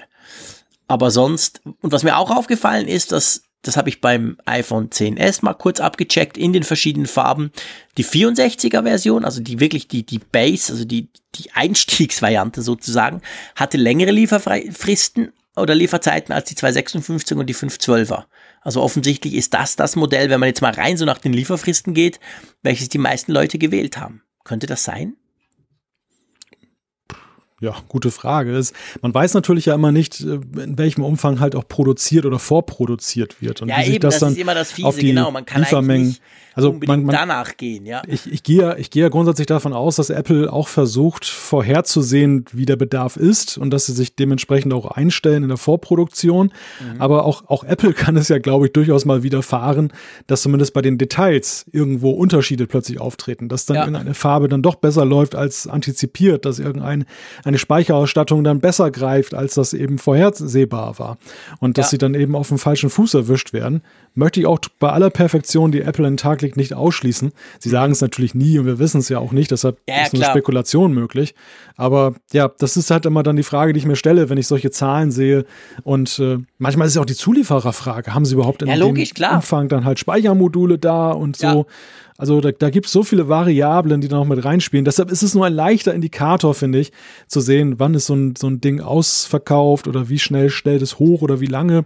Ja. Aber äh, trotzdem, wenn ich wiederum dann Twitter noch als Schablone daneben lege, so mit den Reaktionen oder andere ja. soziale Netzwerke, man kann natürlich schon sehen, was die Leute begeistert hat und was nicht, finde ich. Ja, das stimmt. Ja. Das, das, das stimmt. Das, das glaube ich auch. Ja. Das ist definitiv auch so. Gut, ja, also, ähm, wir werden die Liefersituation weiter beobachten. Wir werden vor allem dann die Geräte beobachten, wenn wir sie kriegen.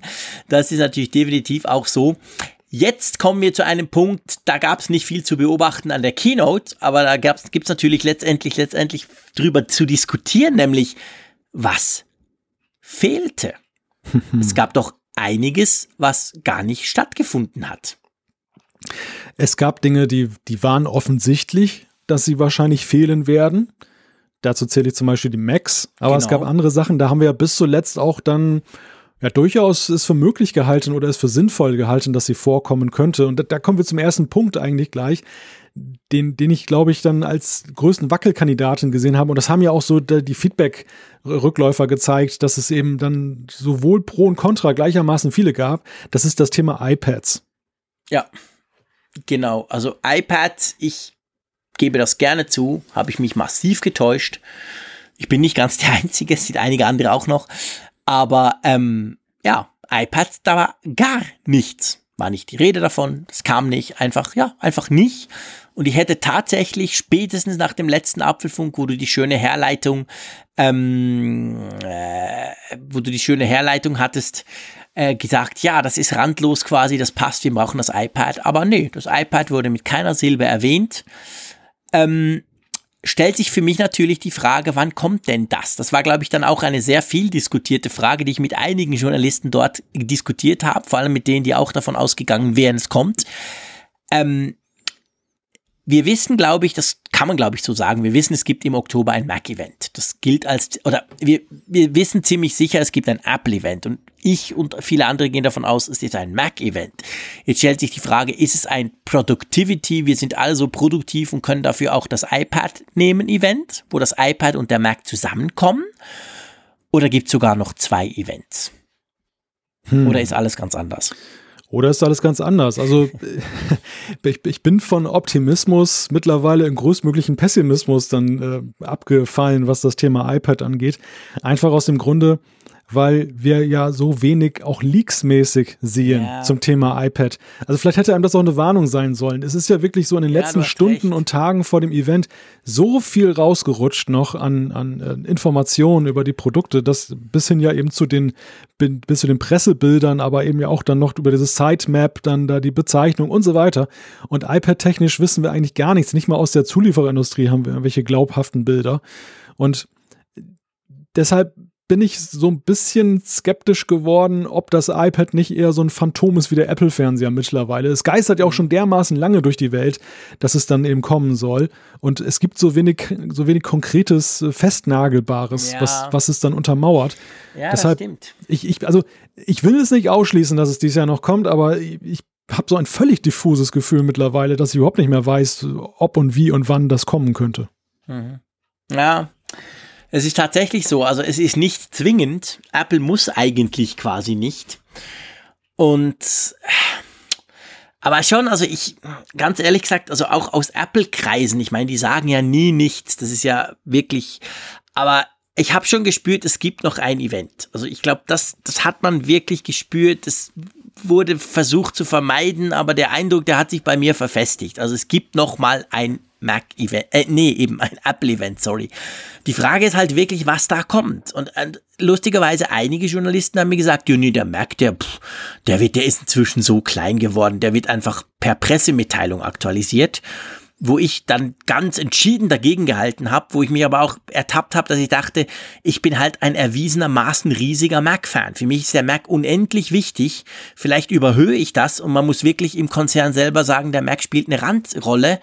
Andererseits an der WWDC mit Mac OS Mojave wurde doch ziemlich aktiv wieder gepusht. Also du siehst, ich bin auch völlig unsicher. Ich habe keine Ahnung, was wir noch erwarten können. Ja, es ist in der Tat schwer zu sagen. Der, der Mac, klar, wenn man seinen Marktanteil betrachtet und seine Bedeutung für Apples Bilanz, dann rechtfertigt er vielleicht kein Event, ja.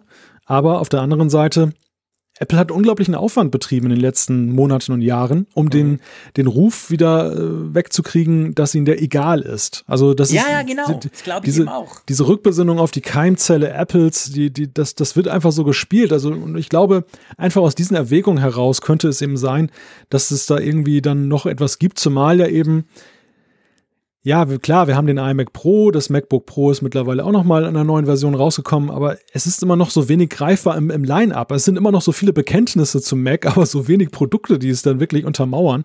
Mhm. Und deshalb könnte ich mir eben auch vorstellen, dass sie da nochmal nachlegen, gerade so in der Mittelschiene. Ja. Also gerade ja, ja, so in, genau, in diesen, nicht, nicht jetzt dann High-End, das war das natürlich ist das, was total fehlt, ja, nach Genau, High-End war höchste Eisenbahn, deshalb haben sie es vorgezogen aus nachvollziehbaren ja, das Gründen. Sie.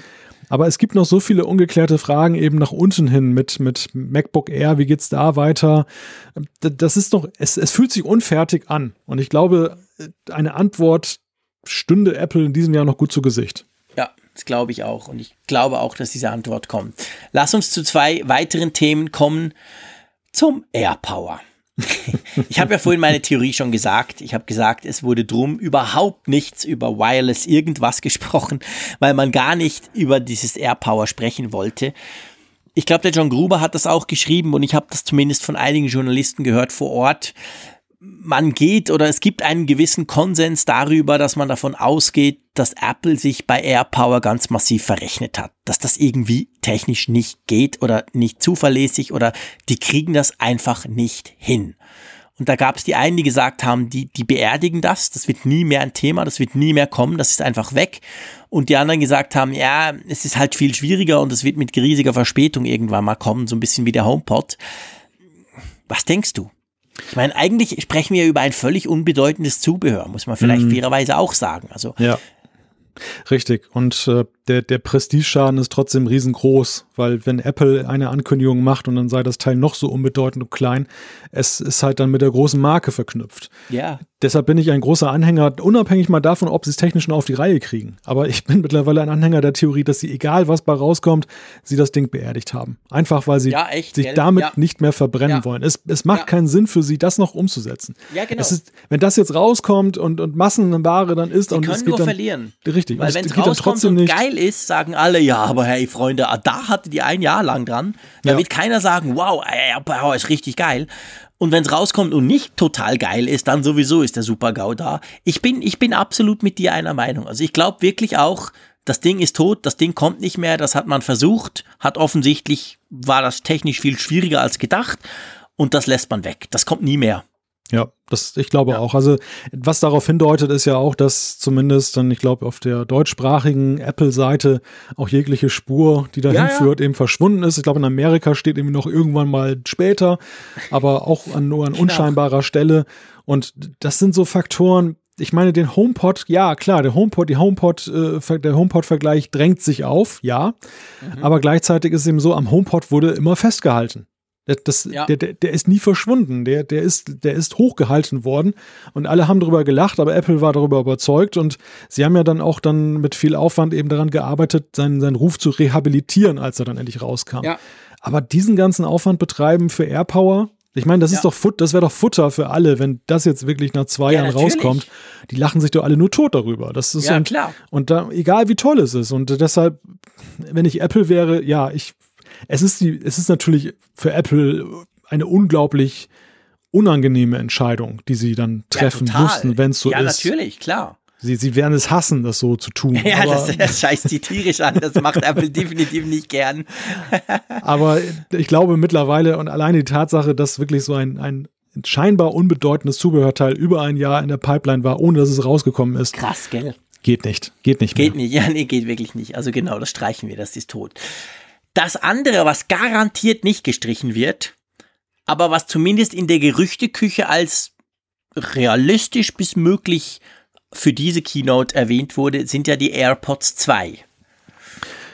Ja, die was AirPods, du? Die AirPods 2 sehe ich eng verknüpft mit AirPower. Nicht in der Hinsicht, dass ich sage, es wird nie wieder neue AirPods geben, aber. Mach mir nicht Angst. nein, nein, so meine ich das nicht. Aber die, die AirPods 2, so wie wir sie uns vorstellen, so wie sie ja auch mhm. angedeutet wurden seinerzeit, nämlich mit dem Key-Feature Wireless-Laden des Cases. Mhm. Das war ja eng verknüpft mit der AirPower-Sache. Das heißt, wenn AirPower gekommen wäre auf dem Event, wäre auch, wären auch die AirPods 2 ja, oder zumindest natürlich. das Ladecase gekommen. Ja, genau. Da AirPower Power augenscheinlich zumindest gegenwärtig tot ist. Also auch keine AirPods 2, zumindest nicht in der Fasson.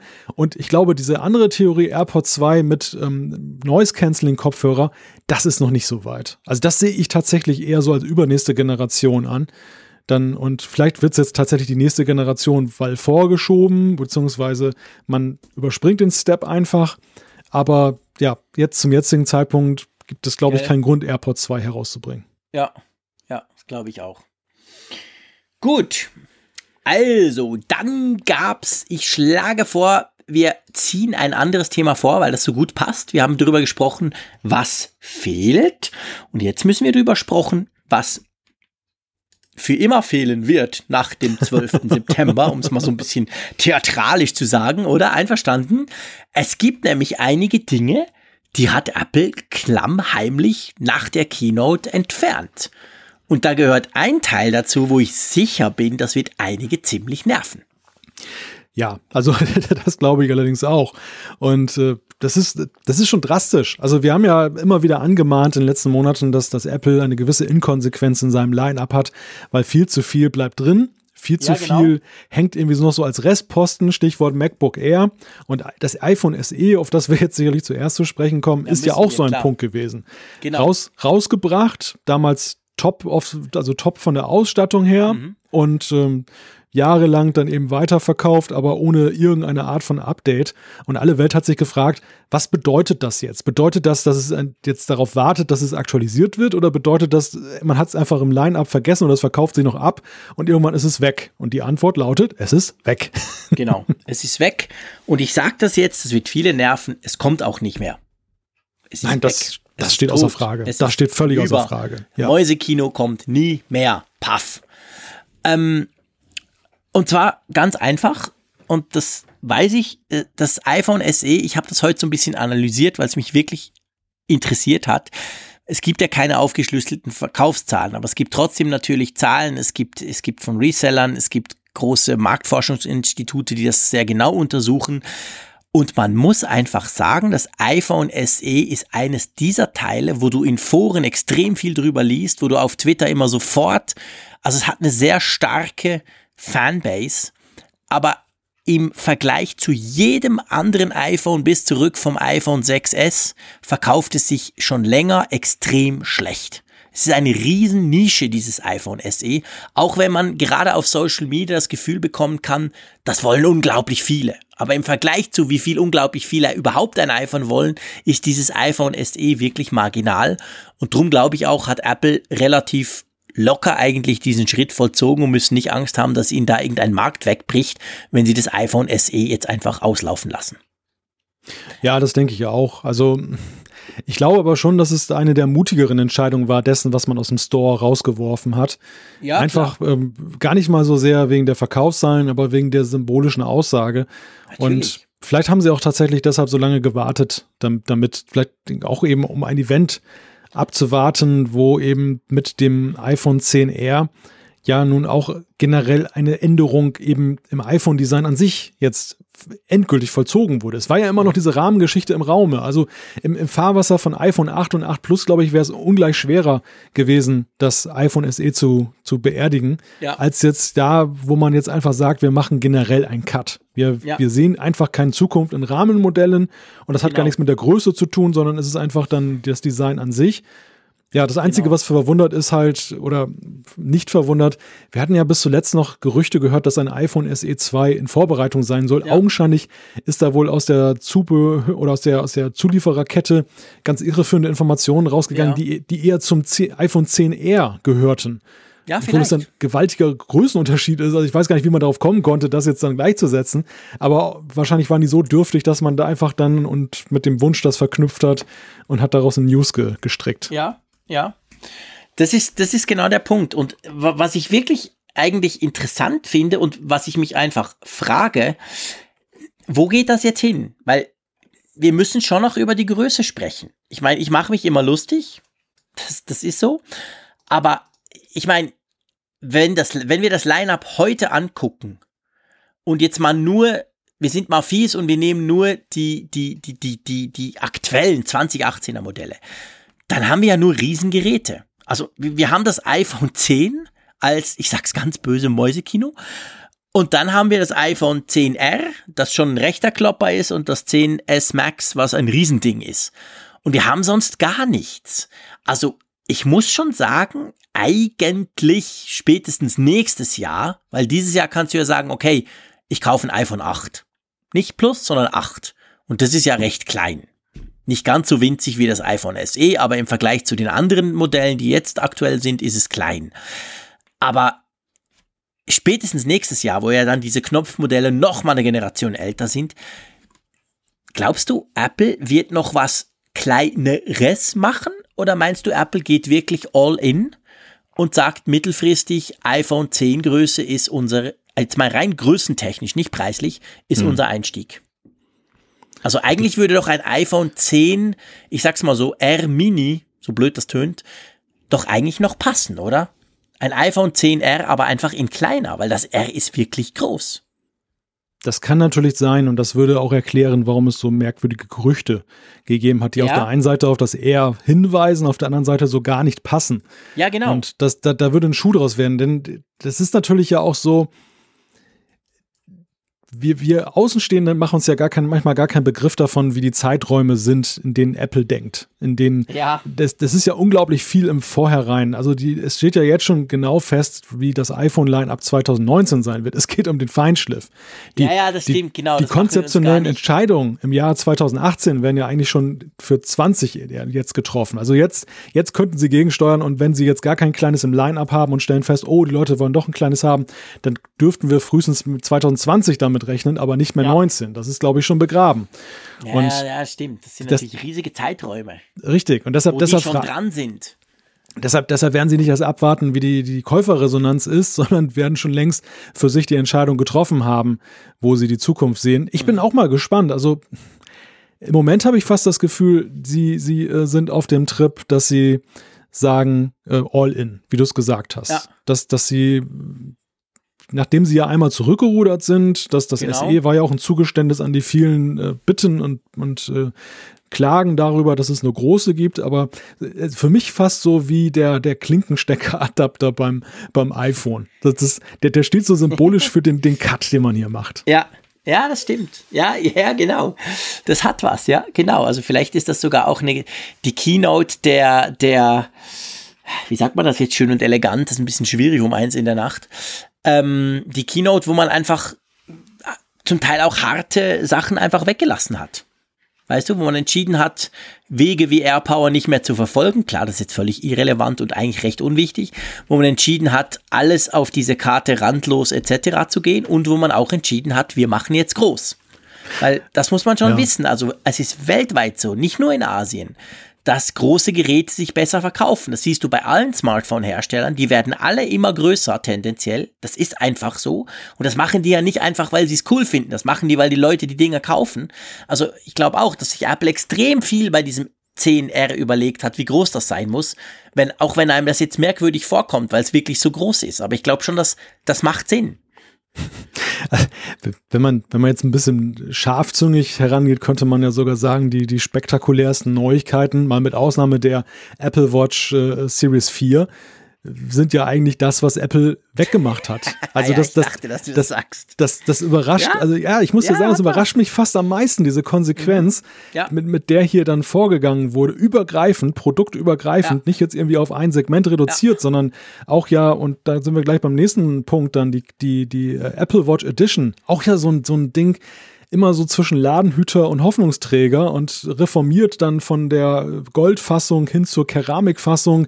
Immer wieder waren wir fasziniert ein Stück weit davon, äh, was, was da gerade die Keramikfassung, glaube ich, fanden wir ja so per se nicht schlecht. Nee, die war cool, die hätte ich gerne mal ausprobiert. Ja. Hätten wir uns trotzdem nie gekauft und. Nein, natürlich nicht. augenscheinlich dachten ja ein paar mehr so und jetzt ist ja. so auch wirklich der Cut, wo man, wo man ja wirklich endgültig diesen, diesen ähm, Hochwert-Aspekt ja. dann begraben hat, wo, wo wirklich jetzt Edelstahl das hochwertigste ist, ja, genau. was ja eigentlich Mittelfeld mal angedacht war. Ja. Ja, es ist schon spannend. Also, ja, genau. Also, also ich muss wirklich sagen, ich meine, bei der Keramik Edition, ja, pff, die hat sich wahrscheinlich wirklich nicht so toll verkauft.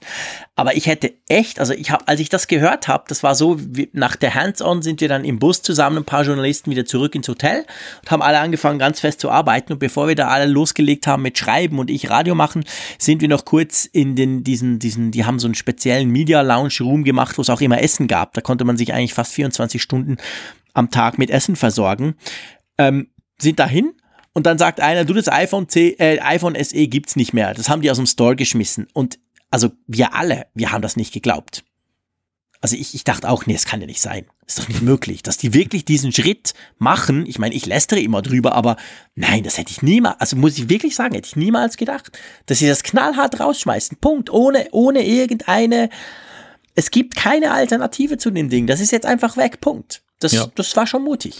Das ist eine mutige Entscheidung, ja, das muss man ganz klar sagen. Egal, wie man zu ihr steht. Ich finde sie gut, aber egal. Ja, also, wir, wir, wir wissen, wir wissen, es gibt verschiedene Meinungen dazu. Ja, genau. Aber was man generell feststellen kann, ist, es ist mutig, dass sie es getan haben und es ist mutig, dass sie eben auch an anderen Stellen eben dann da alte Zöpfe abgeschnitten haben. Und das, das, äh, ja, ist witzig. Also, dass, dass man, dass man im Wegschneiden, wie, ich meine, das ist ja eine Kernkompetenz von Apple, die hier wieder zum Vorschein Eigentlich schon. kommt. Ja, weglassen, genau. To focus means to say no, hat Steve Jobs immer schon gesagt. Ja, genau. Also, Nein sagen als Prinzip. Und ja. Äh, Apple hat das viel zu lange, glaube ich, nicht mehr beherzigt, Nein zu sagen. Es war immer, es war immer eher so, es ist halt so weggeschlafen worden. Es ist halt nichts mehr passiert. Ja, das war ja. dann so, das war dann das äh, Nein sagen. Aber es war ja kein aktives Nein sagen. Und das hier ist wirklich ein aktives Nein sagen. Mhm. Finde ich interessant. Also ich, ich bin, gucke mir mit großer Spannung an, wo das, äh, wie sich das weiterentwickelt und wie die Nutzerschaft das gutiert oder nicht gutiert. Aber ja. es ist zumindest erstmal ein kleiner Paradigmenwechsel nach Jahren, wo man ja das Gefühl hatte, es bleibt irgendwie alles bestehen und es, es wird zwar immer mehr, aber so vieles bleibt eben auch dann nicht, nicht fortgesetzt. Ja, genau. Ja, ganz genau. Und dann haben sie, und da, ich meine, wir haben das vorhin schon so ein bisschen eingeordnet, aber auch da kann man sagen, ähm, ist recht radikal. Sie haben das iPhone 10 ja auch zurückgestellt. Also bis jetzt war es ja immer so, dass das letztjährige Modell noch da war, deutlich im Preis gesenkt, meistens nur noch mit einer Speichervariante. Aber das iPhone 10 ist weg, Punkt. Das kannst du nicht mehr kaufen. Die 8er kannst du noch kaufen, aber das 10er ist weg. Das sehe ich allerdings auch als Statement an, so in Sachen Preis. Weil ja. klar, sie haben das iPhone, also es ist ja, jetzt klingt jetzt wie ein Widerspruch, vorhin habe ich gesagt, sie, sie haben dem, dem Wunsch nach einem günstigeren Preis Rechnung getragen mit dem 10R. Ja, aber zu ihren Bedingungen haben sie dem Rechnung getragen. Aber sie haben dem nicht Rechnung getragen im Sinne von, wie einige das wollten, die gesagt haben, ja. macht das iPhone 10 günstiger. Und das haben ja. sie jetzt wirklich um jeden Preis vermieden und äh, bleiben mit dem 10S da, wo das 10 aufgehört hat. Und das ja, das ist, das, das ist auch ein interessanter Schritt. Man kann natürlich auch sagen, dass das lag vielleicht auch ein Stück weit daran, dass das ähm, 10S jetzt auch nicht so drastisch sich unterscheidet von dem 10er, dass ähm, es jetzt technologischen Grund gegeben hätte, beide vorzuführen. Na, ich glaube eben, sie haben das natürlich aus genau dem Grund gemacht, sie wollen ja das 10R nicht konkurrenzieren. Weil wenn dann, ich habe ja die ganze Zeit von diesen 400 Franken gesprochen, aber wenn dann das 10R und das alte, in Anführungszeichen, 10 nur noch so 150, 200 unterwegs sind, ja, dann, was passiert dann? Ja. Weißt du, was ich meine? Ja. Also ich glaube, ja, das, das war der Punkt. Also das musste weg, das Ding musste weg, weil das darf nicht günstiger werden. Das 10er, das muss einfach so teuer sein, damit das 10R rein preislich irgendwie da sich noch abheben kann. Drum, drum fliegt das jetzt raus. Aber auch das ist radikal, das hat Apple nämlich, glaube ich, noch nie gemacht. Ja, vor allem bei so einem Highlight-Phone. Also es ist ja nicht jetzt irgendwie ein S-Modell, was da weggefallen ist. Ja, ja genau. So, sondern es ist das, das iPhone der neuen Dekade, ist nach ja. einem Jahr dann restlos entfallen. Ja, das, genau. Ich meine, es passt, es passt ja zu den ganzen Gerüchten aus der Zuliefererkette, dass die Produktion des Zehners eingestellt wurde. Wurde uns ja immer wieder gesagt. Und alle ja, haben stimmt. das ja interpretiert in die Richtung, dass sie sagten, es war ein kommerzieller Misserfolg, was dann wiederum durch die Quartalzahlen gelegt wurde. Aber nach, Nachhinein muss man sagen, die Nachricht an sich war zutreffend, aber nicht wegen Misserfolg, sondern aus Marketingerwägungen. genau, genau. Witzig, das ist ja. ja. auch spannend, wenn man dann so sieht, dass dann trotzdem ähm, ab und zu Sachen quasi korrekt sind oder noch stimmen. Zwar in ja. einem anderen Zusammenhang und anders, als man es vielleicht interpretiert hat, aber eigentlich die News, das iPhone 10, das ist das kürzeste, das nur nach einem Jahr gibt es das schon nicht mehr. Ich, ich weiß die Schlagzeilen noch, die stimmen. Die haben jetzt nach, nachträglich gesehen gestimmt. Wir haben immer wieder festgestellt, dass ähm, Leaks nicht per se falsch sind, aber wie, wie irreführend sie sein können, wenn sie im, ohne den, den Kontext dann verbreitet werden oder, oder in einen Kontext gerückt werden, der eben frei erfunden ist, weil man halt irgendeinen Anknüpfungspunkt sucht oder weil es gerade gut passt. Aber ja, das ist ein Paradebeispiel, wie, wie man es halt falsch verstehen kann. Sehr cool. So, gut, dann kommen wir ähm, zu iOS 12. Einverstanden? Noch so Genau. kurz, das gehört auch dazu. Nämlich, wir haben die Release-Daten bekommen. iOS 12 wird man ganz offiziell ohne Beta-Programm und irgendwelches Gedöns am Montag runterladen können. Am 17. September, richtig? So ist es. Der Golden Master ist für die Entwickler jetzt schon freigegeben worden. Den kann man sich schon installieren. Genau. Und ähm, ja, es spricht nichts dagegen mehr, dass das so passieren wird. Also wir werden iOS 12 am Montag sehen. Genau, der Goldmaster ist riesengroß, 2,6 oder 7 Gigabyte war der. Den habe ich mir dort noch runtergeladen. Keine Veränderungen mehr festgestellt, also pff, wahrscheinlich ähm, ist das tatsächlich die finale Version. Ja, spricht vieles dafür. Und dann noch müssen wir aber auch noch dazu sprechen, sie haben, und das hat mich dann schon wieder erstaunt, sie haben auch den Release-Termin von macOS Mojave bekannt gegeben. Der ist am 24., also nochmal eine Woche drauf. Also Ja. in zehn Tagen am Montag könnt ihr macOS ähm, Mojave runterladen. Spannend, oder? Hätte ich jetzt an der iPhone-Keynote definitiv nicht erwartet. Naja, das hat's, das hat's auch schon gegeben. Also, dass, Echt? dass auch gerade dieser Zeitverzug dann eben da ist zwischen macOS und Ja. iOS. Und dass es dann aber so kurz ist, dass es jetzt nicht irgendwie ein Monat dazwischen liegt. Das, ja, hat mich jetzt nicht weiter verwundert. Es, ich hätte allenfalls noch erwartet, dass man macOS vielleicht sich noch aufspart, um das dann vielleicht mit, mit dem möglichen Mac-Event zu verknüpfen. Aber andererseits, warum soll man das tun? Also die, die Hardware Ja. wird ja nicht gekoppelt sein an irgendwelche tollen neuen Softwarefunktionen. Und äh, naja, gut, deshalb ähm, war es vielleicht konsequent, dann jetzt einfach vermutlich nach dem Reifegrad der Software zu gehen. Ich schätze mal, man braucht einfach noch ein bisschen länger für die Nacharbeiten. Ja, wahrscheinlich, ganz genau. Gut, dann lass uns mal zu so ein bisschen ähm, dem Drumherum kommen. Einverstanden? Also quasi, wir nähern uns langsam dem Ende dieser Sendung. Das darf man sicher schon sagen, oder? Nach drei Stunden und zwölf Minuten. So leicht, leichte. Verschleißerscheinungen merkt man. Ja, ja, genau. Ich verquassel mich auch ab und zu. Ähm, wobei ich, ich darf das jetzt ehrlich sagen, ähm, ich bin tatsächlich ein bisschen müde, das habt ihr gemerkt, ich habe es am Anfang schon gesagt, aber ich habe vor allem jetzt mit dem Raphael noch hin und her SMS geschickt. Der ist wirklich im Flugzeug, der rollt. Der war so happy, dass er uns zuhören konnte. Der hat mir geschrieben, sie hätten ihn nicht in die Lounge gelassen in San Francisco, warum auch immer. Und dann, er sei so happy gewesen, dass er uns zugehört und der ist noch im Flugzeug. Also der hat, glaube ich, wirklich, bis dann die Verbindung abgebrochen ist, wollte der mir noch SMS schicken. Und da bin ich ganz schlecht drin, etwas zu schreiben und gleichzeitig zu sprechen. Ich entschuldige mich in, in aller Form bei euch, liebe Hörerschaft. Aber jetzt kommen wir zu einem Punkt und zwar, das war für mich die Keynote der Videos. Ich, ich kann mich nicht erinnern, eine Apple Keynote gesehen zu haben, wo so viele Videos gezeigt wurden. Ging dir das Ja. auch so? Ja, ja, also wir, wir sind es ja mittlerweile schon gewöhnt, dass keine Apple Keynote ohne ein Video beginnt. Äh, ich ich wäre echt mal perplex, wenn irgendwie das Licht angeht und Tim Cook kommt, kommt reingelaufen und ich, ich, ich wüsste gar nicht damit umzugehen mittlerweile mehr. Aber darf ich da was dazu sagen? Darf ich da eine kleine Anekdote erzählen? Ja, klar. Das ist mir jetzt das erste Mal, das hat ja Apple auch schon gemacht, dass sie so, so eine Art, also ein Video zeigen und dann quasi das Video hört auf in live, weil der Tim Cook auf die Bühne kommt. Das ist ja jetzt nicht das erste Mal. Aber es war schon krass, also der Effekt, wenn du in diesem Steve Jobs oder egal, wo es ja vorher war, woanders, bist und das dann so siehst, der ist schon, der ist viel größer als, als im Livestream. Also das war schon, das war beeindruckend, das war großartig. Also das war ganz, ganz großes Kino, quasi diese Frau zu sehen, die hat ja vielleicht die Story schnell am Anfang erzählt. Ich weiß nicht, ob ihr das mitbekommen habt. Den Film haben ja wahrscheinlich alle gesehen.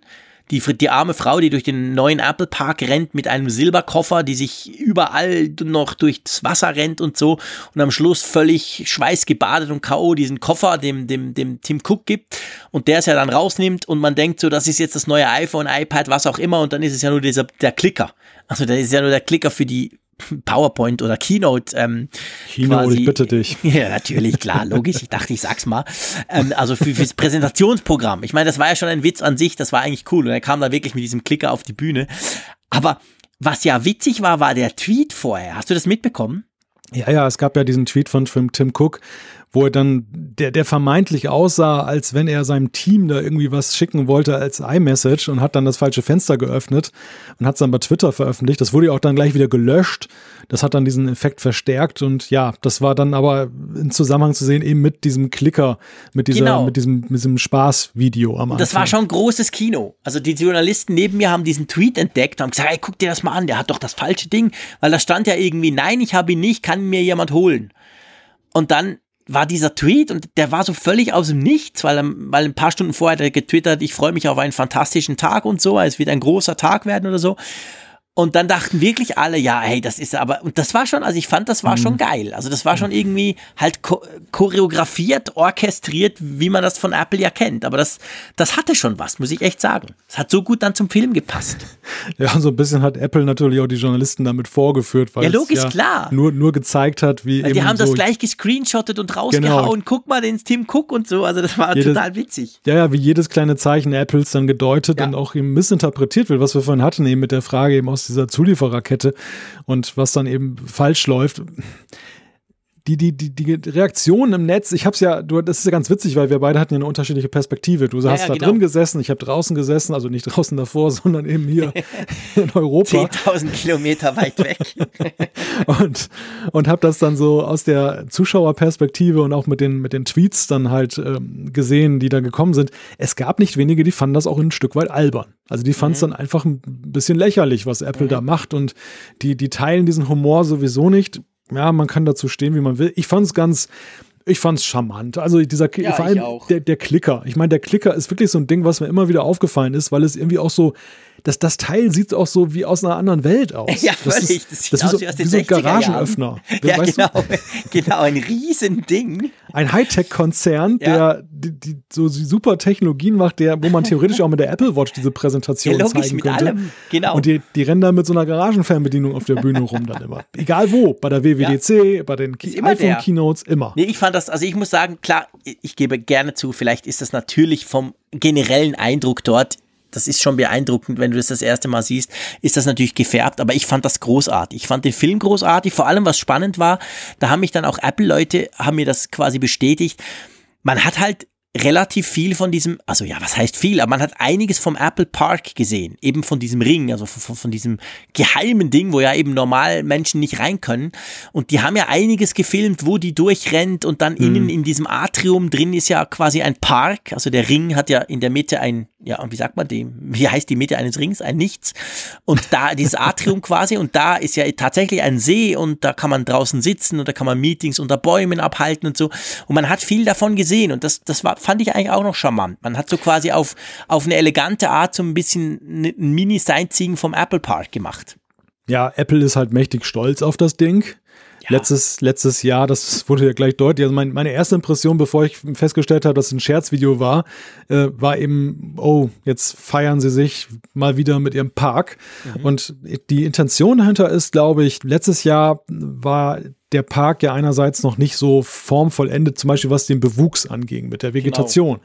Genau. Andererseits aber eben war auch zuallererst mal das Thema eben aufzugreifen, dass das ja auch das Projekt von Steve Jobs war. Den Namen ja. Steve Jobs Theater, das war im, im, Jahre 2017 das große Thema. Es war ein andächtiges Thema, ein, ein getragenes Thema. Und da passte ja. natürlich keine Fröhlichkeit dazu und, und schöne Architektur. Und deshalb hat man es schlichtweg einfach ein Jahr zurückgestellt. Zweites Event, das fühlt sich immer noch irgendwie neu an. Und äh, präsentiert dann jetzt dann dieses geheimnisvolle Ding, wo ja nun keiner reingucken darf, wo nur sehr wenig auch nach außen dringt. Sie genau. spielen natürlich auch so ja, in, in, diesem Video mit diesem geheimnisvollen, was Apple Klar. umgibt. Total. Also ja, das je mehr ich drüber nachdenke, desto mehr Aspekte entdecke ich darin, wo man einfach sehen kann, wie viel, wie viele Gedanken daran verschwendet ja. wurden an das, an das Teil. Aber du, du war, warst ja eigentlich angefangen mit der Frage inflationäre Videos und da muss ich, mhm. da muss ich dir echt recht geben. Ich, ich fand viel zu viele Videos. Ja. Es, es muss nicht sein, dass wenn schon eine ausführliche Produktpräsentation war, dass ja. sie mir das nochmal im Schnelldurchlauf dann nochmal als Video alles zeigen, was ich eh schon weiß. Ja. Und die Demos diesmal da, diese drei, meine Güte, das war, war ein Horror. Also ich habe ja da einen Tweet geschickt, ich sei eingeschlafen und das war also nicht ganz falsch. Das war nicht nur Scherz. Also es war man, man hat ja, wenn man, wenn man diesen blöden Jetlag hat, geht's ja so auf und ab. Man ist plötzlich super fit, manchmal zu komischen Zeiten und dann zwischendurch fällst du in ein Loch. Das kann auch mal nur zehn Minuten sein. Und als dieses Spielezeug kam und dieses komische Basketball-Ding, da bin ich also tatsächlich fast eingepennt. Mir ist tatsächlich mein iPhone auf den Boden gefallen, weil das war einfach langweilig. Das war einfach tierisch langweilig. Also viel zu lang und wir haben es am Anfang besprochen, so eine komische Geschichte. Am Anfang rasen sie durch die, durch die Apple Watch Präsentation, ein Feature nach dem anderen, du konntest kaum folgen. Ja. Und dann kommt dieser Block, wo sie 20 Minuten einfach locker verschenken mit irgendwelchen komischen Games. Ja, das kann ich nicht nachvollziehen. Das, das ging mir genauso. Ich habe ja auch in dem Live-Ticker geschrieben, oh, schön, Apple hat mal wieder ordentliches Tempo drauf. Das war tatsächlich ja, Anfang, so genau. die erste halbe Stunde. Ja. Das war schon hart an der Grenze, dass ich manchmal das Gefühl hatte, ich würde noch gerne mehr erfahren. Aber weißt ja, du, genau. mir ist es ja lieber, ich habe das Gefühl, ich will noch mehr über das Produkt erfahren und ich gehe auf die Website und lese nachher alles nach, ja, als dass ich das Gefühl habe, die langweilen mich zu Tode. Genau, und weil dann das, gehst du nicht mehr auf die Website und liest noch nach. Und du konntest auch sehr schön sehen in den Reaktionen, die wir bekommen haben auf unseren Live-Ticker, wie die Stimmung dann auch kippte. Also wie ja. es so wirklich war, dass mit den iPhones dann, sie hielten sich ewig auch fest jetzt an dieser, an diesem Bionic-Prozessor, wo ja, dann genau. halt dann, da, da kamen die ersten Tweets, die dann sagten, äh, langweilig, wie geht denn das jetzt mal weiter und so. Und das war ganz komisch austariert, die ganze Sache. Insgesamt ja. muss man sagen, sind sie im Zeitrahmen unter zwei Stunden geblieben. Das war erfreulich. Ja, das war erfreulich. Wir haben ja auch schon Keynotes erlebt, die gingen so zweieinhalb Stunden und da warst du echt dann groggy und fertig. Das, das war das war ein guter Rahmen, aber ja, es. Ich habe nach wie vor das Gefühl, dass die Keynotes schon mal irgendwie wohl dimensionierter, ja. wohl überlegter waren. Dass das Definitiv. immer irgendwie, es gibt immer irgendwie so das Gefühl einer kleinen B-Note in, in diesen, diesen ja, Keynotes. Ja, ja, absolut. Also das ist wirklich so das war irgendwie, es war halt, es war in sich nicht, nicht, ähm, nicht äh, stimmig. Es war irgendwie, das, das, hat, das ist so auseinandergefallen dann nachher. Das war komisch. Und ich muss ja. auch sagen, dass ich, aber das, ich weiß nicht, das fiel mir jetzt dieses Mal wirklich mehr auf. Der Phil Schiller, das ist ja so ein knuffiger Typ, das hat so was Opermäßiges fast schon ein bisschen. Aber dieses Mal hat er mich so ein bisschen genervt. irgendwie dachte ich so, ja, okay, ich weiß, du bist Marketing und du findest alles super mega geil und du hast alles erfunden und ihr seid die Größten. Aber dieses Mal kam es mir so viel, einfach so ein bisschen vor, ah, pff, zwei, drei irgendwie Superlative weniger hm. wären auch okay. Ja, also ich, ich, glaube auch, dass die, dass die Halbwertzeit dieser Floskeln auch so allmählich erreicht ist. Ja. Es, es, ist ja immer ein schmaler Grad zwischen alle klopfen sich auf die Schenkel, weil es wurde wieder gesagt und mhm. ähm, oh, guck mal, Opa erzählt den gleichen Witz zum hundertsten Mal. Und, ja, genau, ähm, ja, genau. Das, das Team hat hart gearbeitet, ist für mich auch so eine Floskel, die ich echt nicht mehr hören kann. Also ich, mhm. ich, ich erwarte von Apple einfach, dass sie es tun, weil sie es immer wieder gesagt haben. Äh, ja. Es würde mich überraschen, wenn sie mal sagen würden, es hat nicht hart gearbeitet. Das ja, Team. genau, scheiße. hat, den, hat den schönen Tag gemacht und es ist trotzdem was Schönes bei rausgekommen. Also das, ja, da, das, das ist für mich auch so, so ein Punkt, wo der Kultfaktor jetzt einfach nachlässt. Und ich meine, das war die Kunst von Steve Jobs. Der, der hat zum Beispiel ja. das One More Thing, hat er wirklich bis zuletzt hat, hat, genau, das war immer ein Ding, wo die Leute gejohlt haben. Es war immer, die Leute waren voller Freude und Euphorie, wenn sie ja. diesen Satz gehört haben. Und bei Tim Cook habe ich das Gefühl, mit seinen Leuten, sie merken es manchmal nicht so, mhm. ob es noch funktioniert oder nicht. Ja, und, ob man das noch bringen kann oder nicht. Die, die Komposition der, der Keynotes wirkt so. Ja. Ich meine, ein Stück weit ist es natürlich auch wieder so, es spielte ja auch wieder eine Quote eine Rolle, dass die Frau dann asiatischer Abstammung dann auf der Bühne war. Mhm.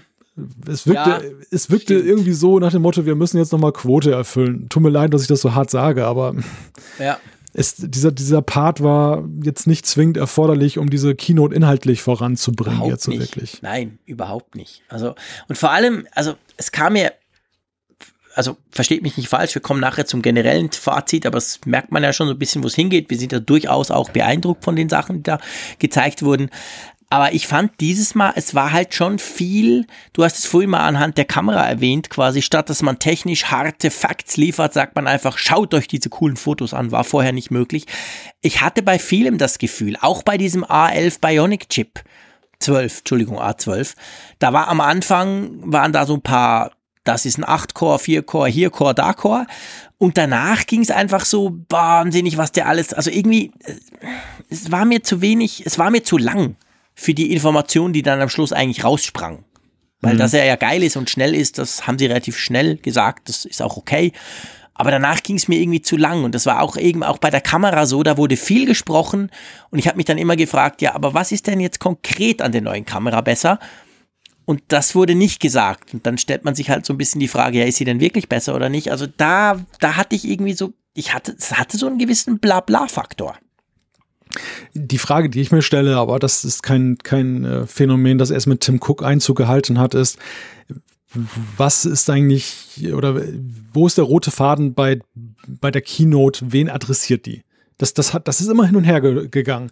Es gab Keynotes, die wurden nicht live übertragen. Die waren also mhm. keine Publikums-Keynotes. Da hat man es wirklich den Medien überlassen, die ja. Nachrichten nach außen zu tragen. Wir konnten nur über Live-Ticker mitverfolgen, was da im jeweiligen Veranstaltungsraum stattfand. Zuletzt hat sich jetzt eben dann der Weg etabliert, das alles wieder live zu übertragen. Was aber schon auffiel im Vorfeld war auch, dass, dass Apple jetzt breitere Wege geht. Früher ja. war es halt der eine Livestream, den es auf der Apple-Seite gab, der auch dann durchaus mal hakte, mhm. wo man dann doch wieder Live-Ticker brauchte. Jetzt mittlerweile fahren sie ja auch das über Twitter. Sie übertragen ja es auf YouTube. Genau. Also sie gehen in die, sie gehen wirklich jetzt in die Publikumsmedien rein. Weg ja. jetzt rein von diesem reinen Nischenfaktor, dass das nur Nischenleute interessiert. Mhm. Und genauso glaube ich oder empfinde ich auch den Inhalt. Es, es bleibt im Ungefähren einfach, weil man die Leute nicht mit technischen Details vielleicht langweilen will oder meint, mhm. langweilen zu wollen. Ob es gut ankommt, ist die andere Frage, weil ich weiß nicht, ob das die Samstagabendshow ist, die die Leute sehen wollen, sondern die, ich glaube schon, dass die Leute, die sich sowas Nein, anklicken, die, das sind schon Leute, die technischer interessiert ja, sind und die wollen auch Hard Facts haben, die wollen nicht ja, irgendeinen Quatsch da sehen. Klar. Und ich finde, diese, die, diese Ambivalenz ähm, muss man dann diese Ambivalenz ist kritikwürdig. Die, die ja. ist, die hat mir nicht, die hat mir nicht zugesagt. Und das ist auch ein Problem, was ich eben schon seit einigen Keynotes sehe ich gehe mal raus mit einem leicht unbefriedigten Gefühl. Und das ist vor allem das Schlimme ist, Jean-Claude, dass ich auch dann häufig zu Unrecht das Gefühl habe, dass wenn mhm. ich mich genauer mit diesen Produkten hinterher beschäftige und ja. dann, dann sie, sie sehe, sie, sie teste, ich ganz andere Aspekte kennenlerne oder sie ja. ganz anders wertschätze. Was für mich aber ein Zeichen ist, dass man sie augenscheinlich nicht optimal möglich verkauft, verkauft. hat in der Keynote. Ja. ja. Ja, da bin ich, da bin ich also wirklich ganz deiner Meinung. Das ging mir sogar, sogar vor Ort so, obwohl das alles so extrem beeindruckend ist und diese Stimmung, diese Atmosphäre, auch die vielen anderen Leute. Also das, das ist natürlich etwas extrem beeindruckendes. Also nicht falsch verstehen. Ich bin ja unglaublich happy, dass ich da war und ich glaube, ich konnte auch den einen oder anderen, äh, die ein oder andere Information übermitteln, die ich ja sonst nicht hätte, wenn ich nicht da gewesen wäre. Aber das ging mir auch so ein bisschen so. Als ich dann in der Hands-on-Area stand, und mich zu diesen Geräten durchgekämpft hatte, fand ich sie deutlich, da, da war bei mir viel mehr Begeisterung, als, als die das vorgestellt haben. Und das war oft, das war bei anderen Keynotes auch schon genau umgekehrt. Ja. Ja, man muss ja dazu sagen, die S-Modelle sind traditionell welche, die, so ging Klar. es mir zumindest, immer erst im Nachhinein begeistert haben. Ja, das stimmt. Und, und zwar nicht, weil ich es mir irgendwie schön geredet habe, um die, um der Reaktion jetzt vielleicht gleich vorwegzunehmen, sondern einfach, weil die, die S-Modelle sind ja nicht solche drastischen Veränderungen wie jetzt zum Beispiel jetzt das, das Design des Designs, stimmt. sondern es sind Verfeinerungen, aber diese Verfeinerungen sind, wenn man sie, sie genauer analysiert, manchmal ja, es, es, es ist nicht ohne Grund so, dass, dass manche Leute dazu, generell dazu raten, lieber das S-Modell zu kaufen, anstatt das ja. erste Gerät, weil einfach Apple dann in diesem zweiten dann. Anlauf, genau, es ist ausgereift, du sagst es, genau. Es ist dann das, was sie vielleicht im ersten Anlauf noch nicht geschafft haben, ist beim S-Modell definitiv drin. Genau. Ja, ganz genau, das ist genau der Punkt. Gut, lass uns unser Fazit ziehen und zwar nicht auf die Keynote, das haben wir jetzt äh, diskutiert, sondern generell. Bist du zufrieden mit was da gezeigt wurde?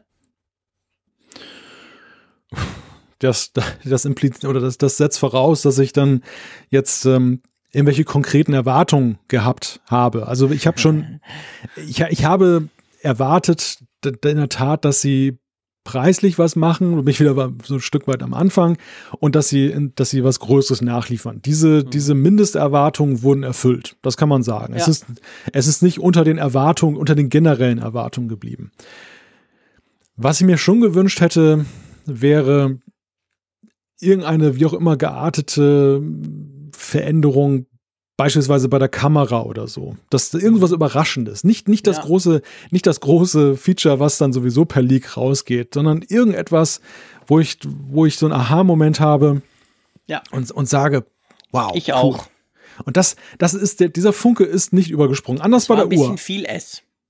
Es war ein bisschen, es war ein bisschen S, viel genau. S, ja. Also die, ja. die Watch, die Watch muss man separat sehen. Ja, die, die definitiv. Hat, die, die, also ich sag mal ganz krass, die, die Watch hat dieses Event auch für mich gerettet. Wenn die Watch nicht gewesen wäre, puh, das, ja, äh, geht mir das, auch das, so. dann wäre ich womöglich schon ziemlich enttäuscht rausgegangen aus der ganzen Sache. Die Watch hat mich so begeistert, dass ich dann, ich habe auch die ganze Zeit über die Watch noch nachgedacht, muss ich sagen. Ich bin in der mhm. iPhones ständig die kreist der Gedanke wieder in Richtung Watch und äh, das hat das gerettet, aber die, die iPhones, hm, hm, hm. Ja, weiß ich nicht. Also die, die allgemeine Ermüdung des Smartphone-Marktes und da befindet sich Apple in bester Gesellschaft. Die sind da nicht herausragend schlecht oder herausragend gut. Sie sind eigentlich im Gleichklang mit den anderen Großen, wo man auch immer mehr so vermisst, dieses ja. Aha-Erlebnis. Ja, das ist definitiv so. Also ich hätte mir zum Beispiel der Kamera der 10S-Modelle irgendwie zum Beispiel einen Dreifach-Zoom gewünscht, statt dem Zweifach-Zoom, wie das zum Beispiel Huawei ja macht. Die haben einen physikalischen Dreifach-Zoom, was schon nochmal eine, wir haben vor ein paar Stunden drüber gesprochen, ich zoome gern. Äh, das macht einfach schon viel aus. Oder irgend sowas, sowas zwar kleines, aber feines, sage ich mal. Ja. Und es ist schon so, also die Apple Watch, ich meine, das hätte man früher auch verkauft als The Apple Watch oder überhaupt The Smartwatch Reinvented. So, so ein markiger Spruch, so wirklich, hey, wir, wir machen, wir bringen das nochmal auf einen ganz anderen Level. Und das hätte bei der Apple Watch 4 definitiv auch gestimmt. Dafür hat man es schon fast ein bisschen Unterwert verkauft sag ich mal. Ja, definitiv. Ähm, da hätte man also sogar noch mehr Brumborium drum machen dürfen, durchaus durch die Apple Watch. Also das ist das eigentliche Highlight, ohne jetzt sagen zu wollen, dass die iPhones schlecht sind. Das sind sie definitiv nicht. Nein, nein, das, das aber, meine ich damit ähm, auch nicht. Nee, nee, ich weiß, aber das ist, das ist so genau der Punkt. Gut, bevor wir zur Umfrage kommen, müssen wir etwas einfach kurz ansprechen. Das macht jetzt keinen Sinn, da noch mal eine Stunde drüber zu diskutieren, obwohl man das durchaus könnte, nämlich die Leaks. Und ja. ich meine, das war ja wir sagen das zwar jedes Jahr bei der Keynote, aber ich habe das wirklich auch jedes Jahr das Gefühl. Also ich kann mich nicht erinnern, eine Keynote gehabt zu haben, wo wirklich alles rausging. Sogar die Namen. Und mhm. die Namen waren ja wirklich komisch. Sind sie ja immer noch. Also die Namen war ja jetzt nicht, ja, ist ja logisch, es gibt ein Elf, sondern, aber es ging alles raus. Das ist schon krass, oder? Ja, und vor allem, warum es rausging, das finde ich noch viel erschreckender. Also das, das ist ja maßgeblich rausgegangen wegen eines unglaublichen Maßes an Schusslichkeiten und Unvorsichtigkeiten auf Seiten von Apple. Angefangen mit den Bildern, über die wir letzte Woche schon gesprochen haben, die ja augenscheinlich rausgekommen sind, weil irgendwie aus einer URL zu Schlussfolgern war, wo irgendwelche Bilder dann auf der Website liegen. Und es waren ja nicht irgendwelche Bilder, wie wir jetzt feststellen, sondern Nein, zum Beispiel das vom iPhone Bilder. ist das Headline-Bild, was genau. wir jetzt dann sehen oben. Also das ist total krass. Das ist äh, wirklich eine, eine Witznummer. Und, und, auch das von der Uhr war ja das, das Bild, was in der Keynote dann da zu ja, sehen genau. war. Das ist schon ziemlich heftig. Und das, das andere ist mit den Namen, dass man irgendeine Sitemap hat, in Zeiten, wo ich mich frage, ob man überhaupt noch eine Sitemap braucht und da ist das dann schon drin. Klar, das kann alles passieren. Ich meine, das sind Fe Menschen machen ja, Fehler. Ist Apple passiert. Aber Apple, ich bitte dich, die wissen doch ganz genau, wie die Leute versuchen, sie auszuspielen. Kein Konzern steht so unter Beobachtung wie ja. Apple. Und da soll mir jetzt keiner, und da soll mir jetzt keiner kommen, das kam dann auch schon per, per Tweet, äh, das haben die absichtlich gemacht und so weiter, damit Nein. sie mehr Aufmerksamkeit bekommen. Quatsch. Die, die brauchen nicht mehr eh. Aufmerksamkeit. Die haben sie eh, genau. Warum sollen sie sich die Überraschung versauen, wenn, genau. wenn, die, wenn, die Journalisten, wenn da eh tausend Journalisten sitzen und am nächsten Tag sowieso alle wieder darüber berichtet haben? Genau. Das, das, das macht für mich keinen Sinn.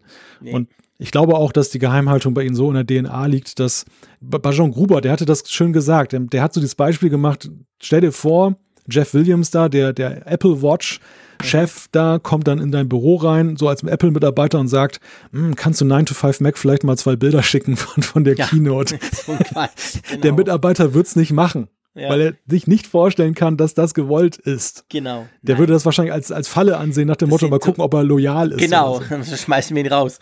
Nee, ich, ich glaube, also da bin ich überzeugt, das sind völlige, das sind, das sind Verschwörungstheorien, die immer wieder kommen, aber die sind totaler Quatsch. Gleichzeitig muss ich aber auch sagen, und das ist halt vielleicht ein bisschen hart, weil das ist eine Absage an all die, die sagen, ja, aber es war früher so schön, ich möchte das wieder haben. Ich setze mich hin, habe keine Ahnung und werde zwei Stunden unterhalten.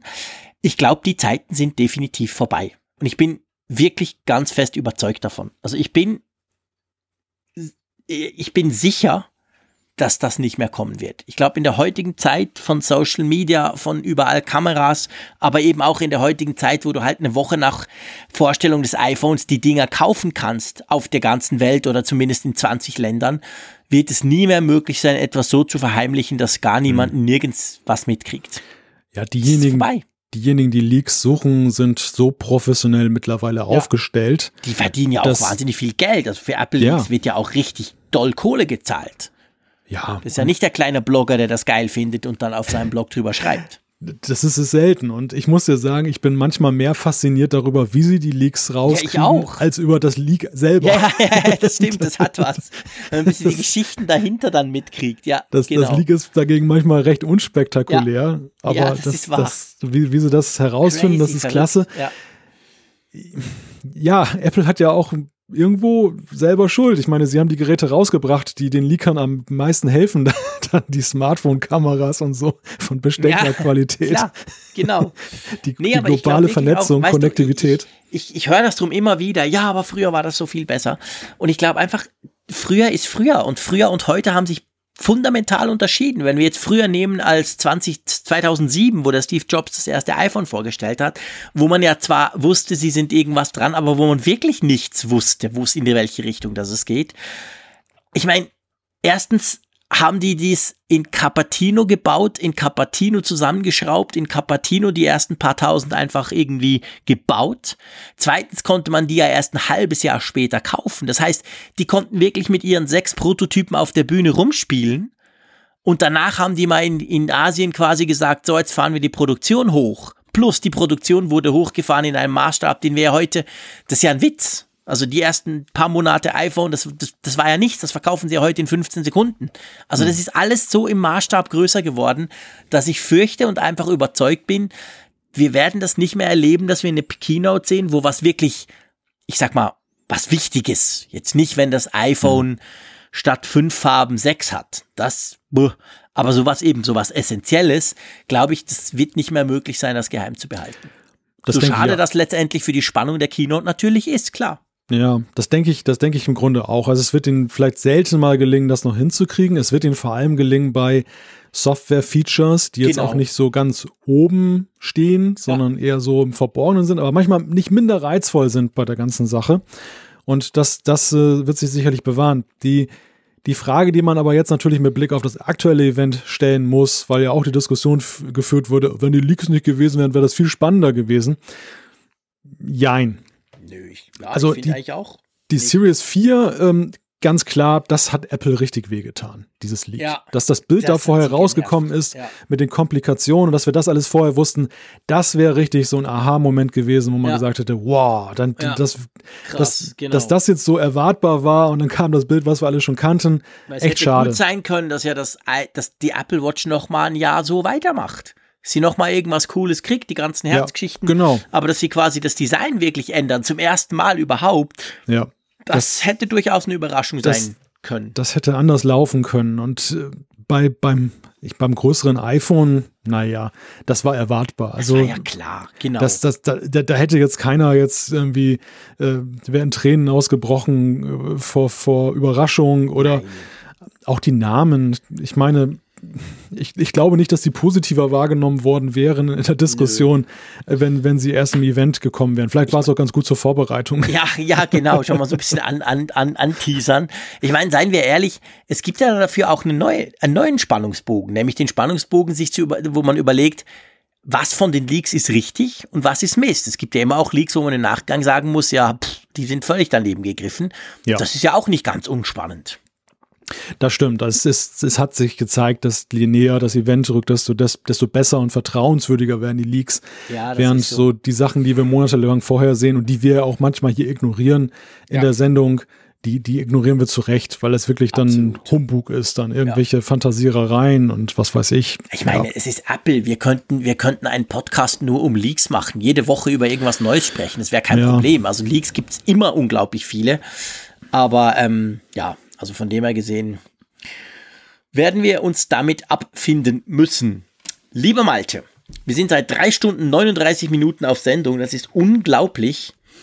Ähm, und ich glaube, behaupten zu dürfen, wir haben uns nicht gelangweilt und dadurch hoffentlich unsere Hörerschaft dann auch nicht, wenn sie sich das Ganze anhören muss. Das hoffe ich Lass auch, uns ja. zur Umfrage der Woche kommen. Die Umfrage genau. der letzten Woche müssen wir ja auflösen, auch wenn es jetzt zehn Tage schon fast waren und nicht nur eine Woche. Das ist ja schwierig. Da ging es nämlich genau um den Namen. Wir haben gesagt, okay, iPhone 10s wird's wohl heißen. Wie findest du den Namen iPhone 10s? Und ähm, ja, was soll man hervornehmen? Die 31% mittelmäßig, die 22% schlecht oder die 20% gut? Das ist extrem breit verteilt, oder? Ja und nein. Also der, der Block, der, das, der den Namen gut bis sehr gut findet, ist ja schon recht überschaubar. Also das sind dann eben das die. nur 28 Prozent, du hast recht. Genau, knapp 28 Prozent, die jetzt sich irgendwie erwärmen können für den Namen. Das ist schon, Also ich, da wir ja vorhin festgestellt haben, und da waren wir beide einer Meinung, dass das 10S noch am ehesten in Ordnung ist und, und ja. uns dann ähm, ja was heißt gefällt, aber dass wir damit gut leben können. Ich möchte nicht wissen, wie das Ergebnis für die anderen Namen ausfällt. Ja, stimmt. Stell dir vor, wir hätten nach 10R gefragt. Das wäre vernichtend gewesen, weil ja doch, wenn du mittelmäßig und schlecht zusammenzählst, sind es über 50 Prozent, die es eigentlich nicht ja. so gut finden. Ja. Richtig, die sich nicht dafür erwärmen. Aber können. immerhin, und das freut mich, immerhin 18,1 Prozent haben gesagt, interessiert mich nicht. Und ich bin völlig überzeugt, weil wir alles Geeks sind, die diesen Apfelfunk machen, aber auch die den Apfelfunk hören, wäre das in der normalen Menschheit wahrscheinlich deutlich größer. Da würden wahrscheinlich die Mehrheit sagen, es ist mir doch wurscht, bring mir das neue iPhone. Ja, das ist ein deutlicher Fingerzeig, dass alleine schon bei uns so viele sagen, es ist ihnen völlig Wumpe. Und das äh, wird draußen noch, noch mehr, da bin ich völlig deiner Meinung, das wird da noch mehr gesehen die aktuelle Umfrage der Woche. Es ist jetzt natürlich schwierig, weil wir in den letzten dreieinhalb Stunden schon so eine ganz klare Tendenz hier her herbei diskutiert haben. Aber liebe Leute, seid einfach mal un, einfach eure Meinung interessiert uns, nicht das, was wir jetzt da gesprochen haben. Wir wollen nämlich wissen, welches Produkt war für dich das Highlight von dieser Keynote am 12. September? Und klar, wir bringen die Apple Watch Series 4, das iPhone 10s, das iPhone 10s Max, das iPhone 10R und dann auch noch keines als, ähm, ja, als Auswahlpunkt, wenn man sagt, pff, es gab kein Highlight. Hm? Richtig. Die Meinung gibt es ja auch. Also ich glaube, äh, auch wenn wir lange darüber gesprochen haben, aber die, die Hörerinnen und Hörer haben bes bestimmt schon ihr Urteil gefällt und ihre Meinung. Sicher. Und äh, ich, ich bin gespannt. Also ich bin sehr gespannt, definitiv. Also es nimmt mich, nimmt mich echt Wunder, was ihr da denkt. Und auch wenn es ja dieses Mal zwei Tage kürzer läuft, weil nächsten Mittwoch sind wir dann wieder da, aber da, da bin ich schon gespannt drauf, in, sagen wir mal, in welche Richtung das so ein bisschen ausschlägt. Ja, auf alle Fälle. Gut. Wir haben unendlich lang diskutiert. Wir haben alle unsere Rekorde gebrochen. Wir hatten auch noch um halb, zwei, um halb eins in der Nacht noch 200 Leute, die live zugehört haben. Das ist, finde ich, unglaublich befriedigend. Ich hoffe, ich habe nicht allzu viel Mist erzählt, weil jetzt merke ich doch, dass die Müdigkeit langsam ganz heftig wird. Ich entschuldige mich dahingehend schon bei dir, Malte. Vielleicht war es nicht ganz so einfach, mit mir heute so lange zu quasseln. Aber ich gehe mich jetzt mal einfach ausschlafen und allerspätestens am nächsten Mittwoch bin ich wieder fit wie ein Turnschuh und freue mich schon mit dir wieder über Apple zu diskutieren. Drum, tschüss aus Bern. Das ist eine perfekte Idee. Das war wahrlich ein Apfelfunk äh, 10S Max. genau. In diesem Sinne, macht es gut, bis demnächst. Immer auf Empfang mit Funkgerät der App zum Apfelfunk. Alle Podcast-Folgen zum Nachhören, alle Apple News zum Nachlesen. Werde Teil der Community in der Hörerkarte. Mach mit bei der Umfrage. Auf Wunsch Push-Meldungen inklusive. Lade dir jetzt Funkgerät für iOS und Android kostenlos im App Store und bei Google Play.